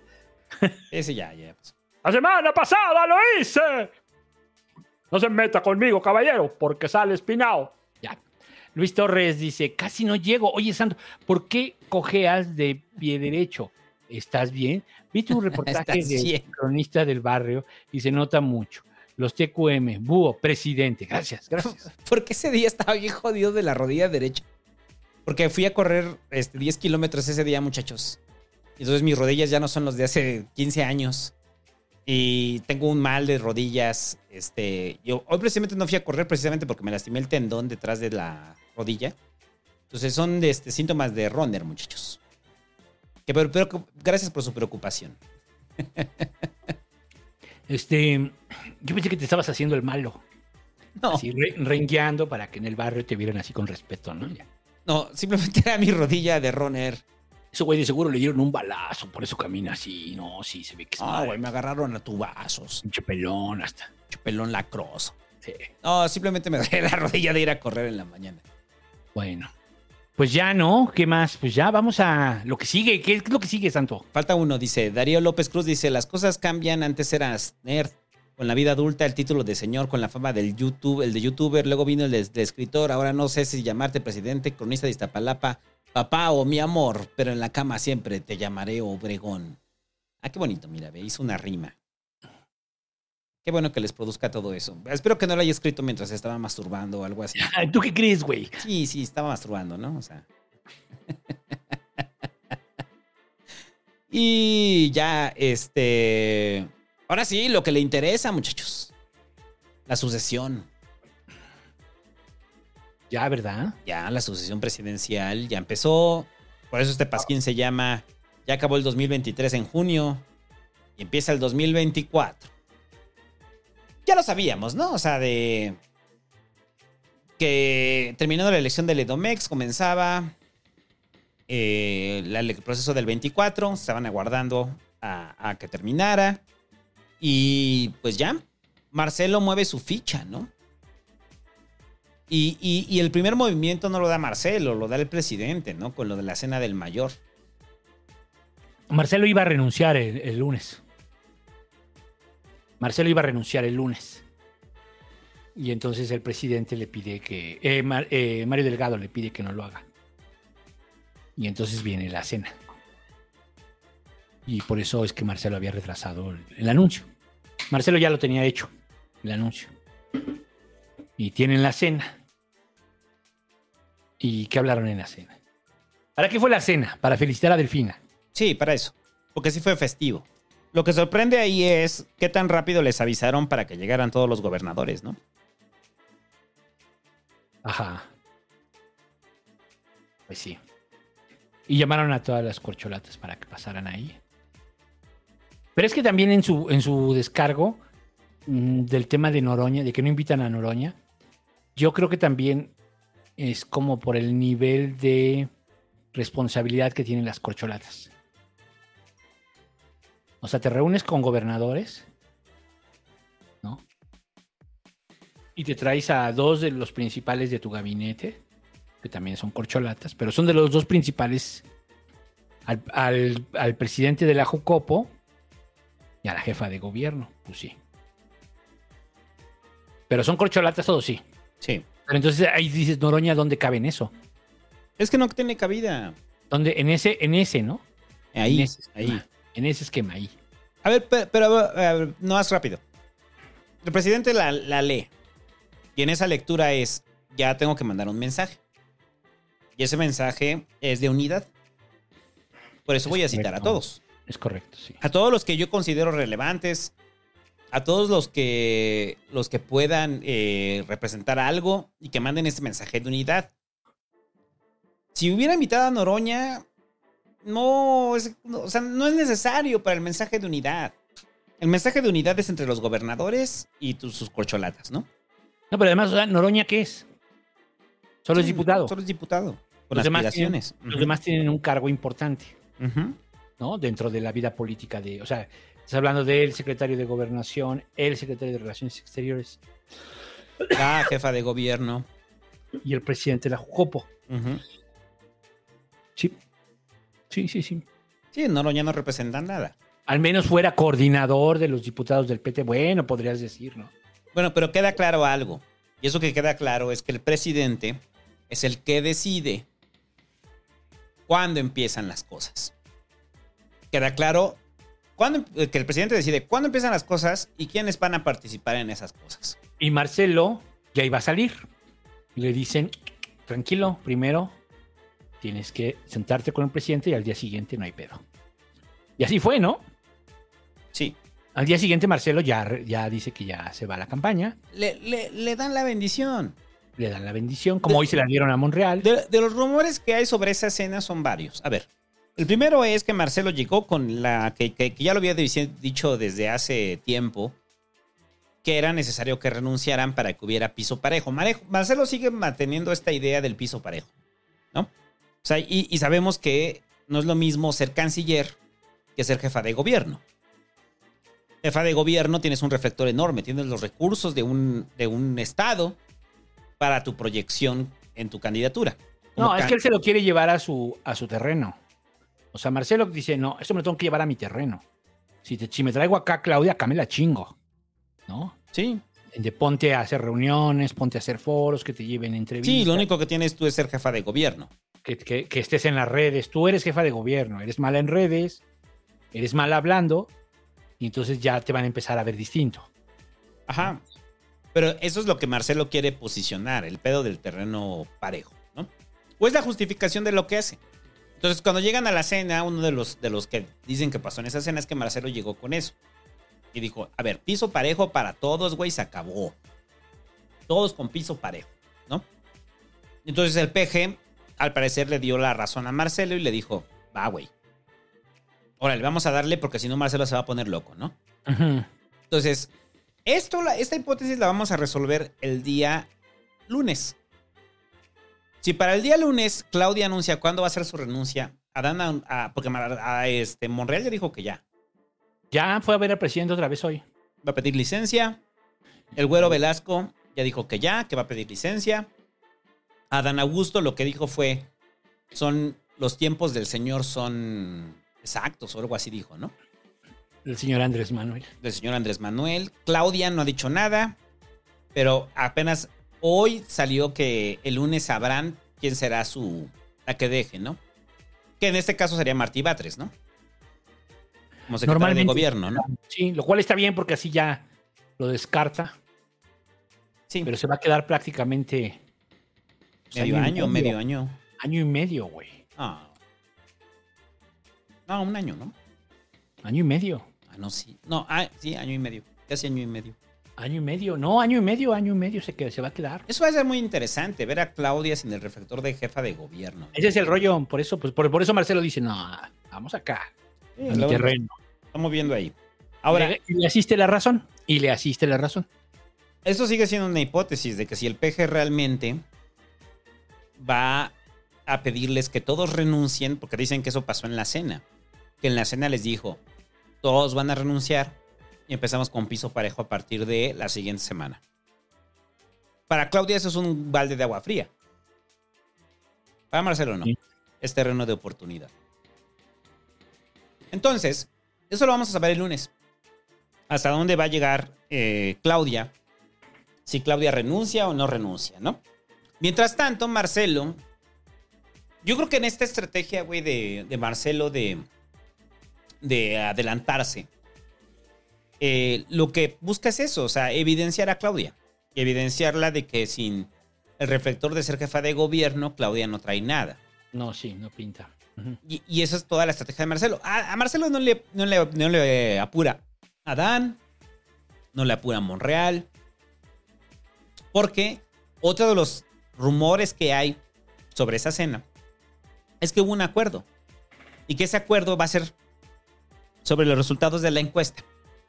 Entonces, ¿cuáles van a ser? Son como premios de consolación. El que gane, pues obviamente se queda la candidatura presidencial, ¿no? El segundo en la encuesta se queda el gobierno de la Ciudad de México. El tercero en la encuesta va a ser parte del gabinete. O sea, y en un cargo fuerte, ¿no? Y el cuarto en la encuesta va a coordinar eh, ya sea el Senado o diputados, ¿no? Va a traer la Jucopo. Dicen. O sea, Es mucha un, información, es mucha información. es un trascendido. Es un trascendido. Sí, eso es como, se me hace como... Yo escuché una historia tan loca, pero tan loca. Sí. Pero bueno, este... Puede ser, puede ser. Vamos a ver quién va a ser el segundo lugar. ¿Quién se va a quedar con la ciudad? Desde ahí se va a saber si es cierto el acuerdo, ¿no? O sea, ya de repente si vemos que el candidato es Mario Delgado o es esta, ¿cómo se llama? La ¿Qué? subsecretaria. ¿Qué, Rosa Isela? No, la que renunció. de Marcelo. Marta Bárcenas. Marta Bárcenas, sí. Y así vemos que, por ejemplo, que ella es la candidata, decimos, ay, güey, entonces ya había acuerdo, ¿no? Ajá. Pero no sé, no estoy muy seguro. No, a mí, pues, por eso digo, yo lo dejo en el terreno del rumor. Pero de que se que dejaron claro varias cosas, entre ellas que ya se tiene que acelerar el proceso de elección del candidato de Morena. Y por eso Mario Delgado tiene, o sea, inmediatamente convoca al Consejo Nacional de Morena para sesionar este domingo, donde se van a dejar las reglas claras de quienes pueden participar, como pueden participar para el proceso de, de elección presidencial, ¿no? De candidatura presidencial. Y una de las preguntas que te surge ahí es, ¿y va a ser solamente la presidencial o también ya el gobierno de la Ciudad de México? ¿O los gobernadores? ¿O En solamente bloques, la presidencial, no? ¿Mm? Supone que en bloques. O sea, ahorita va a ser la presidencial y después el gobierno de la Ciudad de México. Sí, primero se define la presidencial, luego el gobierno, luego tres gobiernos importantes, luego otros tres y así. Porque todos, entonces todos los que tengan aspiraciones en la Ciudad de México, entre ellos Rosa Isela y Harfush, tendrían que renunciar ya y empezar a posicionarse en las encuestas. Yo lo que decía en la semana es que Marcelo, eh, hay que entender que ahorita va solo con la gente que lo apoya. Son sus recursos y se va a posicionar por todos los lados que pueda Marcelo. Y está bien. Está bien. O sea, perdón, yo sí lo veo bien. O sea, no por la decisión que Marcelo lo mueva, sino porque es lo que tendrían que hacer los candidatos para la interna bajo una idea en la cual la encuesta de Morena no va a estar cuchareada y no van a hacer encuestas gancito. Entonces, si Marcelo se logra mover lo suficiente, pues en teoría podría en cuatro meses que sea la encuesta revertir los puntos de Claudia, ¿no? Bajo una idea que la encuesta funcione. Pero eso no sabemos. Si va a ser encuestas gancito o no va a ser encuestas gancito, ¿no? ¿Va a ser encuestas gancito, güey? No. No sé. Me encanta porque lo primero lo dices así de forma muy segura. No. Bueno, no sé. No sé porque ya lo hicieron, ¿no? No sé porque ya lo hicieron. Pero muchos juran y perjuran que la encuesta es un método fiable, que está bien hecha, que confían en ella. Nadie ha cuestionado la encuesta. Nadie ha cuen- cuestionado eso. Nadie ha cuestionado quién la va a hacer. Nadie ha cuestionado la metodología. Nadie ha cuestionado este, quién la levanta. Nadie ha Mario cuest- Delgado, no, perdón, pero Mario Delgado ha dicho que van a hacer varias encuestas y que muchas de ellas van a ser encuestas espejo. O sea, que van a tener una encuesta principal y de esa van a tener una encuesta, varias encuestas en espejo para dar eh, legalidad de la encuesta, ¿no? Ahora, ¿lo va a hacer el INE o lo va a hacer Morena? No, lo va a hacer Morena. Bueno, quién sabe. Falta ver. Otra vez lo hizo el INE. Sí, pero falta ver la reunión del sábado, del lunes, martes. ¿Cuándo es 11? El domingo. Domingo, la reunión del INE del domingo con el peje, ¿no? Ah, ¿se reúnen? Sí. O sea, de la reunión que va a tener el INE con el peje, bueno, algunos ¿El 11? consejeros. No es el 11, es el 13, es el martes. Ah, ya. Entonces falta ver la reunión del peje con los consejeros del INE. Pero no creo que se tenga bronca. O sea, más bien, no, yo creo que más bien, si el domingo decide Morena que la encuesta la hace el INE, la hace el INE. Sí. Y ya, no tiene, o sea, no hay mayor cosa. Vas y le pides al INE que ellos hagan la encuesta. El INE está obligado a hacerlo. Sí. Por la petición del partido. Y eso quitaría dudas, y si son tres encuestas, mejor. O sea, eso, eso ay- ayudaría a que el proceso fuera muy transparente. Ah, claro, hay muchos debates, ¿no? Es que, por ejemplo, dicen que son cinco, son cinco pre- son preguntas y cada una pregunta tiene cierto número de puntos. Y que entonces hay una pregunta que específicamente dice, ¿qué candidato cree usted que es mejor para las mujeres? Dice, no, pues es que eso se lo va a llevar Claudia y vale tres puntos, algo así, dijo. ¿No? Mm. Estaban explicando. Sí.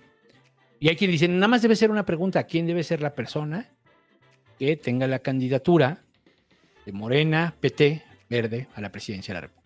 Fin del cuento. A ver, entonces todo eso se va a definir el domingo. Yo creo que va a llegar un poco planchado, pero sí. Sí, o sea, pero el domingo en el consejo se va a llegar a votar. A votar, yo creo que lo van planchando desde ahorita. Ajá, entonces el lunes la, no se for- tarden tanto. La forma en la que va a ser el cuestionario, cómo se va a aplicar la encuesta, la vamos a saber el lunes. El lunes ya sabremos cómo, eh, cómo va a ser, quién la va a aplicar, yo creo, ¿no? Sí, los, el- o sea, los requisitos que deben de tener. Y en ese esquema es que Mario Delgado derrota a todos. No se te olvide. ¿Cómo?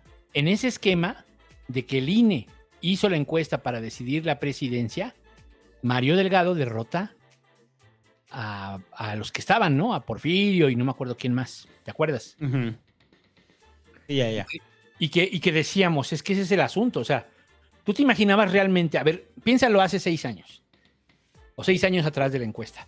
¿Tú te imaginabas a Mario Delgado derrotando a Porfirio? No. Sí, no. Nunca en la vida. Entonces, más bien la operación que están haciendo funciona bien.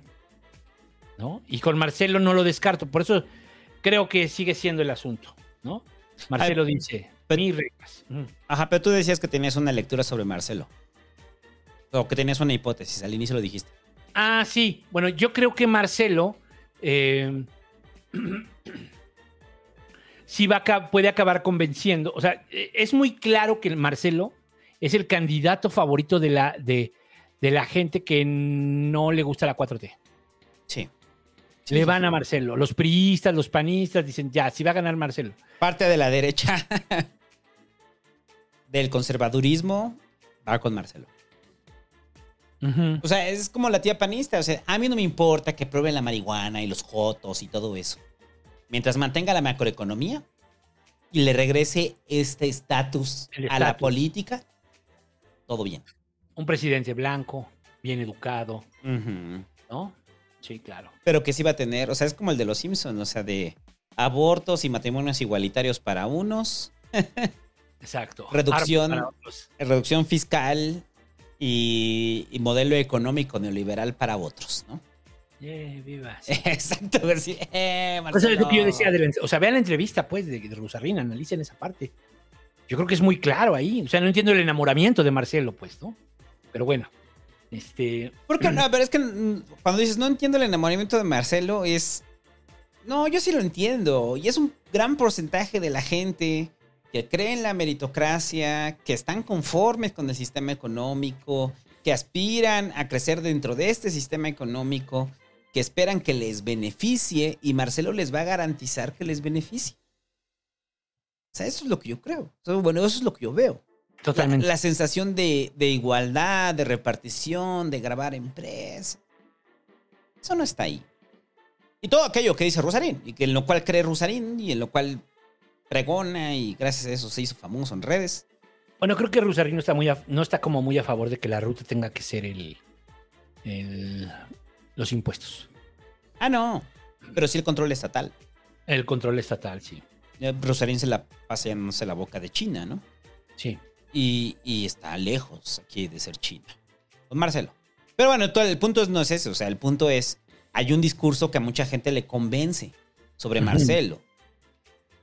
Y, y- y yo creo que ese es lo que Marcelo sabe muy bien. O, sea, o el equipo de Marcelo sabe muy bien que por ahí es.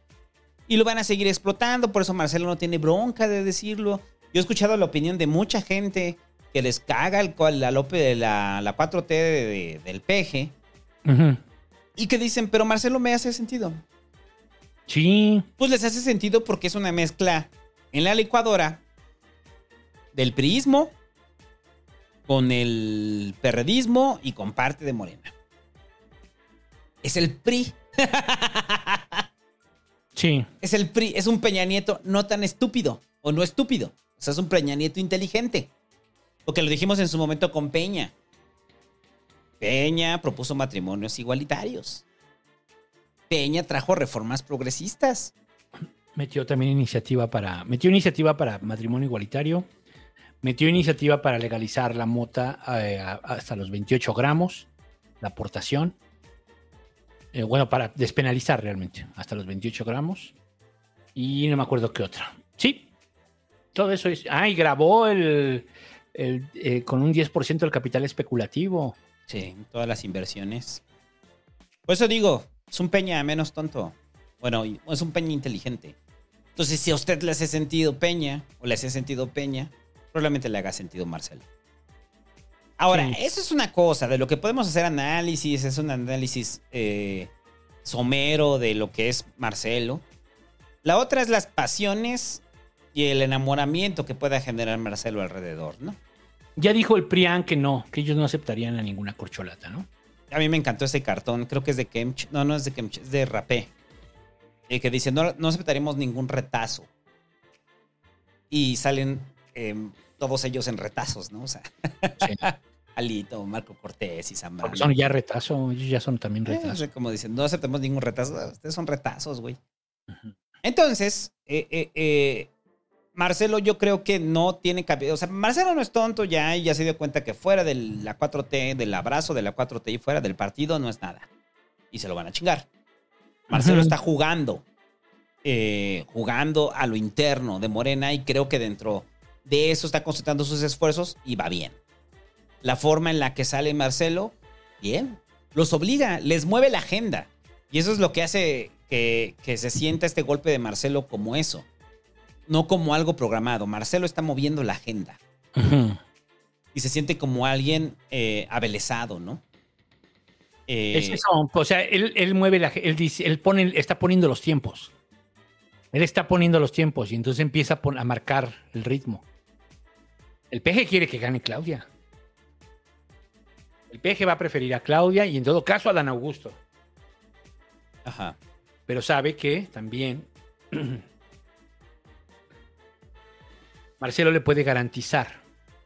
O sea, si es Marcelo, va a votar. Vamos a pensar que es Marcelo. Vamos a pensar que es Marcelo, va a jalar obviamente el voto de Morena y un buen tramo del otro voto. O si no, al menos ese buen tramo del otro voto no va a votar por la derecha. Sí. No va a votar por la derecha. Y entonces les va a meter un boquete ahí. Pum. Y eso puede, y eso puede hacer que se logre el plan C. O sea, la pregunta es, porque, o sea, lo de Morena ya está. Morena ya tiene lo suyo. Más bien es quién es el que lo lleva a ganar el plan C. Ese es el asunto. ¿Y Marcelo va a aceptar un país con plan C? pues sí. O sea, ¿tú crees que Claudia sume a votos de la derecha? No, difícilmente. Marcelo sí. Marcelo sí. Pero vamos a decir que no, que los de derecha no votan por Marcelo. No van a votar por Marcelo. Pero no, no los veo votando por, por la propia derecha para derrotar a Marcelo, sabiendo que es un error. Ajá. ¿No? Sí, o sea, Ay. tienes, te- supongamos que en el peor escenario tienes a Lito de candidato. Tienes a Marcelo, la derecha va a votar por Marcelo. Entonces sí necesitan saber quién es el candidato que más votos les puede dar. Marcelo, Claudia, Adán Augusto, Monreal, Velasco, Noroña. ¿Quién es el candidato que les puede dar? Pues el pleito es entre dos, ¿no? Es Marcelo y Claudia. Creo que está muy claro eso. O tú, digo, sin descartar a Dan Augusto, ¿tú lo ves creciendo a Dan Augusto? Ya no. Tendría que pasar algo muy grave para que creciera Dan Augusto. Tendría que cargarse el peje, ¿no? Ajá. Y, y, y, y no, o sea, antes de, de Dan Augusto está Claudia. Yo lo dije la otra vez y lo voy a volver a resumir, nada más rápido. Para mí son las tres opciones dentro de las cocholetas de Morena, ¿no? ¿Usted le gusta un gobierno neoliberal de cortes progresistas? Está Marcelo. Si usted le gusta una continuidad eh, del gobierno de López Obrador ejercida a través de una regencia, ahí está Claudia. Si a usted le gusta la continuidad del gobierno de López Obrador, eh, que en algún momento puede volverse un estilo de gobernar propio, está Dan Augusto. Son las tres opciones a lo interno. Para mí, ¿eh? O sea, para mí, o sea, porque diría, no, no, no, no, Claudia se puede zafar. No, no, yo creo que para mí esas son las tres opciones de gobierno. Y cada persona tendría que hacer un balance de qué es lo que quiere como un candidato que tiene todas las de ganar. Si me preguntas a mí a título personal, ¿qué me gustaría más? O sea, o en qué orden los pondría de mi top 3. O sea, yo pondría en primer lugar este, a Dan Augusto, ¿no? En segundo lugar pondría a Claudia y en tercer lugar pondría a Marcelo. O sea, lo que a ti te gustaría. Sí. ¿Tú prefieres a Dan Augusto de presidente? A Marcelo sí. ¿Que a Claudia? Sí, porque Claudia es una extensión del PG. Adán Augusto haría su propio gobierno. ¿Que el güero Velasco? Ah, bueno, ese ya, ese ya. ¿En Oroña? Ahí sí me sacaste así el, el comodín así de, güey, neta, ni siquiera esta la quieres, güey. O sea, ¿Prefiere a Dan Augusto sobre el güero Velasco? esa es mi idea. O sea, ¿por qué? Porque, pues, para mí Adán Augusto es una continuidad del gobierno del PG. Y si me preguntan si el gobierno del PG con sus modos ha sido mediocre, sí. Pero tampoco veo luz a través de Claudia, de una regencia en lugar de una presidencia. Y tampoco veo luz a través de un modelo eh, neoliberal de Marcelo. Es el viejo PRI, es Peña, o sea. A mí, o sea, ese es un título personal. No va a pasar. Para mí, Claudia sigue siendo hoy la candidata puntera. Es conveniente para el PG que esté Claudia, ¿no? Sí.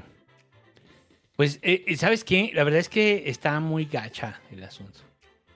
Está muy gacho el asunto. ¿No Es que, a ver, a ver, ahí Y luego, dice- la, y luego la derecha, la derecha, no más, peor, ¿no? Ajá. No, no, rápido, lo dice Víctor Ed- Edgar, Edgar Torres Martínez. Dice, yo iría igual con Adán Augusto, se seguiría un proyecto. Es que eso es, esa es otra parte de esas cosas que yo pienso.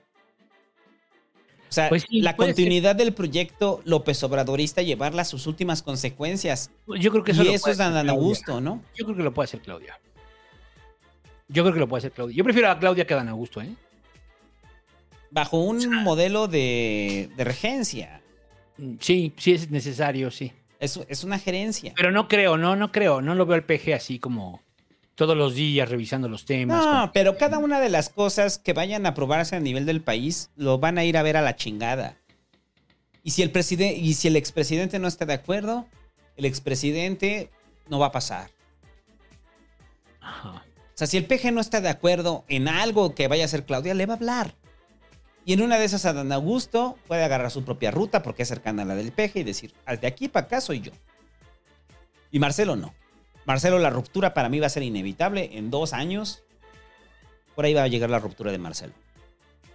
Pero bueno, sus suposiciones. Hoy por hoy, la favorita es Claudia. Son La favorita es Claudia. Yo estoy hablando de qué es lo que me gustaría a mí. Eso. ¿Eso este, es este, equivalente a la realidad? No. ¿La realidad cuál es? Es Claudia. Por el momento. ¿No? Por el momento.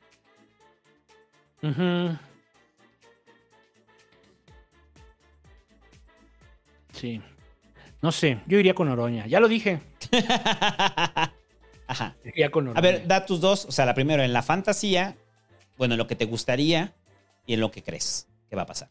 A mí me gustaría que fueran Noroña. Si son esos, si son los que están, Noroña. O sea, sé que está loco y, y corremos un riesgo muy alto de que se nos convierta en un maduro. Pero también creo que tiene más o menos bien amueblada la cabeza. Lo que sí, no, nunca ha tenido experiencia en gobernar. ¿No? Pero. mm, mm, también es, tiene todos estos rollos de político, pues, que es exagerado, es fantoche, es histriónico, es todo eso. Y eso es lo que molesta, ¿no? Todo ese rollo es el, es el que hay una repulsión hacia él por su forma de ser. No por lo que hace, no por lo que dice, sino por su forma él. de ser. Por él. Entonces ahí creo que habría una confu- O sea, creo que sí contra el peje. Es que este güey sí les contestaría con todo, güey. O sea, este güey sí. No, sí. Son unos cínicos, unos desvergonzados, unos buenos para nada, ¿no? ya, el, el pueblo de México ya habló, ya lo puso en su lugar, sí. Pero tú lo decías al inicio, de los méritos, ¿no? A méritos a nivel político, ¿no? En los méritos políticos, yo creo que Marcelo, Monreal. Fíjate que Monreal, quién sabe, ¿eh? Es que, a ver, el tema con Monreal y con Marcelo es que son priistas. O sea, no, no que sean priistas de que. O sea. Por eso cuando dices, dicen, no, es que está invadido por el PRI. Sí, pero hay unos más priistas que otros. ¿No? O sea, y no todos los de Morena fueron del PRI. Eso también es una falacia. Es más, revisen el gabinete. Así de simple, ¿no? Pero sí, digamos, algunos que están en puestos clave, como Monreal, como Marcelo, como Mario Delgado, bla, bla, bla. A eso sí los veo más priistas. A eso sí los veo haciendo las lógicas priistas que ya sabemos que saben hacer. Porque lo han hecho cuando Marcelo gobernó la ciudad, cuando Monreal gobernó Zacatecas y durante todo ese, este, ¿cómo le podríamos llamar? Eh, todo ese maximato que ha ejercido en Zacatecas. Ah, ya. ¿No? Sí. Pero. mm,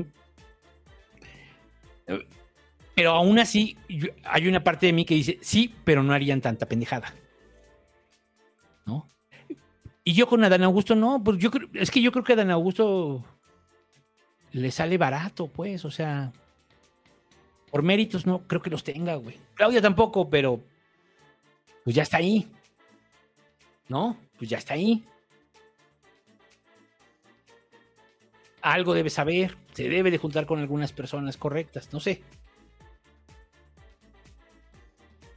Creo que va a ser Claudia y creo que analizando a lo mejor las opciones, en algún momento nos damos cuenta de que no hay, de que eh, la, la- la menos peor puede ser Claudia. Eso también creo que puede pasar.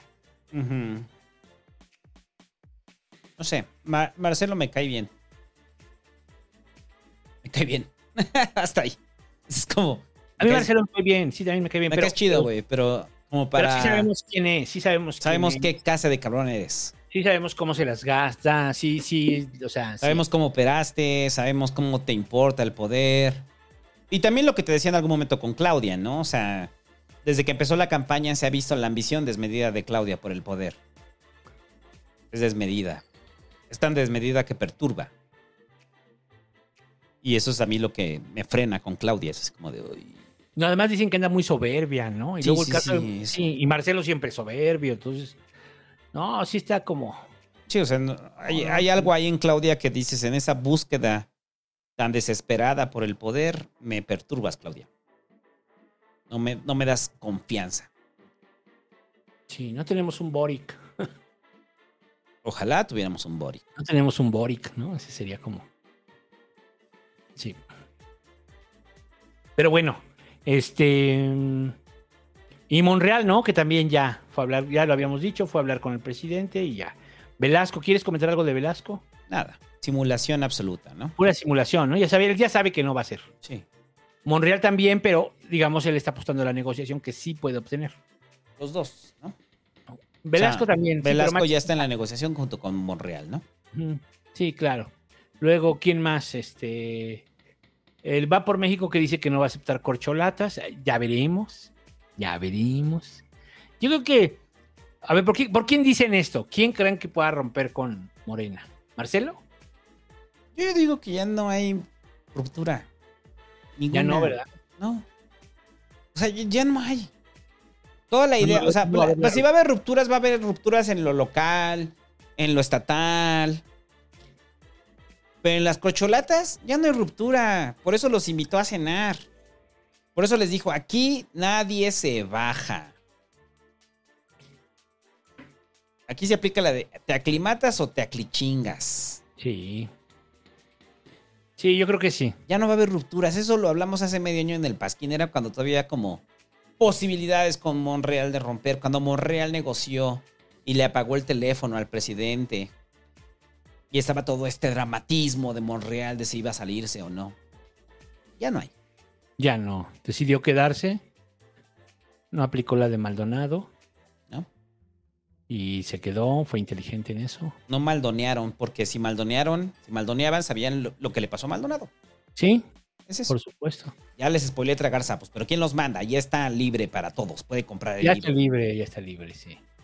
Pero todos los capítulos no, vas como en el 4, ¿no? Ah, pues ¿para qué no, para qué no les pagan o leen el libro? Pero creo que eso ya sale en el 3, ¿no? No, se sale hasta el 7, que es el de la siguiente semana. Ojo, No, lo sentimos. No, sí. lo sentimos. Este, ya tiene un año, ya nomás. Ajá. Pero bueno, este. Y eh, MC, ¿a quién crees tú? MC, está bien chido el pedo de MC. Yo ya no había visto esa nota, güey, de que Alfaro dice: Si yo no soy candidato, se van a chingar a su pinche madre, ¿eh? Estoy hasta la madre de este pinche partido de mierda. Pinche movimiento ciudadano, me caga la verga, me caga Jalisco, me cagan todos. Oiga, señor Alfaro, cálmese. No, no, no voy a ser tu presidente, pendejo, lo quieras o no. Y si no me dan candidatura, se van a la verga todos, ¿eh? Ya me voy, me jubilo, güey. Ya, a la verga, güey. Al rato vamos a ver a Alfaro como este peleador de la UFC. Si no le dan la candidatura. A ver, MC, por favor. No le den la candidatura. Queremos ver a Alfaro haciendo cosas locas, ¿no? Ajá, peleando en la UFC, así de. Alfaro en la UFC. Tenemos a Enrique Alfaro, así. Alfaro en el Big, en el Big Brother. No, pero Alfaro cosas, cosas de putazos, de violencia. Ah, cosas extremas, ¿no? Pues en, en estos programas de Survivor, ¿no? O sea, Ándale. O así de repente, ¿se acuerdan del exgobernador, este, Enrique Alfaro? Pues ahora está peleando con osos en Siberia, ¿no? Y sale así Alfaro, sí. Te voy a romper tu madre, pinche oso pendejo. Me cagas, estás estúpido. En Gladiadores. En Gladiadores, hoy, Enrique Alfaro. Invitados, The Rock, Enrique Alfaro, Puros pelones. Jason Ajá, ajá. Y el santo. y el Santo. And the winner is Enrique Alfaro. Yo creo que Enrique Alfaro se va a dedicar a buscar pelea con güeyes en la calle, güey, así. Entonces, este, no, o sea, yo no veo a Alfaro para MS, ¿o tú lo ves? ¿Candidato? Ajá. Sí. Sí, sí ¿No? lo ves ¿Por qué no? posible. Veo más a Colosio. ¿A la presidencia? Ajá. No, Alfaro, Alfaro. No, y es que, a ver, o sea, lo que te decía, si va a ser Krill y va a ser Claudia, Alfaro va a hacer crecer mucho MC, o sea, les, les pueden dar 10 puntos. Yo creo que Colosio les puede dar más. No sé. No sé, yo todavía no apostaría porque Alfaro va a ser el candidato. No apostaría por ello. ¿Qué va a hacer Dante? Ese también es muy interesante. Digo, aparte de querer atrapar a Spider-Man, ¿qué va a hacer Dante?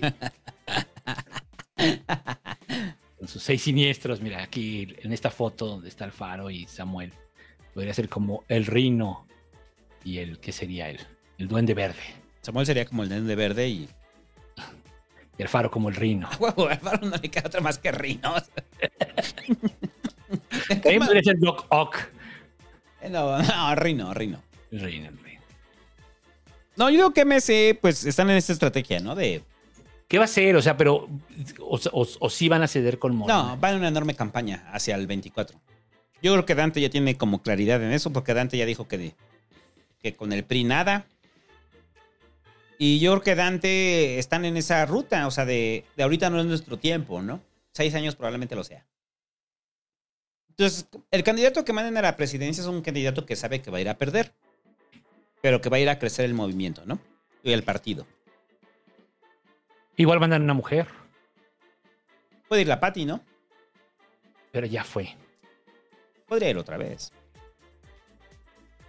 Que vaya Patricia Mercado. Va a jalar un chingo de banda. Patricia Mercado. Entre ellos. A lo, mejor, a lo mejor estaba adelantada a su época. De las cosas que hablaba. Porque sí hablaba de temas como bien progres en ese entonces. Yo ya me vi, o sea, frente a la boleta, así, Claudia Krill, Pati Mercado. Pati Mercado, así. Pati Mercado, güey. Sin chinga, güey. así. Ni lo dudas, ¿no? Así. Sabiendo que no va a ganar también. Ajá, así. Ni lo dudas, si cruzas Patricia Mercado. Vale. Chingada. Pero sí le quitas el voto a Morena, ¿no? Que se lo puedes dar en diputados, se lo puedes dar en senadores. Y dices, si en mi diputado local voy a votar por el PAN. Sí, puedes Ah, Ahora, hacer lo que si me preguntas, en la boleta, Claudia, este, Claudia Krill y Colosio, anulo. anulo. Colosio no, para mí no tiene un solo mérito. Patricia. Mercado sí. Y quién sabe, en una de esas Patricia Mercado crece lo suficiente, ¿no? No para ganar.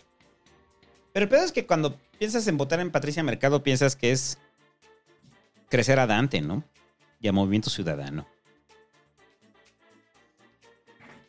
Sí. Es ellos. Es crecer a Dante.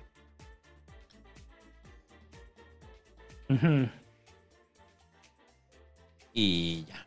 Bueno, algo más de la sucesión. No, pues ya, pues ya, ya es un tema, ¿no? Ya es tema ahora sí.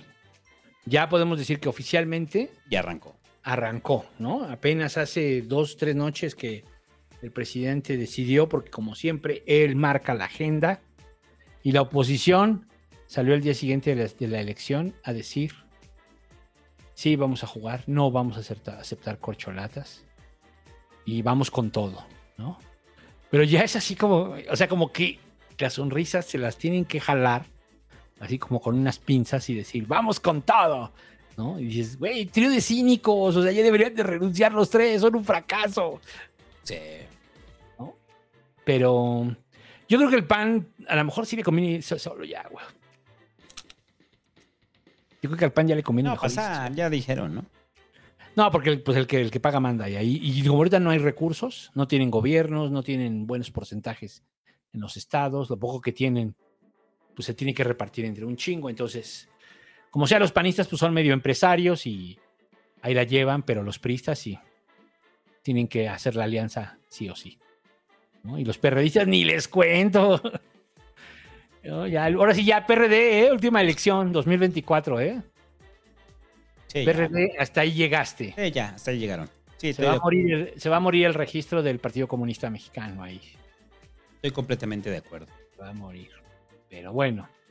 Este, ya, ¿no? ¿Qué? ¿Superchats o qué? Y ya, superchats, vámonos. La siguiente semana vamos a saber cuáles son los requisitos para la candidatura. ¿Cuáles son los requisitos para la candidatura? ¿Cuáles Sí. son las reglas del juego? A ver, vamos a ver. Bueno, Lisi dice: Hola, señor Bu y señor Santo, aquí escuchándolos mientras sigo trabajando. Esto de cerrar operaciones está de muerte. Mándenme besitos de buenas noches. Besitos a la Liz. Dora Moro dice: Denme ideas, ¿por quién vas a votar, André y Búho? Pues ya lo dijimos, ya lo dijimos. Ya dijimos todo el dilema que hay. Eh, Carlos Puya Gao dice: Hola, dejo mi donación porque siempre vengo al Pasquín a sacar las opiniones que voy a decir en Bote Pronto, en todos lados donde escuche podcast. Saludos al Chucho. que reveló El la, reveló la identidad de los Agegau. Ya la reveló. Eliu Nava dice: ¿Por qué dicen que saben cómo se las gasta Ebrard? Que nos tocó verlo de primera línea. Ahí está el podcast de chilangocentrismo. Ahí, o sea, explicamos que como cuando llegó Ebrard empezó la corrupción a todo lo que daba dentro de, lo- de los gobiernos perredistas. O sea, es- se transformó el esquema, se quisieron apoderar del partido y de todo. Y luego vino Serrano, con Mancera. Los dos venían de- del equipo de Ebrard. Sí. Sí. O sea, no es que sea malo, pero es que es malo. ¿No? No es que sea malo como gobernante, pero es que es mala persona. Ese sería. Yo Es- más que darle como- como el rollo de mala persona es, es una ambición también desmedida. O, o es un político, digamos, muy. ¿Qué sería? Muy pragmático, podría ser. Pragmático, obsesionado con el poder. Obsesionado con el poder. Bueno, luego dice Carlos Puya que Gaubu dice: ¿Qué opina la tía panista de las enchiladas del Sambors? Ay, a mí me encantan. Me encantan las enchiladas de Sambors. Por eso me gusta mucho escuchar a Denise Dresser. Cada vez que habla de ellas se me antojan. Y me voy. Me voy luego, luego a comerme unas. Elías Bautista dice: Buenas, Pasquín. ¿Quién será el Tom de esta sucesión? No sé, no veo Succession. Es que no, pues ese es el final. Pero ¿quién será el Tom?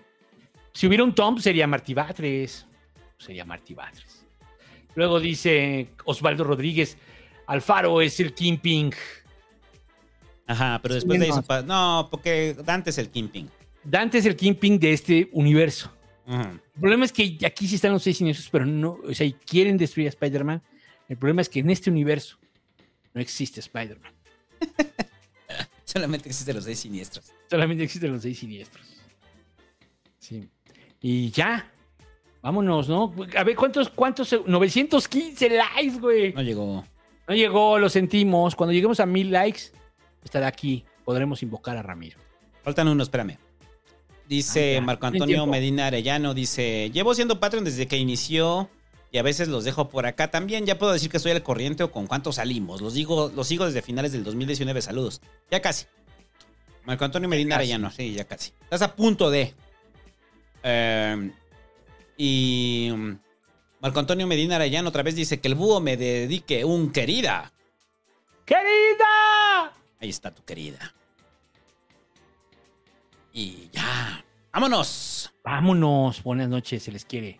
Nos vemos la siguiente semana. Si usted quiere participar en la contienda electoral de Morena a la interna para ser presidente, ponga atención el domingo. Ponga atención cómo van a estar las reglas. Esperemos que no les pidan un millón de firmas. Como el pan. ya es un hecho, ¿eh? Que no van a dejar pasar a Lili. Sí, no. Ah, pues.